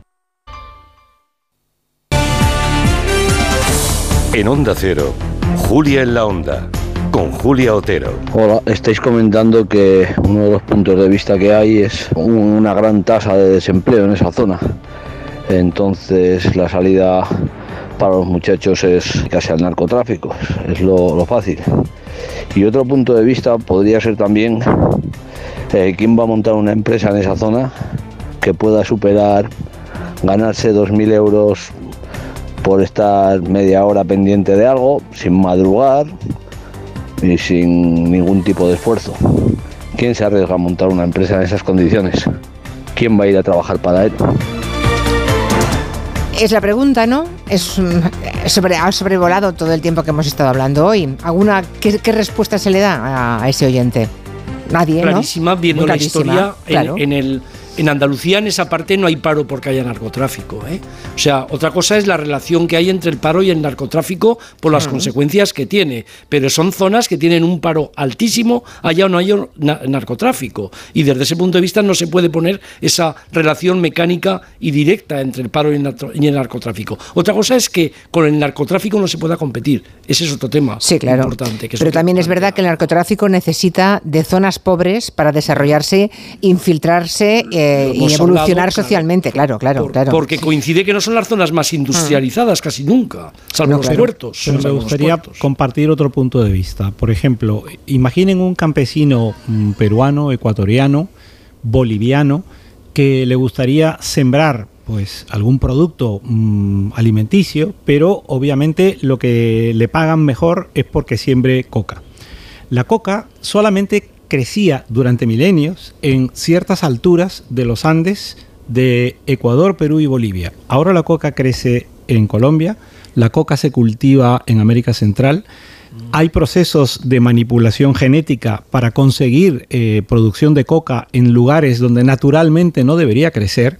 Y esto no podemos ignorarlo. En el momento en que estos grupos consigan cultivar estos productos fuera del, del tercer mundo latinoamericano, el problema lo vamos a tener aquí y vamos a tener como los cultivos de marihuana en Andalucía, tendremos de coca y de otros productos. Marihuana y en todas partes ya. Sí, sí, sí. De pero- hecho, el problema, el problema que hay en la Cañada Real en Madrid tiene que ver con que eh, la luz está Y robada y salta todo el tiempo por los cultivos de marihuana. Fruto de una adaptación pues no- también. bien, pues no queda más remedio que eh, eh, dotar a las personas que están en la lucha contra el narcotráfico de medios al menos similares a los que tienen los narcotraficantes. Es decir, eh, un Estado en el cual los malos, ¿no? por así decirlo, eh, tienen más medios que las, la propia policía, es un Estado casi fallido. Exacto. Es decir, esto es así. Total. Entonces, eh, no queda más remedio que. Mira, en 2018 se declararon las lanchas, estas súper rápidas, guays que tienen los narcotraficantes, se, dedicaron, se declararon bien prohibido. De manera que ya pueden ser incautadas aunque no estén haciendo nada. Aunque estén simplemente eh, eh, ancladas, se, pueden incautar. Eh, ¿Qué sucede? Pues sucede que ellos van buscando sitios a escondidas, hacen muelles en zonas donde hay naves industriales, etcétera, y que la población, digamos, les acoge.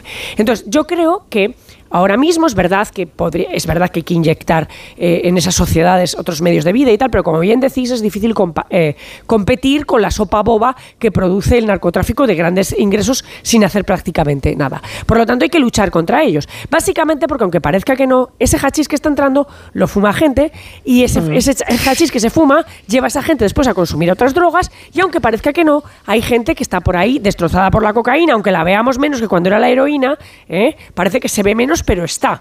Por lo tanto, no podemos abrir la mano. Si, si, si no fuera malo, es decir, si la gente no se destrozara las neuronas, se destrozara la vida con la droga, pues a lo mejor podríamos legalizar como si fuera una cosa divertida y tal. Pero es que no lo es, no es una cosa un- divertida. No, no, pero no por divertido, Elisa. Tú has dicho antes una cosa que me parece muy importante. Se me está acabando el tiempo, de ¿eh? las redes y las mafias y mencionaste la, la trata de blancas. Sí, Julián habló de la impunidad. Julián habló de la impunidad Sí. con la que estaban esas lanchas, narcolanchas allí en la bahía. Mm. Bueno, pues las carreteras españolas están llenas de puticlubes. Que todo el mundo sabe que las mujeres son allí prisioneras, que les quitan los pasaportes, que son mafias y ahí están funcionando. Es decir, la Claro, impunidad pues no está. la tenemos. Julián. Entonces tenemos que ser rotundos. Es un problema global que abarca muchísimos, muchísimos elementos. Pero hemos para acabar, para, eh, último- los últimos 30 segundos o 40. Es un tema global que ha transformado culturalmente todo porque hace 40 años era bajarse al moro, era expreso de medianoche, no había, no había evidentemente este narcotráfico organizado, insisto, que tiene muchos más medios que las propias fuerzas de seguridad. Este es un tema en Colombia paradigmático durante muchísimo tiempo y por supuesto en el sur de Italia. Luego es un nuevo problema que la- yo insisto, o la democracia lo confronta como lo como afrontó el terrorismo, porque es una forma violenta de matar gente, o realmente tiene un problema la sociedad europea y tenemos un problema los ciudadanos. Afrontarlo como si fuera terrorismo. Es que lo es, ¿no? Bueno, es una, un oyente me recordaba que Cambados, precisamente lo que contaban de ese sitio Miñanco, en Cambados había un equipo de fútbol que se fundó, había veintitantos chicos muy jóvenes, de los cuales en cinco o seis años sobrevivieron solamente tres, el resto murió por la droga. Claro. Y ese marcó un punto de inflexión de las madres coraje, cuando ya habían enterrado prácticamente a todos sus hijos. Y la opinión pública que tiene que apretar y presionar, ¿no? Esa Y nuestro- yo quiero mandar mi pésame a las, a las familias de estos hombres que Desde han muerto luego. cumpliendo con su deber, que es algo que es absolutamente loable y que la sociedad le debemos, les debemos mucho. Lo compartimos todos. Lo Elisa. compartimos todos, Gracias. eso es. Gracias a todos. Hasta mañana a las 3. Adiós.